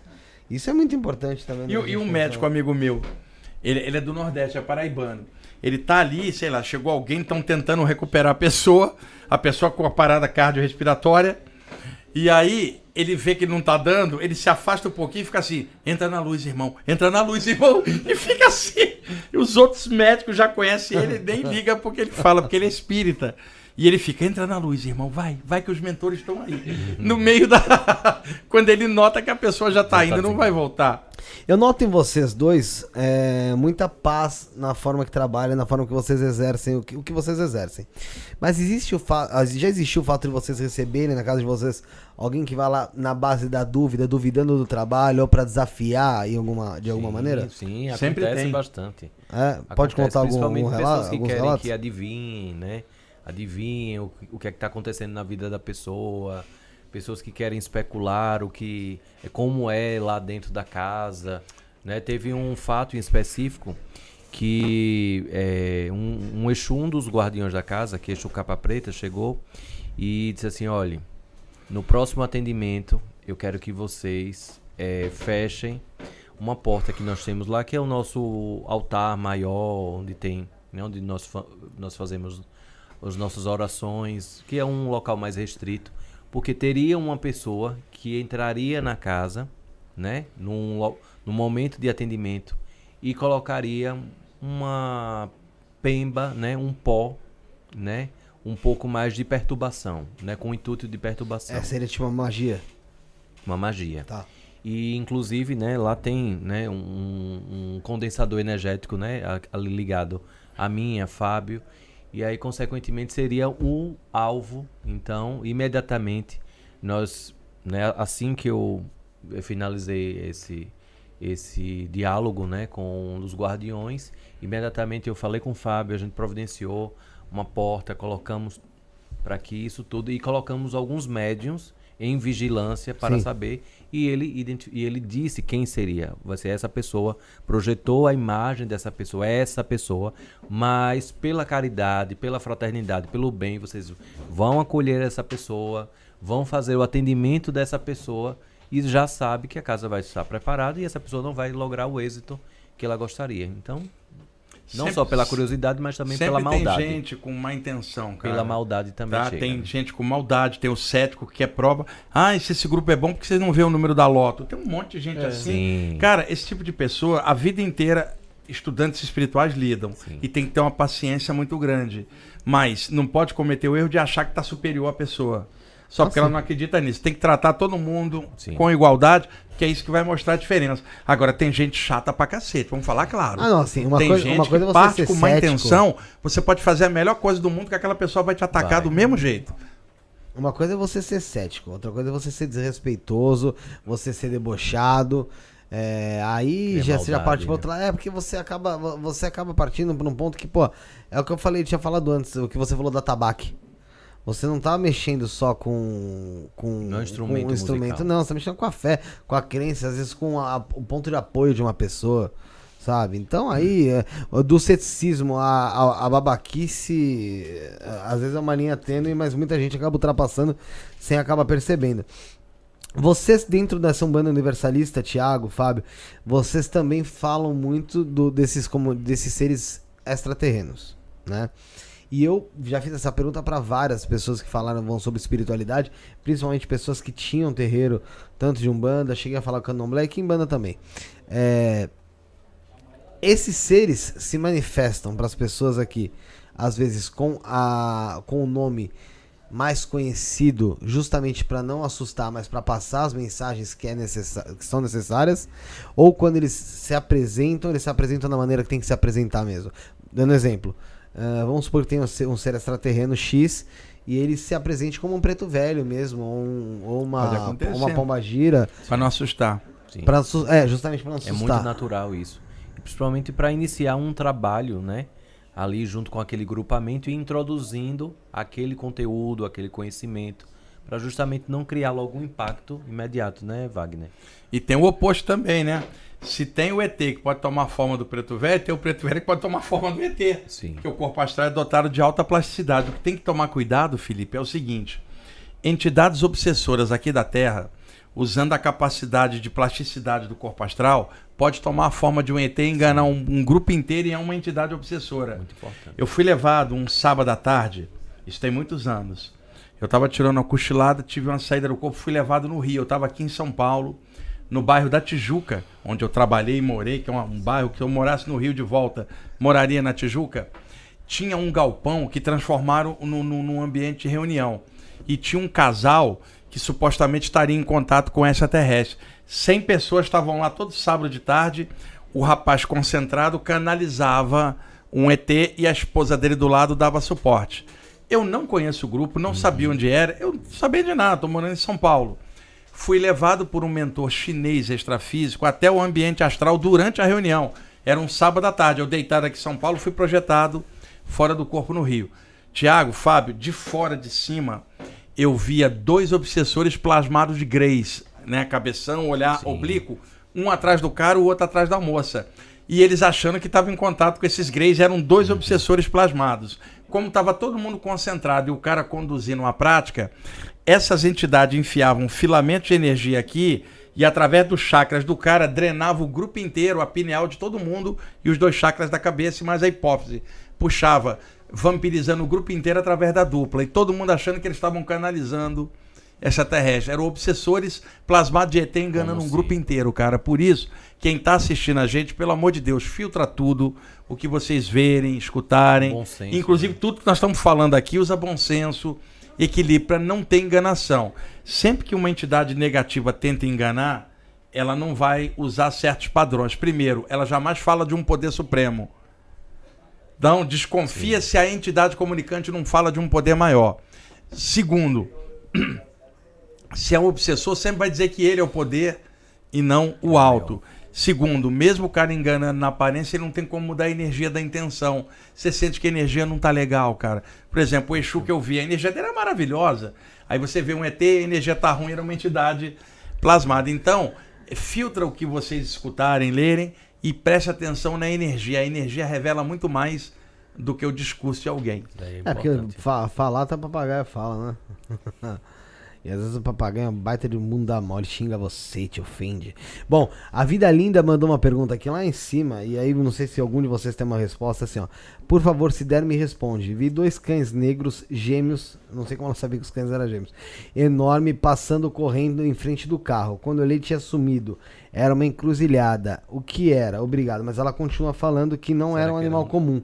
Era enorme e idêntico, bem negro, duas vezes maiores que um cão grande. Nunca vi isso. Será Isso não tem na- isso não- cabeças, né? É, isso nem, não tem nada a ver com a encruzilhada, viu, cara? Ela Não? podia ver isso em qualquer, outro Qualquer lugar. lugar. São, pode ser dois animais extrafísicos, e que ela viu por clarividência Sim. por um segundo. Pode ser animais protetores dela mesma. Animais de poder e ela nunca viu. Tá? Pode ser animal de proteção jogado perto dela para proteger de algo. Tem várias possibilidades. Às vezes também existe o, fa- o fator, até vocês que E também a são médiums. de, ser- de ter sido na encruzilhada não significa que era dos Exus. E ela- É, não, não E significa é bom você isso. ter energia, se ela sentiu bem ou não, pra saber se É. era. É, tem que saber exatamente. Ela pode responder, ela tá assistindo, ela tá, tá mandando a pergunta agora. Mas vocês que têm essa, essa mediunidade, ela mais, ela mais forte, assim, vocês três, é, acontece às vezes meio que você de você dar uma, como posso dizer, uma embaralhada um pouco no, do, do plano, no nosso plano terreno com um, pedaço do plano espiritual. Pode ser por um segundo, É, misturou um pouco a percepção. Por exemplo, a- às vezes tem uma pessoa, tem um chakra frontal bem, bem para fora, e de repente, se ela tá numa reunião, tudo bem, né? Mas se ela tá dirigindo, não é legal ela tá com o chakra frontal para fora, que ela vai bater. Vai estourar tudo. Então, às vezes, mesmo a gente mantendo tudo no controle, abre um pouquinho quando você está muito cansado, ou, ou viajando, ou com fome, o, a- o metabolismo baixa, você começa a ver. Então é assim, Felipe, sempre que uma pessoa tem sensibilidade, ela tem que desenvolver âncoras para se manter encarnada e estável. Porque se ela estiver vendo tudo ao mesmo tempo, ela não vai viver, Não vai pirar. Então, a to- toda pessoa muito sensível precisa ter âncoras que ajude a viver. Por exemplo, tá numa parceria estável com alguém, tem um grupo de amigos para sair e falar besteira, para não ficar falando da parte espiritual e abstrair de novo. Vai jogar boliche, vai pro cinema, vai curtir música. Quer dizer, coisas que garantam que ela fique equilibrada aqui. Se não, se ela não tem esses pontos de apoio, ela abstrai pro lado de lá e fica misturando as bolas. E isso não é legal para a encarnação dela. Não consegue trabalhar, não consegue fazer as coisas, porque qualquer coisa ela abstrai pro lado de lá, não, ela não tem âncora. E, hum, Vocês conhecem vários assim. Aí O que, que você vai fazer com a pessoa dessa? Aterra ela, equilibra ela para ela ficar no ponto de equilíbrio. Senão, a abstração pro lado de lá vai prejudicar e desequilibrar ela. Entendi. Ela disse aqui, ó, ela falou no chat que o que ela sentiu é, foi um, um alívio e uma tremedeira junto. É, o alívio pode ser uma coisa, tá, talvez. é, eu vi várias vezes animais desencarnados de proteção. Do mesmo jeito que um, um, um treinador pode treinar, por exemplo, um cachorro na, na PM aqui de São Paulo, para perseguir, por exemplo, cheirar droga no aeroporto. Um animal desencarnado pode ser treinado por um mentor. Você lembra na série Nosso Lar, o André Luiz vai descer no, no umbral com uma matilha de cães desencarnados, protetores? Então, há relatos, Felipe, históricos, tanto na África quanto nas Américas, de xamãs que dominavam grandes felinos, tipo pumas ou panteras, que eles man- já o animal encarnado dominava esses grandes felinos.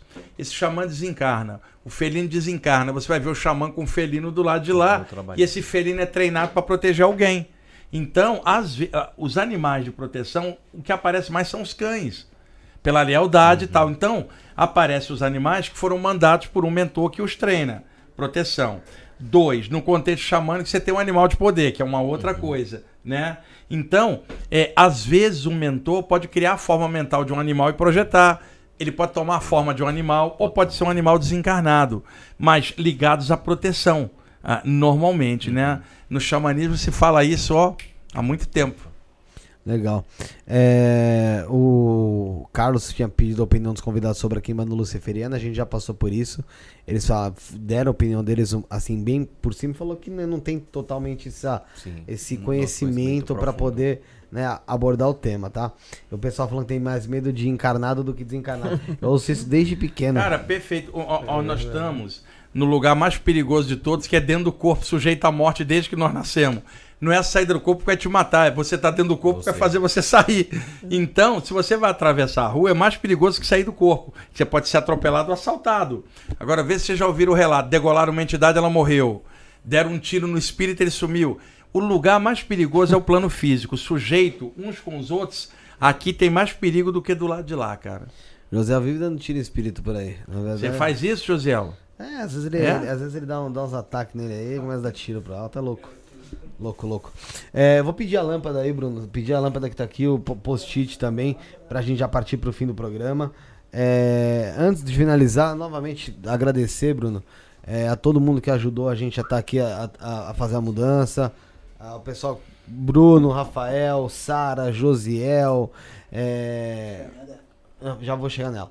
Em relação à mudança que a gente fez aqui para esse estúdio, a gente ainda tá precisando da ajuda de vocês, vai precisar dura- durante um tempo até a gente conseguir estabilizar. Então, novamente, você que tá assistindo agora, você que tá assistindo depois, tá gravado, vai ficar gravado, você tá assistindo depois, tocou aí no seu coração de você ajudar a gente, a gente tá precisando mesmo. É através da chave Pix 11 97764 7222. O beneficiário é Felipe, tá aqui na descrição. Tem o QR Code na tela também para você fazer o Pix através do QR Code. Põe a câmera do celular lá e faz o esqueminha, né, Bruno? Clica lá e. Apontou já foi, né? Faz aponta a câmera do celular, clica. Então dá pra você fazer também através do QR Code 11 97764 7222. Fala, agradecer também demais a minha irmã, que é a Fernanda. ah, como o Bruno falou, o Rafael também, a Sara. se não fosse ela, com certeza a gente não ia estar aqui nessa sala hoje. Ela que fez todo esse corre, fez um corre realmente de uma pessoa. Cara, e é uma, uma coisa que tem que falar, o Wagner, é que na minha família, eu já falei isso, falei isso na. Com o episódio com a, episódio com a Cris Menberg, né? Na minha família eu sempre fui colocado como a pessoa que tinha que dar certo. E aí eu- deu pra ver que, né, eu. Não deu certo. Deu certo. Não foi. É, eu. Não. Eu sempre fui, e eu sempre fui, tipo, mano, eu de pensar diferente, porque eu meio acelerado, ah, você era mais. te- Pô, eu penso- me colocava ainda até como mais inteligente, pra você ver o resto. Como era, hein? Situação brava. E, e eu falei pra minha irmã, né, que é o seguinte, que ela se tornou, eu vendo hoje, né, ela se tornou uma pessoa eh, melhor do que eu. É Uma pessoa que con- consegue levar as coisas melhor do que eu, eh, faz as coisas de uma maneira melhor do que eu faria. Então, e é uma coisa que pra mim é gratificante, cara. Primeiro porque ela tira um puta peso das minhas costas, tá ligado? Em relação a, a, a isso. E segundo que é uma evolução muito grande que ela teve. Eu sei que também é por conta da, da estabilidade emocional que ela, que, ela tá, tem, que ela tem hoje também dentro do relacionamento no qual ela tá, dentro da, da vida na qual ela tá, ela, ela projeta. E agradecer a ela que o Isso na Podcast talvez nem teria continuado se não fosse a ajuda dela, da Fernanda. Então, um grande beijo, eu te amo, obrigado pela, por toda essa ajuda, tá? É, isso aí ela vai postar, vai postar no Instagram dela. E. ô, ô, ô, Wagner, eu já vou falar aqui sobre o livro aqui, mas antes eu vou explicar para os nossos convidados aqui o ritual. Será que você sabe esse ritual, Wagner? Não sei, mas é melhor você explicar pra eles. Se você tivesse que explicar, como que você explicaria? Ah, deixa eu explicar. Vamos tentar. Toda vez que alguém vem no programa, e se alguém deixa alguma, alguma coisinha, alguma palavra legal, Exato. põe o número do programa e a data. É, E aí coloca aqui nessa cápsula do tempo. É isso mesmo. Entenderam? É isso mesmo. Então, é verdade. ó, você vai escrever algo aqui, Fábio, o número do programa e assina e põe a data. O número do programa hoje qual que 317. é? 317. 317. É na tá? mudança sumiu nossa claquete. A gente vai Tá, comprar vou outra. botar aqui, ó. É, é- é jogo da velha, pro- incrível. programa PGM 317. 317. Tá, você vai escrever algo, vai botar a data e vai assinar aqui. Alguma coisa que você queira pra botar na cápsula do tempo aqui, que é depois Enqu- do Thiago. E daqui a pouco, no- pra- no, no finalzinho, antes da gente terminar, lembra de vo- de vocês falarem sobre ativação com o pai Damião amanhã, tá? Isso. Vai ser lá no Parque Trianon. Qualquer coisa assim, uma coisa inspirada, só pequeno É, aí dizer. vocês só- vão depositar aqui uma cápsula do tempo aí, quando a gente chegar nos 100 mil inscritos aí, que tá mais próximo no canal de cortes, a gente vai a gente vai estar abrindo ela aí, vamos ver o que a gente vai fazer aí de legal. Antes a gente pensava numa festa, tal, tal, tal, a gente tomando a bunda. Aí depois em- dobra ela e enfia aqui. É, não- é, se do- é, foi isso que aconteceu com a gente. Aqui é o chakra básico da Dobrar lâmpada. e enfiar, né, gente? É. É, vai ter que ser um churrasco em casa mesmo ou, é- ou aqui no estúdio. Portas Não, faz, um- tira essa, dobra e coloca aqui, Fábio. Aí o Thiago faz outra. É? Só põe o Então, número do beleza. programa. O, galera, passar alguns, alguns recados pra vocês. Ainda dá tempo de você concorrer aí ao- a, a um desses três livros aqui do pessoal do Água de Aruanda. Faz, faz um pix, ajuda a gente aí no 11 97764 7222. Tem o QR Code na tela, tá na- no comentário fixado, tem também na descrição. Você vai concorrer ao livro, então faz qualquer valorzinho aí pra ajudar a gente aqui a continuar também com o programa. Passar alguns recados aqui antes da gente finalizar e falar quem ganhou. É, o Instagram do estúdio, né? Pra quem quiser seguir, fazer seu programa aqui, é, é um espaço com o melhor preço, eu tenho certeza, aqui de São Paulo. Com o, a- o lugar também é de muito fácil acesso, a melhor localização. O Wagner tá aqui. É, é perto do metrô, não é? Pertinho, quase em frente. 30 passos, eu contei. Sou meio louco, mas eu contei. Eu contei faz um ano e meio, a não ser que a rua aumentou um pouco. Mas é 30 passos do metrô São Joaquim. E você também chama no 11 97764 7222. Tudo é nesse telefone, tá, gente? O Instagram, arroba com S, tá? O e-mail para contato de publicidade ou convidados. Se você quiser patrocinar o programa, isto não é podcast, arroba gmail.com, sugerir convidados. Ou também através do WhatsApp 11 97764 7222. Você tem o link também aqui na descrição, você entra direto nele, você envia suas sugestões também. Mas se você quiser patrocinar, chama lá, chama lá. Que tá precisando. Eu mandar um abraço pro pessoal da Humane Amor, você que é uma formação terapêutica legal. Humane Amor tá aí há 34 anos no mercado. Um abraço pro Otávio Leal, que vai estar com o Wagner aqui alguma oportunidade. Tem uma data aqui que. Tem uma data que eu vou, Eu vou- vamos, eu vou passar a data. Eu e o Otávio Leal. Eu vou passar a data. Uma Tá, quinta-feira. é, que esses dias o Wagner me ligou, a gente foi lá, plá, plá, plá, plá, plá. Que horas que era, Wagner? Você lembra? Vai ser à tarde, mas Não, não. Você lembra que horas que, que a gente tava se falando? Era, era o quê? Duas da manhã. Por aí. É, dia 11 do 5. 11 do 5. Não, perigoso, encheu o Wagner, mensagem toda de madrugada. Ele sempre manda- tá acordado às três da É. manhã. Quando, Aí ele manda lá os textos lá. quando eu tá. tenho sono, eu mando escrevo bastante de madrugada. É, mas é legal, é legal receber as mensagens do Wagner. Eu tenho esse privilégio. Você tem esse privilégio, José? Às vezes eu mando algumas mensagens pra ele. Não. Não, é, não manda mais não? Tá bom. Então vai estar 11 do 5 aqui, Otávio Leal e o Wagner Borges, a Mãe Amor. Entra lá, www.manamor.com.br, WhatsApp 11 983660100. Tem também o deck, da, o deck Maria, os Mistérios de Maria Padilha. Você tem o link direto da compra aqui, vem junto com a revistinha explicando cada significado de carta, as práticas energéticas, a consagração do baralho, vem tudo bonitinho pra vocês. R$ 59,99. Tem o link de compra aqui, link do curso Maria Padilha, é, cursomariapadilha.com.br. Usando o cupom INE você tem 30% de desconto, tá? E você consegue também o contato através do 11 958338585. E também o Templo Avinash, lá o Templo Luciferiano de Kimbanda e Goetia, para você jogar lá o oráculo da Kimbanda Luciferiana, para você entender um pouco melhor sobre a sua vida, conhecer um pouco mais também sobre, essa, sobre esse tema que é tão pesquisado aqui em Banda Luciferiana, procura aqui no YouTube, aqui no YouTube Templo Avinash. Tem o nosso podcast aqui com o Mestre Caveira, tem no Instagram, arroba Templo Avinash. Você também pode entrar em contato com eles através do 21 967 82 59 11, 21 967 82 59 11, tá? Ou www.temploavinash.com.br. Você também pode se tornar membro do canal, ao lado do botão inscreva-se tem o seja membro, você se torna membro do canal e tem acesso a conteúdos exclusivos, lives, vlogs e muito mais na playlist só para membros, tá bom? Tem o canal Cortes do Isso Não é Podcast, procura depois, tá aqui, tá tudo aqui na descrição, tá gente? Eu tô lendo da descrição mesmo, não é tem na cabeça não. Cortes do Isso Não é Podcast, lá tem os melhores cortes dos programas que já passaram por aqui, dos convidados que passaram por aqui, então procura Cortes do Isso Não é Podcast oficial. Já, Bruno, bota um link aí, joga um link aí, joga um link aí no chat aí, no chat vai estar um link, aí você já clica e já vai direto pro corte, se inscreve, ativa o sino de notificações e você vai estar ajudando bastante a gente. Tem também aqui na descrição o grupo do WhatsApp 1, grupo do WhatsApp 2, nossos grupos, o grupo do Telegram e o canal do Telegram, que você entra, bate um papo conosco. Nossas redes sociais é a minha, arroba Felipe, underline Quedas Torres, do Brunão, arroba BC, underline de Souza, do Rafael, arroba Rafão Santista 10 e da Sarinha, arroba Makeup Sara Torres, Josiel, nossa técnica, arroba Josiel, underline Cândido, e dos nossos convidados de hoje, arroba Águas de Aruanda. é isso? E o canal do YouTube Água Geruanda. No canal de- do YouTube também Água de Aruanda, onde vocês fazem as lives lá Isso. e esclarecem ba- bastante pessoal, conseguem trazer um pouco da palavra aí da Umbanda, Umbanda universalista, tá, gente? Então vocês vão ter ali, eu acho que se vo- se vocês forem conhecer mais a fundo ainda a Água de Aruanda, vocês vão se surpreendendo um pouco mais com a gama de informações que eles vão trazer pra você, sem nenhum tipo de prisão a Dogma, alguma coisa do tipo.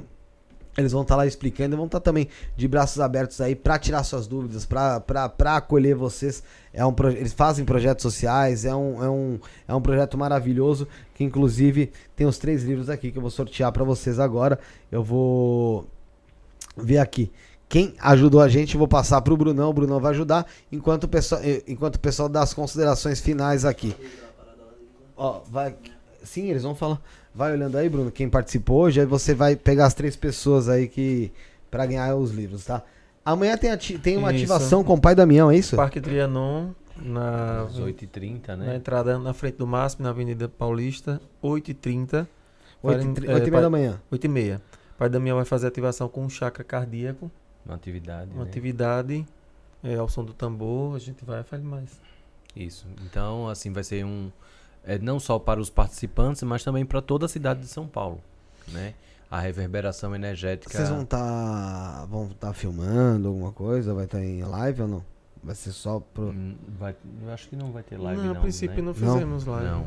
Não vai Entendi. ter live. Vai filmar para depois colocar nas Sim, redes sim, isso, sociais, mas isso. não ao vivo. Às 8h30 nós estaremos né, nesse portão, porque são vários portões, né? O, então eu quero agradecer também a toda a administração do parque, né, que nos ajudou, está ciente, nos já direcionou para o local específico, né, para fazermos essa atividade. Então a gente não está chegando lá À de toa lá, surpresa, né? Então a administração municipal do parque já está Isso. ciente do que vai Agradecer a ocorrer. Mariana, que inclusive mandou aqui a mensagem.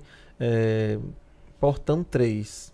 Os vigilantes estão cientes, estarão lá nos Ah, vai ser no portão 3 então. Isso, Então repetir, vai ser no Parque Trianon. isso. É, o endereço vocês têm? Pra É passar a a Avenida? Paulista. É Paulista em frente ao máximo. É, ao ao Trianon. MASP. Entra Tá, não, lá e busca.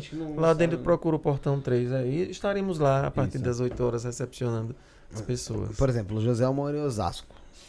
Ele não sabe onde fica. Outra cidade. Mas é. Então, portão 3 lá do Parque Trianon, gal frente ao. MASP da Avenida 8 e Paulista. meia inicia. Vocês têm uma noção até que hora vocês vão lá mantendo o. Até umas 10 horas, mais ou menos. Dá umas 10 horas? Eu já vi muita gente no chat falando que vai estar lá amanhã com vocês, então creio que vai ser um Ah, sucesso. vai ser bem legal. E vocês vão embora amanhã mesmo, no final É, da tarde, né? Já mesmo. vão pegar o É. avião. Mandou os três lados aqui. O Bruno já mandou aqui quem, quem foi os ganhadores, né? É, Antes, as considerações finais, vou pedir primeiro pro, pro Fábio. Tá bom, então. Gratidão, foi Wagner que nos apresentou, vocês, né, Wagner? Agradeço também a Wagner. E essa oportunidade de estar aqui com vocês em São Paulo, que é uma cidade que a gente tem muita afinidade, gosta muito daqui, sempre tem vindo. Então, hoje eu já passei o dia todo facilitando o curso de cartas ciganas lá no Mercury, foi muito é, é, prazeroso. As pessoas vieram de fora, muita gente veio de Santos, né? De Legal. outros lugares. E em breve estaremos de volta aqui com outra programação. Pra- pra- Legal, esperamos vocês aqui também. Vamos fazer um bate-papo diferente. é, com uma recepção um pouco melhor. Hoje a gente tá com esse. A gente a- começou o programa aqui às 7h30 e pouco. O José tava do meu lado aqui colocando uma tomada pra me dar choque, tentar me, me matar aqui, me suicidar. Ó, essa tomada tá por aqui, ó. Aqui, ó. Aqui, ó. Tá, porque não dá pro pessoal ver, mas tá aqui, ó. Pronto pra tentar me matar. Qualquer momento. Então, assim, pra vocês terem noção, eu tô, eu tô aqui o tempo inteiro aqui, ó. e Sentando não encostar. vai. Se encostar, eu vou. Então, é complicado, né? Só as considerações finais também, ô, É, eu Thiago. quero agradecer também, né, a, a abertura aqui do programa de vocês. Imagina, a gente que e dentro de toda essa mudança, vocês confirmaram aqui, né, o, o nosso encontro, não desistiram. Aí, e assim, o Água Jaruanda agradece porque é mais uma oportunidade de divulgação também de todos os nossos trabalhos, né, os nossos projetos sociais, que dependem bastante dos livros e todos os movimentos. Wagner já é um dos padrinhos, né, há muitos anos lá da Casa do Sossego Vô Teresa, essa instituição que nós construímos ao longo de oito anos, que acolhe crianças e adolescentes com paralisia cerebral e idosos em vulnerabilidade. Então, isso tudo é um movimento, como o Wagner falou, dentro da experiência, Wagner, vou levar esse ensinamento que o Exu passou para Wagner, que às vezes você fica muito preocupado, né, de acessar Deus lá em cima, mas enxergamos, né, ali Deus nas pessoas. Todos somos Exato, fra- isso é E que é são legal. esses projetos Bacana. sociais que nós fazemos enxergando Deus em todas as pessoas que To- são Todos somos fractais, né? beneficiadas. Isso Meu mesmo. É, tendo em vista esse projeto que você falou, já vou até estender ao Wagner também.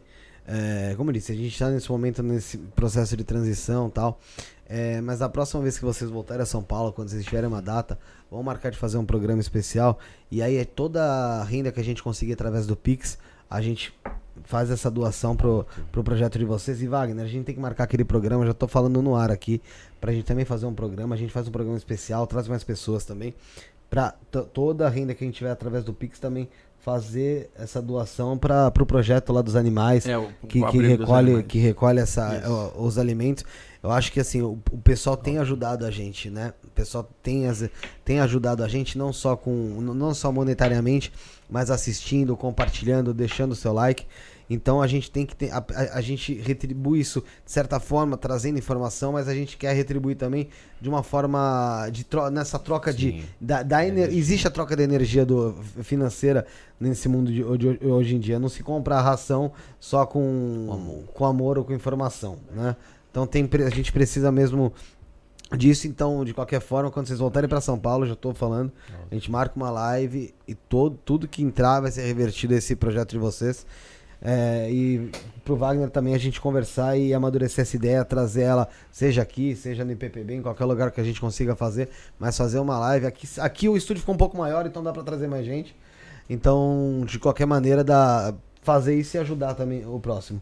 Tá certo? Rafael, quer dar suas considerações finais? Bruneca, Sarinha? Fala aqui no, fala aqui no meu. O no meu Rafael mi- com essa camisa do Santos, eu sou Santos aqui em São Paulo, a gente tá preocupado esse ano, hein, Rafael? Tá, tá difícil, hein, Wagner? Santos, o peixe aí precisa de, de muita energia, energia. boas vibrações aí pra sair dessa aí, viu? Perdemos pro Flamenguinho de Guarulhos aí, o time t- titular aí ontem, pô. Ô, que isso. Mas eu queria agradecer aí todo mundo que esteve aí com a gente aí hoje, né? É, agradecer a, a, ao universo que conspirou a nosso favor pra gente conseguir entrar no ar hoje. Porque eu acredito que foi bem difícil é, fazer tudo a tempo. E, e à disposição aí dos nossos convidados e do Wagner, né? Muito obrigado aí, Thiago, Fábio e Wagner aí por sempre estar aqui com a gente, sempre estar tá presente nas nossas vidas aí. Valeu, gente. Valeu, obrigado. Obrigado. Valeu. Bruno, fala aqui, ó. Da, fala no microfone aqui da Globo. Valeu todo mundo aí que ajudou com o Pix, os convidados aí. Vagnão, satisfação. Tá vindo mais do que eu esse mês já, hein, mano. Tá maluco. Eu tô vindo mais do que você. Eu sou, sou o famoso vagabundo aqui. É verdade. Eu apareço quando dá, quando pode, tô brincando. Valeu. Valeu os convidados aí. Josiel, como eu te falei, meu brother, você é o chato que eu te amo. Eu te odeio, mas eu te amo, cara. É nóis, tamo junto. Sara, dá suas considerações finais aqui, você também que fez parte de tudo isso. Oi, Wagner, boa noite. Eles já cumprimentei. Onde tá? É ali? Gente, obrigada a todos que vêm ajudando, né, durante esse período que foi. A gente foi pego de surpresa, né? Mas é, tudo acontece por um acaso e eu sei que esse estúdio novo e esse renovo vai ser para uma melhoria, não só materialmente falando, mas também para o nosso interior. Então é isso, muito sucesso aí nessa nova jornada e luz. Você, o Thiago, o Fábio, essa pessoa maravilhosa morando junto com essa coisa aqui, como é que pode? E a Sarinha tem várias projeções, né? ela tem vários relatos dentro do corpo. Né, o José, como é que pode uma moça tão bonita com uma coisa Ô, Wagner, dessa aqui? lembra quando a gente falou de vida passada, os caralho? Meu irmão, às vezes minha evolução foi essa, mano. Tá ligado? Se pau fui até igualzinho na outra vida lá, mano. Só que talvez, sei lá, mano. Eu era casado com a Jojo Todinho. Brincadeira, gente. É, não, tô brincando, tô brincando, brincadeira, brincadeira. Falei merda. Tô brincando, a Jojo Todinho maravilhosa. Não, mas ela não, não- não- talvez ela. Ela é barraqueira, pô. É. Quebrou o pau com o cara lá, velho. Você entendeu? Entendeu? Então assim, mas tô brincando, brincadeira. É, foi muito bom falar com o pessoal do Água Jaruanda. É, espero vocês aqui em outra oportunidade. Numa oportunidade que a gente vai estar com mais tranquilidade para receber vocês também. É, foi interessante a gente conseguir fazer essa live. Nessa correria toda, nem importa a gente estar aqui no estúdio ainda. José tem que colocar tudo. Meu, passei um passando um pano, uma vassoura aqui na correria. Mas a live ocorreu. A presença do Wagner também ilustrou aqui nosso programa. Foi maravilhosa. É, e eu tenho que passar quem, quem ganhou os livros, Sim. né? Verdade. Quem ganhou aqui, ó. Eu eu escolhi nascer quando a paternidade e a maternidade são explicados pelo coração. Foi a Fabiana Pires. Então, Fabiana Pires, entre em contato através do número de WhatsApp que tá na descrição, 11977647222. Água Jaruanda foi o Daniel Augusto. Então, Daniel Augusto, mesmo mesmo estilo, entre em contato no 11977647222 WhatsApp. E o Divino Aterramento foi o Thiago Dutti, tá? Com dois Cs aí, Thiago Dutti. Mesmo procedimento, 11977647222. Então, repetindo, Fabiana Pires, Daniel Augusto e Thiago Dutti, tá bom? Agradecer também ao pessoal do Água Jaruana que trouxe esses presentes aqui pra nós. Esses daqui já é nosso. É... Wagner, obrigado, obrigado pro Thiago, obrigado pro Fábio. Estaremos de volta quarta-feira. É, meu amigo, a gente tinha, tinha dúvida até se ia fazer programa quarta. Pra você ter ideia como a gente tava, hein? Não, não desmarquei, desmarquei de quinta. Me, me embolei todo, que agora tem que marcar um quinta. É, eu desmarquei de quinta porque eu- a, gente ia, a gente ia fazer o quê? Fazer de quarta, mudar. Quinta, sexta, sábado já tava ok. É, só que aí, olha só que loucura. Eu ma- mandei mensagem pro, pra pessoa de quinta, falei, não vai dar. Desmarquei e fiquei sem programa quinta-feira. Não, mas vou- vai dar certo, vai dar certo. Vai, vai ter alguém conosco aqui, provavelmente Saulo Caldeirão. É, ele sempre vem. Ele sempre vem. Saulo, Saulo, Saulo. Preciso, vamos lá, vamos. Vem aí, um beijo pro Saulo. É, obrigado a todos que estiveram conosco, obrigado a todos que fizeram parte. É, estaremos de volta quarta às 19h30. Somos o início, o fim e o meio. Fomos.